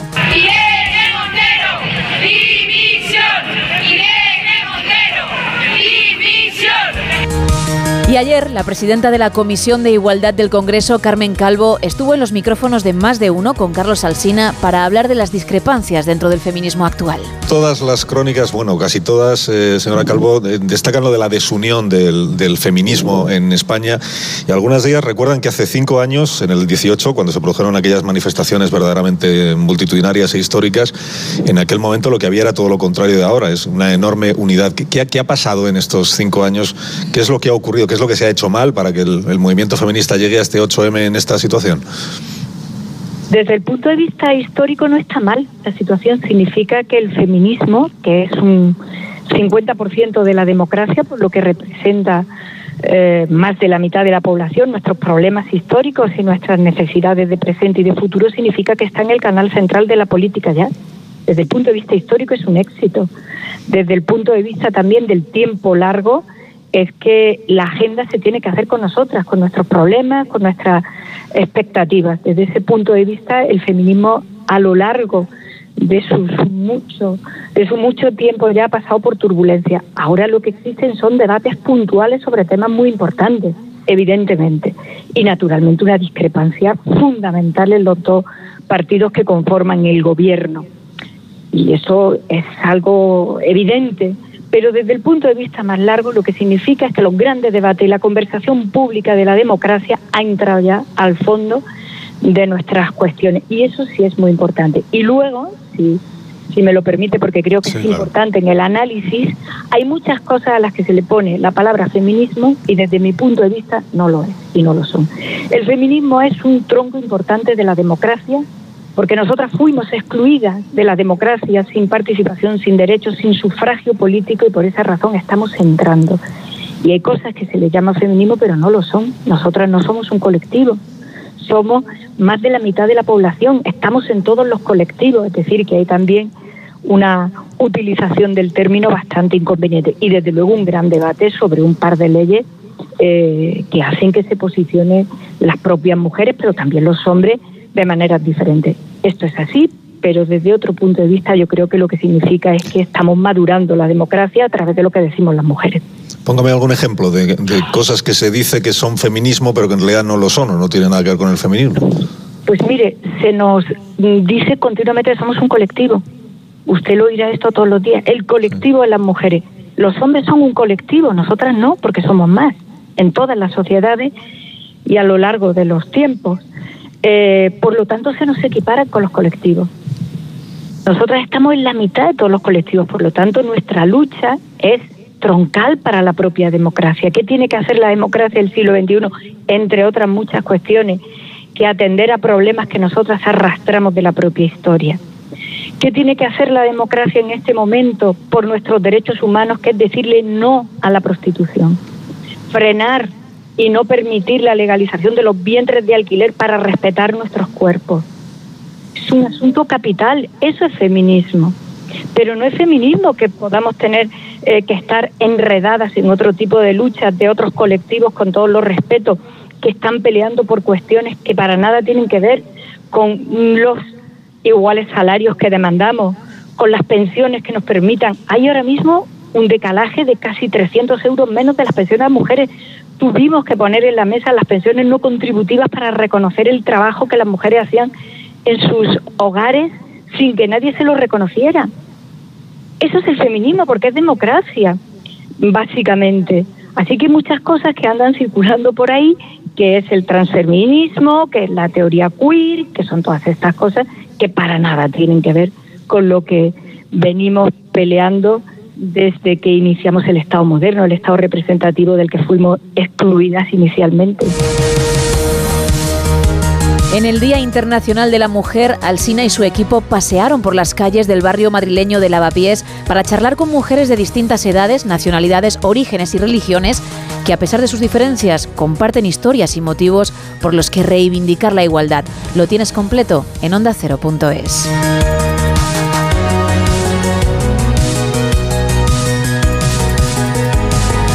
Y ayer, en La Brújula, Rafa Latorre entrevistó al director del Instituto de la Empresa Familiar, José Luis Blanco, que engloba a 1.500 empresas y que ha emitido un comunicado pidiéndole al Ejecutivo que deje de descalificar a compañías que ejercen su derecho de libertad empresarial. Nosotros tenemos una sensación de formar parte de un país con un enorme potencial y donde yo me atrevería a decir que tenemos las mejores empresas que jamás han habido en España. Empresas que están triunfando internacionalmente, que están consiguiendo competir de tú a tú con los líderes mundiales en todos los sectores. Y lo que nos parece que hay que parar, hay que reconducir, es esta especie de mm, deliberada vilificación o demonización de la figura de los empresarios. Y, y, francamente, Rafa, no hubiésemos, no hubiésemos dicho nada si estos comentarios procediesen de sectores por así decirlo, del espectro político.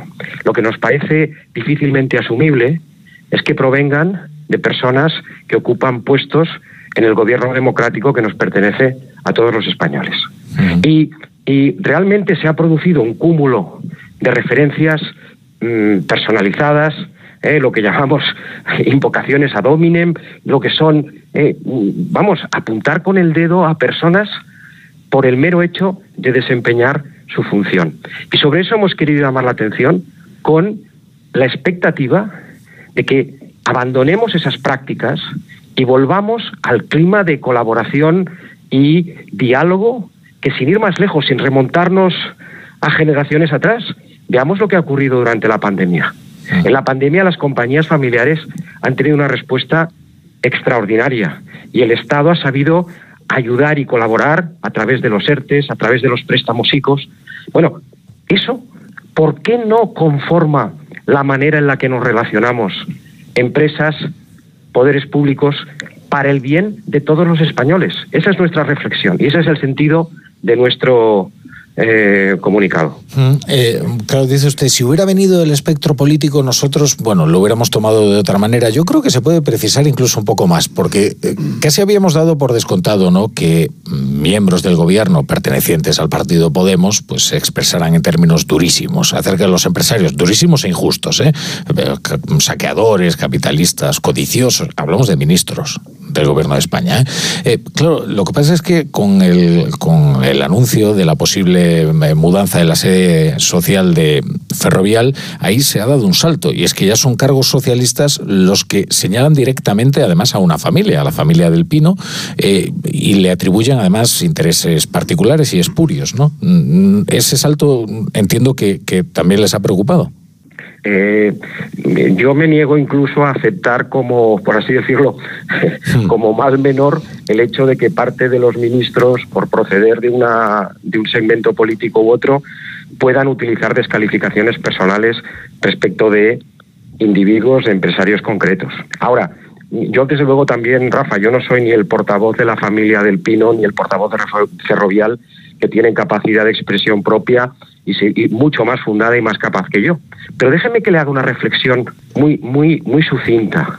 Todo esto arranca porque Ferrovial adopta una decisión que se materializa en un documento que es un proyecto de fusión, que es un tipo de documento que regula la ley de sociedades de capital. No quiero ponerme pesado, pero lo que trato de decir es que es un acto de naturaleza societaria que se hace público por los procedimientos que establece la propia ley y que establece la ley del mercado de valores al tratarse de una sociedad cotizada. Bueno, eso lo que nos indica es que desde el principio estamos en un ámbito que es discutible como, como cualquier otro, pero que se produce dentro del ámbito de la esfera de toma de decisión empresarial. La reacción a, esta, a este acto no ha sido una reacción, eh, ha sido una reacción, en algunos casos, me atrevería a decir que desmedida y en algunos casos, o me atrevería a decir que en casi todos los, los- supuestos, abiertamente infundada.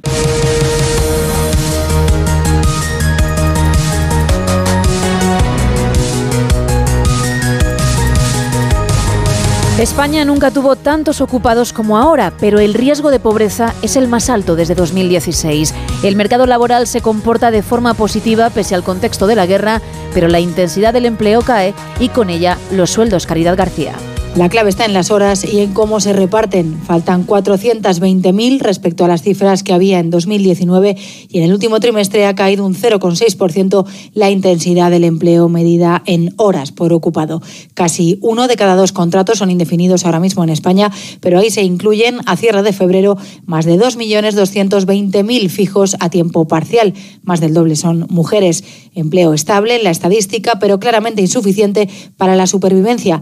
De hecho, es raro en esas condiciones llegar al SMI. Y ahí es donde surge la pobreza laboral. Lo denuncia hoy el líder del sindicato Uso, Joaquín Pérez. que estamos trabajando menos horas ¿no? y por lo tanto es una evidencia que se está troceando el empleo, que hay peores salarios, que hay peores cotizaciones y que habrá futuras peores pensiones. Sucede esto mucho, por ejemplo, en el comercio, donde se están firmando contratos por apenas 10 horas al mes.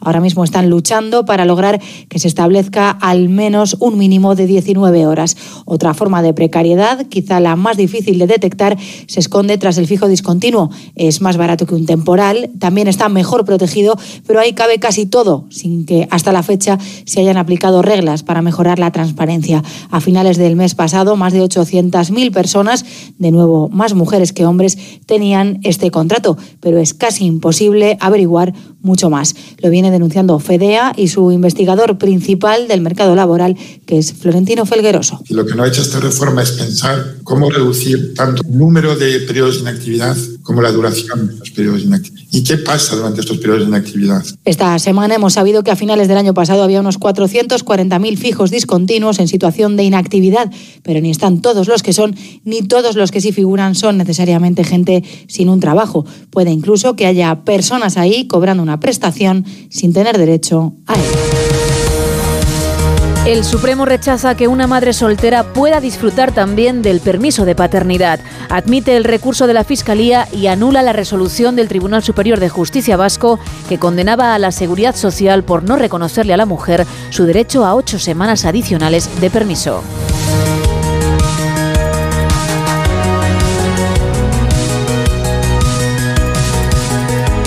Los supuestos restos de Joaquín Gazambide pertenecen a una mujer. El alcalde de Tudela, Alejandro Toquero, ha confirmado que el cadáver alojado en un nicho del cementerio municipal no pertenece al músico.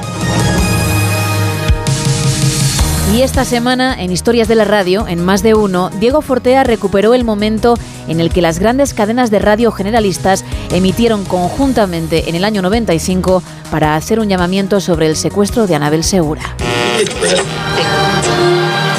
Onda Cero Radio presenta Historias de la Radio. Hace dos semanas hablamos de distintos casos en los que las grandes cadenas de radio conectaron entre ellas. Esto solía ocurrir con motivo de alguna celebración, ya fuera por el aniversario de Radio Barcelona o por conmemorar algún hecho relacionado con este medio. Pero el 27 de junio de 1995, las emisoras principales de nuestro país volvieron a unirse, y esta vez por una razón muy diferente. Iñaki Gabilondo, Luis del Olmo, Julio César Iglesias y Carlos Herrera, responsables de sus respectivos programas matinales de la SER, Onda Cero, Radio Nacional y COPE, conectaron a las diez y media de la mañana para hacer un llamamiento sobre el secuestro de Anabel Segura, la joven que desapareció de su domicilio de La Moraleja el 12 de abril de 1993. Son momentos emotivos, no solamente por el el objetivo, el motivo que nos va a unir a todas las emisoras, a Radio Nacional, a la cadena COPE, a la cadena SER, a Onda Cero. El motivo creo que es hermoso. Ojalá ese motivo, esa unión de todas las emisoras, al lado de los esfuerzos que hacen otros medios como Televisión Española en el programa de, de Paco Lobatón, ojalá ese esfuerzo que van a hacer esta mañana todas las emisoras de España sirvan para que Anabel Segura vuelva a casa. Las diez y media. Las diez y media de la mañana no es muy frecuente. Están en este momento escuchando la radio. La Radio Nacional. La cadena de ondas populares españolas. La cadena SER. Onda Cero. Luis del Olmo, buenos días. Buenos días, Iñaki. Carlos Herrera, hola, buenos días. Iñaki, buenos días. Hola, Julio César. Muy buenos días. Muy buenos días. Nos hemos reunido esta mañana aquí porque la familia de Anabel Segura y la policía nos han pedido que nos reuniéramos para un esfuerzo especial. Hacía mucho tiempo que se secuestró a Anabel Segura, pero tenemos que intentarlo. Hemos convocado a todos nuestros oyentes, ¿verdad? Luis, Julio César, Carlos, para que hagan un esfuerzo especial y para que se unan en la máxima atención. Durante aquella emisión especial se pretendía obtener pistas relacionadas con el largo secuestro, con la intervención de José Segura, padre de Anabel, y un portavoz de la policía, que dio cuenta del estado de las investigaciones. Está con nosotros el padre de Anabel, José Segura. Está el jefe de delincuencia organizada de la policía, Serafín Castro. Es un día en el que tenemos un esfuerzo que pedir a nuestros oyentes. Se lo pedimos. ¿Cómo se lo pides, Luis, a los oyentes de la radio esta mañana, Luis del Olmo? La situación no puede ser más traumática, no solo para Anabel, sino para la familia, después de esos dos años largos de ausencia, y sobre todo por el silencio de los secuestradores. Pero la esperanza no se pierde, y una manera de pedírselo desde aquí, desde la radio, es que pongan atención a lo que nos cuenta el padre de Anabel, don José Segura. ¿Me escucha, señor Segura? Buenos días. Eh, ¿Qué le da fuerzas a usted para seguir ahí en la brecha, en la brecha de la esperanza, señor Segura? Eh, yo creo que pa- para cualquier padre será comprensible que tenemos que mantener la esperanza y precisamente el padre el que más la tiene que mantener, aunque haya pasado tanto tiempo. Y la seguiremos manteniendo mientras que el apoyo social tan grande que tenemos de los medios de comunicación podamos seguir manteniéndolo, no nos faltará esta esperanza. Yo quisiera preguntarle a don José Segura, si me permitís. Eh, señor Segura, ¿ha habido mucha gente que se haya querido aprovechar de esta situación? Ha habido algunos, pero en fin, muchos seguramente no.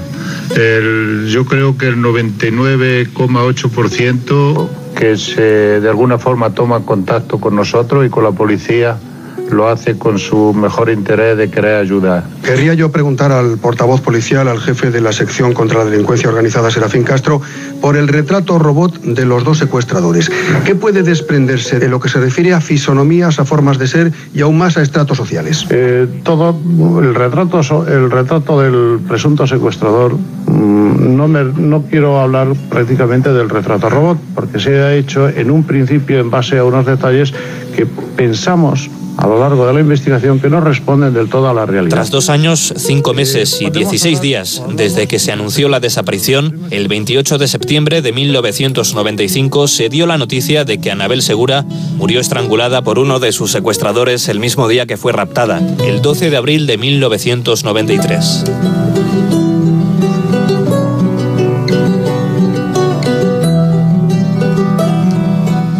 Y terminamos este repaso con la sección Ecos del pasado en la Rosa de los Vientos de Laura Falcó, que el pasado fin de semana habló de fantasmas en Roma, pero no de unos cualquiera. Claro, vamos a hablar de los fantasmas ilustres, porque a ver, hay muchos, pero Los sobre eternos. todo aquellos que son más conocidos, ¿no? Primero es el de Mesalina, evidentemente. Acordémonos que el personaje de Mesalina data del 25 al 48 después de Cristo, y según cuentan, cerca del Coliseo, junto a los restos de lo que fue el templo del emperador Claudio, dicen que ahí vive el espectro de Mesalina, precisamente. Una mujer que se aparece envuelta de blanco, con los brazos cubiertos en joyas, con una diadema entre sus cabellos, que según cuentan busca su enésimo amante. Ella es, pues, Mesalina, ¿no? La hija tan hermosa, como decían que era, del cónsul Marco Valerio Mesalla Barbado, y de Dominica Lépida. Esta mujer, con apenas 14 años, fue obligada por Calígula a casarse con el primo de su madre, Claudio, eh, que iba a ser pues, futuro emperador. Hablamos de un hombre 30 años mayor que ella, tartamudo, cojo y que ya iba por su tercer matrimonio. O sea, vamos, todo un partidazo.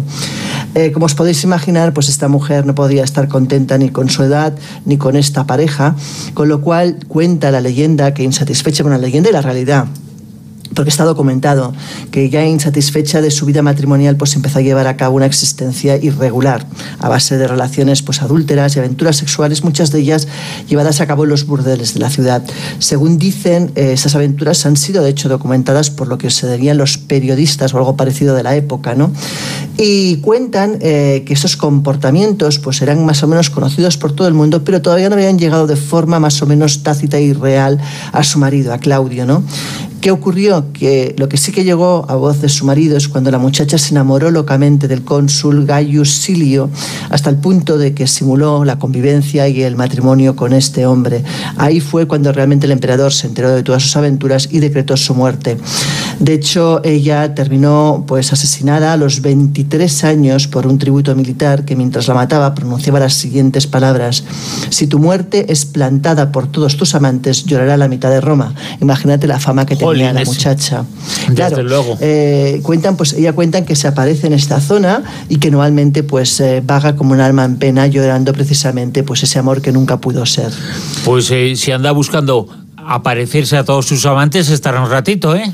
Ah, bueno, sí, tiene para rato, efectivamente. Eh, según para- la leyenda, según lo que se decía. ¿eh? Claro. Eh, la figura de Mesalina es una de las figuras importantes en la historia de eh, Roma. Es una mujer, una, una leyenda. Hay una parte legendaria y una parte absolutamente real. Y en esa parte absolutamente real es lo que hemos comentado sobre esos amores frustrados por las circunstancias de Mesalina. También es un personaje que solamente la leyenda puede generar a alguien tan malo. Pero es que es historia. Y es que era muy malo. Efectivamente. La figura de Nerón, ¿no? Fue el peor emperador de toda Roma. Hablamos de Nerón, que vivió del 37 al 68 después de Cristo. Y de hecho, escuchar su nombre aún a día de hoy, cuando conoces el perfil del personaje, pues denota crueldad, eh, dolor. Y bueno, y era uno de los personajes pues, más temidos de la antigua Roma. Él eh, fue emperador romano entre los años 54 y 68 y hasta infame gobernante se le atribuye pues, acciones totalmente documentadas que confirman cuán cruel podía llegar a ser. Eh, por ejemplo, cuando un general romano destacaba por sus hazañas, Nerón, como temía y como era un inseguro en el fondo, lo que tenía era terror a que le pudieran eclipsar, le obligaba a suicidarse. eh, y si no lo hacía, evidentemente, el pero era que acabaría con su familia. Con lo cual, imagínate qué crueldad, ¿no? 5 y 33 de la mañana, 4 y 33 en Canarias y hay que saludarle a él.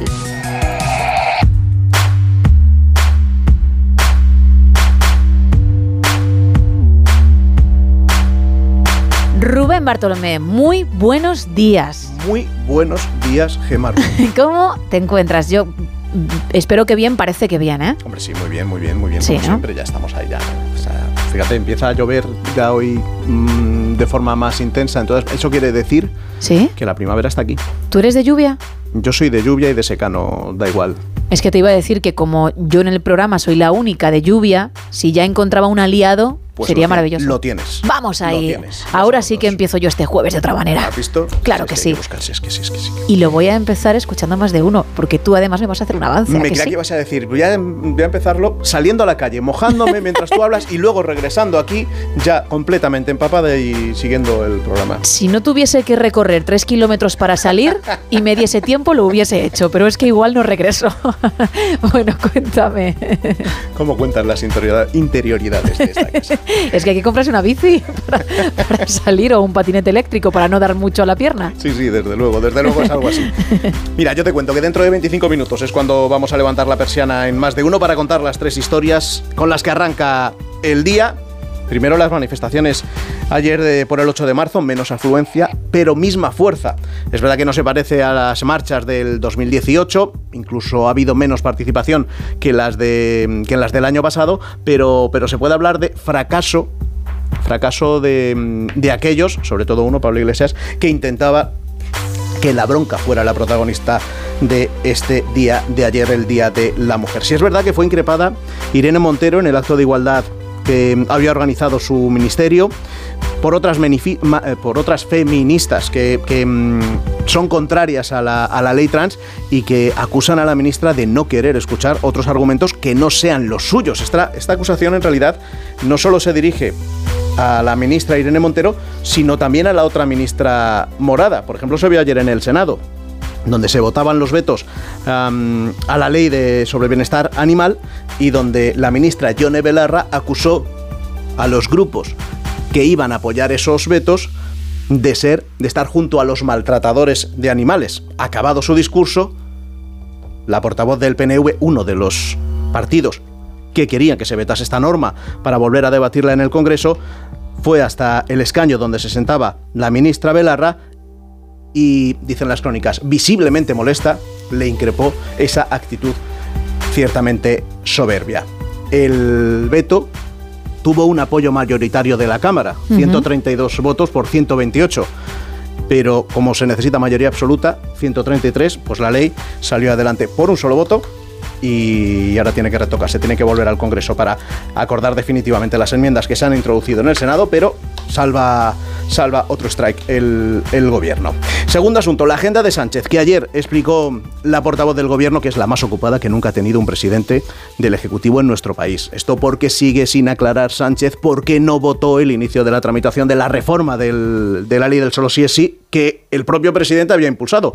No dijo nada ayer en la sesión de control al gobierno e intentó desviar el asunto recordando la corrupción de antaño en el PP y sacando a relucir de nuevo la foto de Fijó en el, en el barco de Marcial Dorado de hace 30 años. Dicen en Génova que esto demuestra que está muy nervioso, que eh, Sánchez está gastando las balas demasiado pronto porque esto lo esperaban en el PP, pero de cara a la campaña a las eh, generales. Y tercer asunto, muy importante, de anoche mismo, el caso mediador, que destaca, destapa ahora la gravedad del fraude en la reforma de los cuarteles de la Guardia Civil. Anoche, como te digo, casi de madrugada se hizo público que Interior había destituido al responsable de la comandancia de Tenerife por pérdida de confianza, afirman algunas fuentes, al aparecer su nombre, José María Tienda, en el sumario del caso mediador. Antes, desde 2021, en realidad ya se estaba sospechando de él, lo hacía asuntos internos, porque el de Tenerife era el único cuartel que le seguía encargando el mantenimiento a un constructor implicado en el caso mediador por ser amigo del general Espinosa. Hasta que en 2017, fíjate, no saltó la alarma en el cuerpo, a este constructor se le habían adjudicado las reformas de todos los cuarteles que se habían iniciado en toda España desde el año 2019, todas encargadas al mismo, al amigo del general Espinosa. Bueno, de estos temas y otros muchos vamos a hablar hoy en Tertulia, también con Tony Bolaño, con José Antonio Vera, con Carmen Morodo, pero tenemos más historias en más de uno, como la de Barbie. Sí. La muñeca. Sí, sí. Porque nos la va a contar Elena Bueno al comenzar el programa, porque hoy se celebra su día. Carlos Zumer nos cuenta la- en la Beta Cultureta la historia de una predicción, la de Spielberg con CMX y con Tarantino y con patos de por medio. Casi nada. Fíjate, en- de cine, mira, ya que hablamos de, de Tarantino, de Spielberg, de CMX, de cine, de historia del cine y de mucho más, vamos a hablar hoy con, con Ramón Barea, uno de los actores más prolíficos de, de nuestro cine, además de productor, también director. Y tenemos hora guasa con Agustín Jiménez, con Carlos Latre, también con Leonor Lavado y como es jueves viene al programa a retarnos Santi García Cremades, matemático de más de uno. Pues a partir de las 6, las 5 en Canarias, con Carlos Alsina y todo su equipo, en el que obviamente está mi querido Rubén Bartolomé. Muchísimas gracias. A ti siempre. Hasta mañana. Hasta mañana. Son las 5 y 39, las 4 y 39 en Canarias. Seguimos en directo en No Sonoras. Buenos días. Si esto fuera un cine, ahora me veríais en la pantalla. Pero como esto es de escuchar, os jodéis. Así que podría tirarme el pisto y deciros que soy rubia, ojos verdes, que mido un 80 y que los obreros me dicen... ¡Eh, Johnny, Johnny! ¡Mira que te voy! ¡Eh, tronca! ¡Eh, que tú no sabes eso de que los bombones al sol, si, si les da el sol así de primeras... Eh, ¿cómo era, Johnny? ¿Cómo era lo del sol? ¡A que se derriten, tronca! ¡Se derriten! La verdad de la buena es que tengo 53 años y que hasta hace muy poco vivía obsesionada, no, obsesionadísima por la menopausia, el paso del tiempo, los michelines, los sofocos, las taquicardias. Vamos, que a mi edad la mayoría de nosotras nos vamos meando. Y ven a que te haces mío. menopausia. La menopausia me tenía a mí como un rastrojo humano. Y eso que lo daba todo en CrossFit con mi grupo de vecinas. Como que no conseguía encontrar mi lugar en el mundo. A mí lo que más me llena es ayudar a la gente, aunque esté de bajón. Porque yo creo mucho en el karma. Y a veces, intentando ayudar a los demás, me ha pasado cada cosa como cuando me llamó mi prima Concha, que es como una hermana para mí. Bueno, que una noche con unas amigas en un karaoke chino, mi pobre prima Concha es que no sabe beber. Si en las fiestas de los pueblos siempre acababa tirada como una colilla por ahí entre los arbustos. En fin, se puso a beber de garrafón y acabó con un ciego. Menos mal que la salvó un tal Wang, el único norcoreano que debía andar por Madrid aquel día. Y que encima era el dueño del karaoke. Se enamoraron.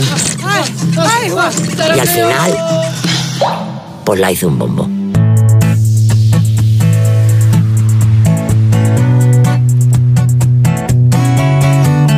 Lo has oído, Jimena ha entrado en los 50 obsesionada con muchas cosas. Pues bien, tras varios años siendo la mejor vendedora de una compañía de productos eróticos, algo va a cambiar.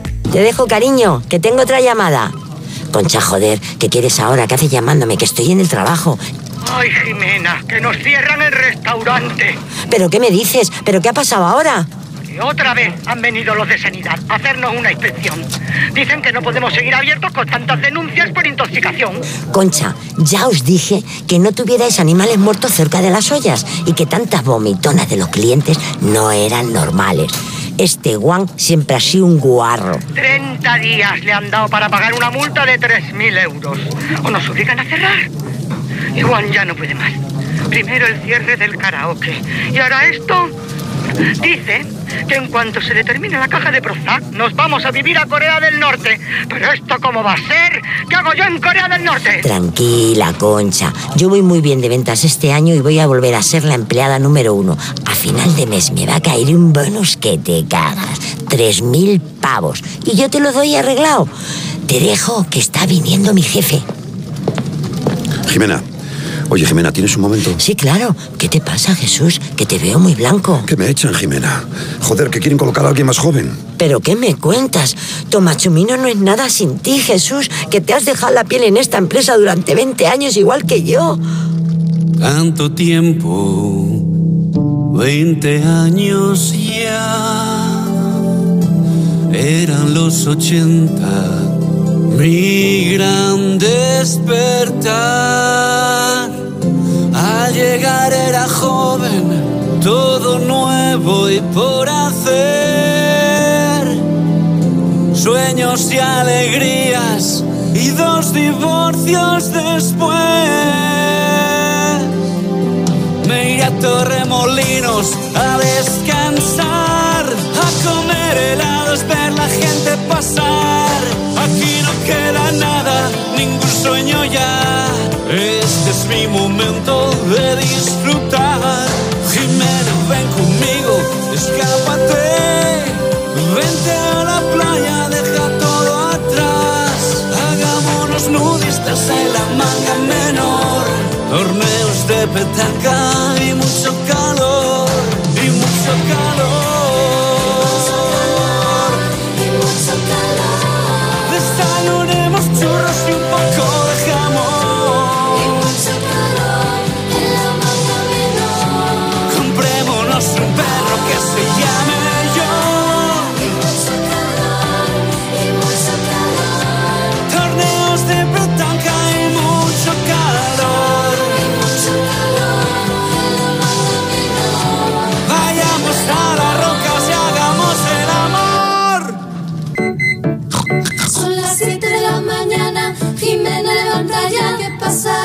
Pasará? La alemana va a llegar. Son las 7 de la mañana, la alemana va a llegar. ¿Qué pasará? ¿Qué pasará? Jimena levanta ya.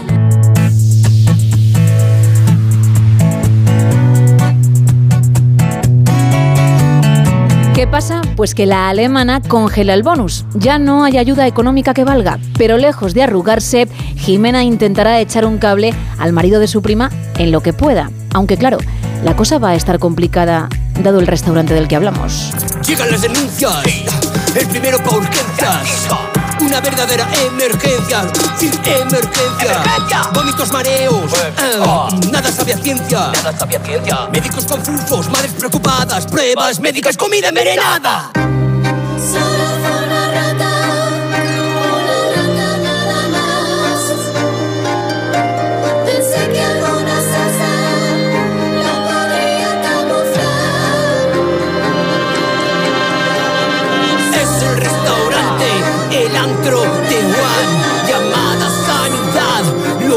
Vamos a cerrar. Sí, es el restaurante, el antro de Juan.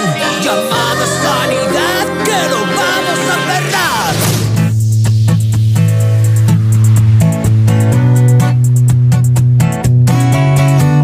Hay que seguir buscando opciones, así que Jimena intentará que el programa de Chicote reforme el restaurante de Juan y a ver si así la cosa funciona. Grupo 3 Media, buenos días. Ay, guapa, mira, soy Jimena y os tengo preparado un bombazo para el programa de Chicote que ni en Corea, joder. Disculpe, ¿esto es recepción? ¿Quiere que le pase con contenidos? Sí, sí, sí, sí, pásame, anda, que les tengo una oferta que no van a poder rechazar. Un momento, le paso.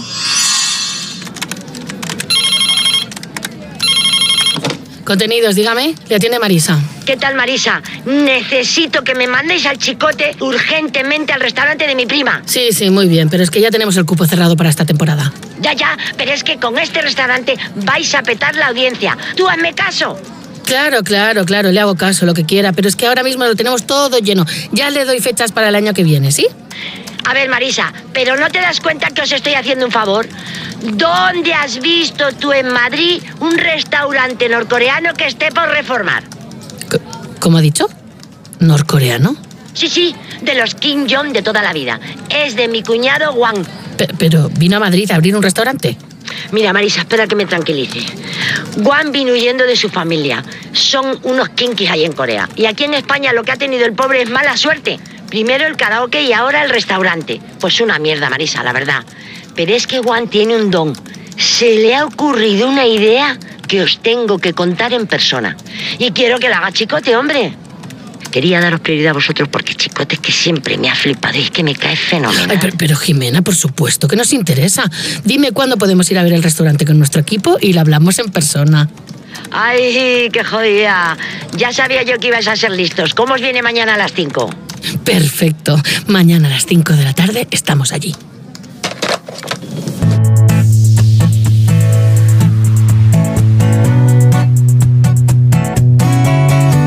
Lo que pasa a partir de esa visita hay que escucharlo en este musical de Sonora titulado Jimena soy yo, una disparatada comedia de Lucas Vidal con guion de Ainhoa Careaga y con Carmela Rosingana, Cecilia Suárez, Boris Izaguirre, Edu Soto, Francis Lorenzo e Iciar Castro, entre otros. Cuatro episodios que te sacarán una sonrisa seguro. Descárgate la aplicación de Sonora en tu móvil iOS o Android y disfruta de este y otros muchos contenidos.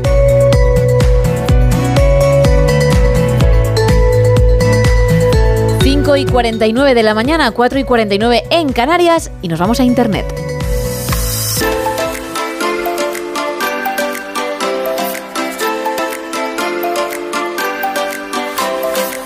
Porque podemos encontrar un sinfín de artículos que la gente intenta vender. Digo intenta porque, bueno, hay que confiar en el ser humano.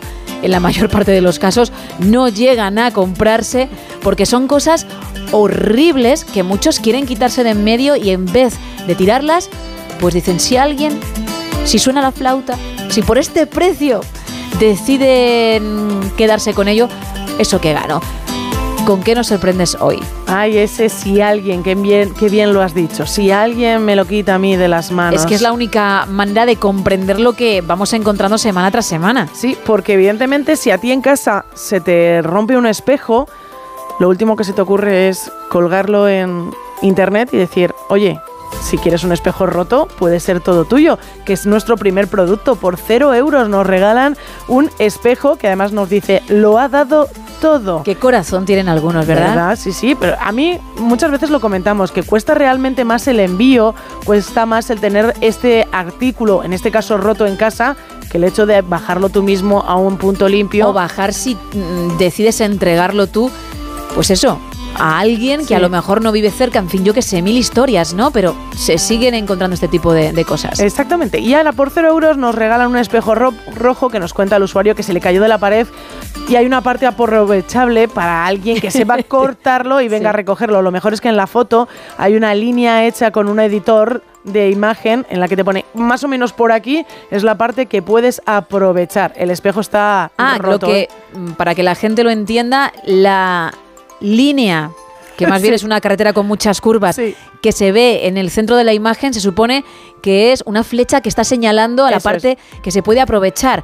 Con lo cual, ni siquiera para hacer una línea recta, que es, pues eso, poner el dedo y hacer plum, ya No, está, es capaz la persona. Lo hemos hecho. Increíble. Y además nos ponen una parte útil entera que queda es de y nos ponen los centímetros. A mí me gusta muchísimo lo, lo de lo ha dado todo. Pero ojo, porque aunque nosotros pensemos que esto no tiene ningún tipo de interés, hay 173 personas que han seguido el anuncio. Hombre, es que hay mm, auténticos vanguardistas que ven en esto una posibilidad y, y decoración que tú jamás te habrías imaginado, pero que puede tener su punto. Efectivamente, bueno, pues este espejo roto que lo ha dado todo y que este usuario lo regala, cuidado, que a lo mejor sí se lo quitan de las manos. Sí, me parece bien, con mucha desgana, hasta para pintar la rayita en cuestión, pero también es verdad que es un regalo, no tiene por qué poner mucho más Claro. eh, en la mesa, ¿no?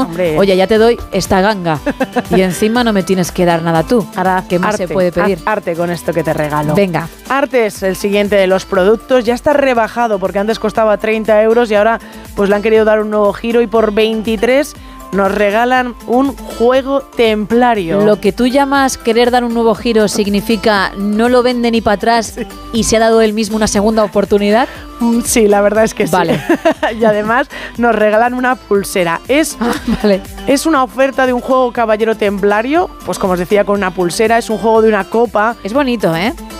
Ajá, es un juego de una copa de material de acero inoxidable, de aluminio y de resina. Dice, es apto para el uso o decoración. A mí me gustaría muchísimo ir a cualquier casa de unos amigos y que me pongan una copa como esta, que es la podemos ver, por ejemplo, en las eh, películas de Indiana Jones, que es eh, donde te entregan pues el cáliz y demás. Este tipo Yo de copas. Te digo la verdad, no me disgusta en absoluto.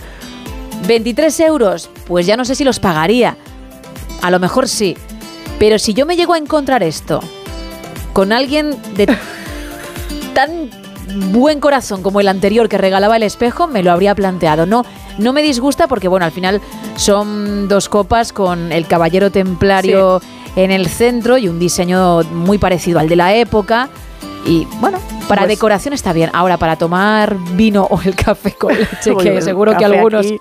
lo harían en la taza, eso ya no. Pues te voy a dar una mala noticia porque el usuario dice, está aquí rebajado al máximo, no se puede bajar ya Ah. más. Último precio, por 23 euros. Recuerda que tienes un juego templario de copa y taza y una pulsera de regalo. Bueno, pues aquellos que quieran sacar los billetes tienen esa oportunidad.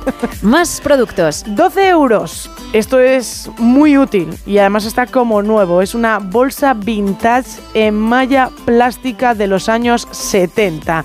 Es una bolsa, evidentemente, para ir a hacer la compra con una anilla para colgarte o bien de la muñeca o bien del hombro. Aquí metes, yo creo que los 5 kilos de naranja y ya no te entra absolutamente nada. Bueno, es que en realidad es parecida a la malla en la que mm, compras Sí, las naranjas, donde exacto. vienen las naranjas. Y también es una bolsa para el pan, porque esta yo recuerdo que en mi pueblo mi tía la tenía, muy parecida, si no, ¿eh? Muy, muy, Esto es un muy- clasicazo. Es sí, que sí. es un clasicazo, sí que Es- tal y cual nos lo venden. Dicen que es una Eso malla es. de los años 70. No, no miente. Nos pone, como bien dices, que es una bolsa para la compra para el pan, en malla plástica flexible y asas en plástico rígido. Es de un color verde, que por verde son 10 euros y roja 12. Ah, tiene dos. Tiene dos, ¿eh? Aquí hay que intentar col- colocar absolutamente todo. Me gustaría saber por qué la roja es más cara que la verde. A lo mejor es más fácil de combinar.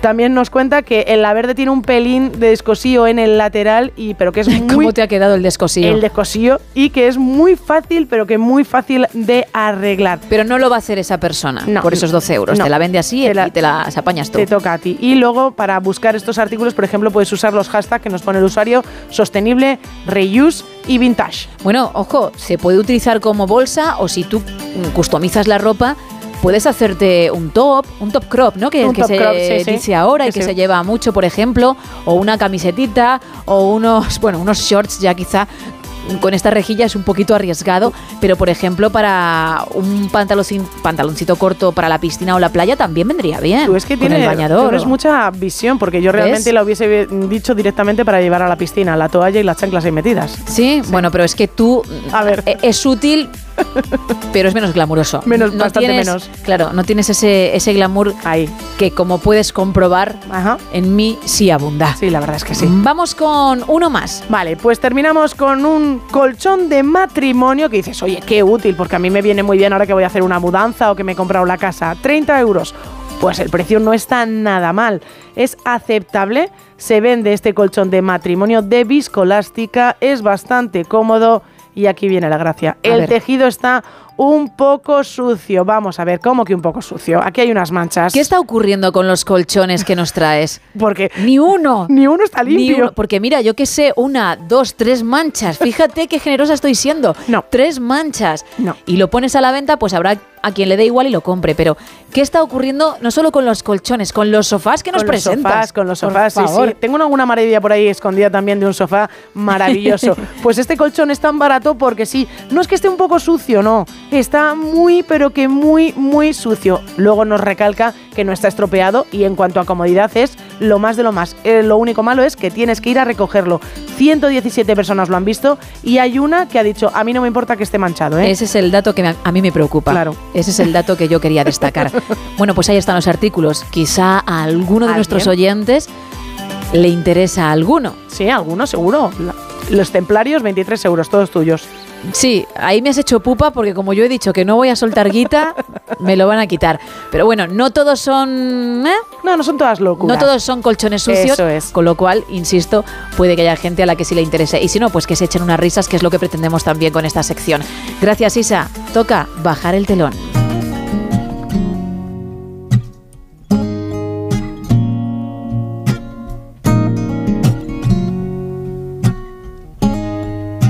Y gracias también a Sergio Monforte, a Ana Rodríguez y a Rubén Bartolomé. Y por supuesto a ti, que has estado con nosotros, que nos has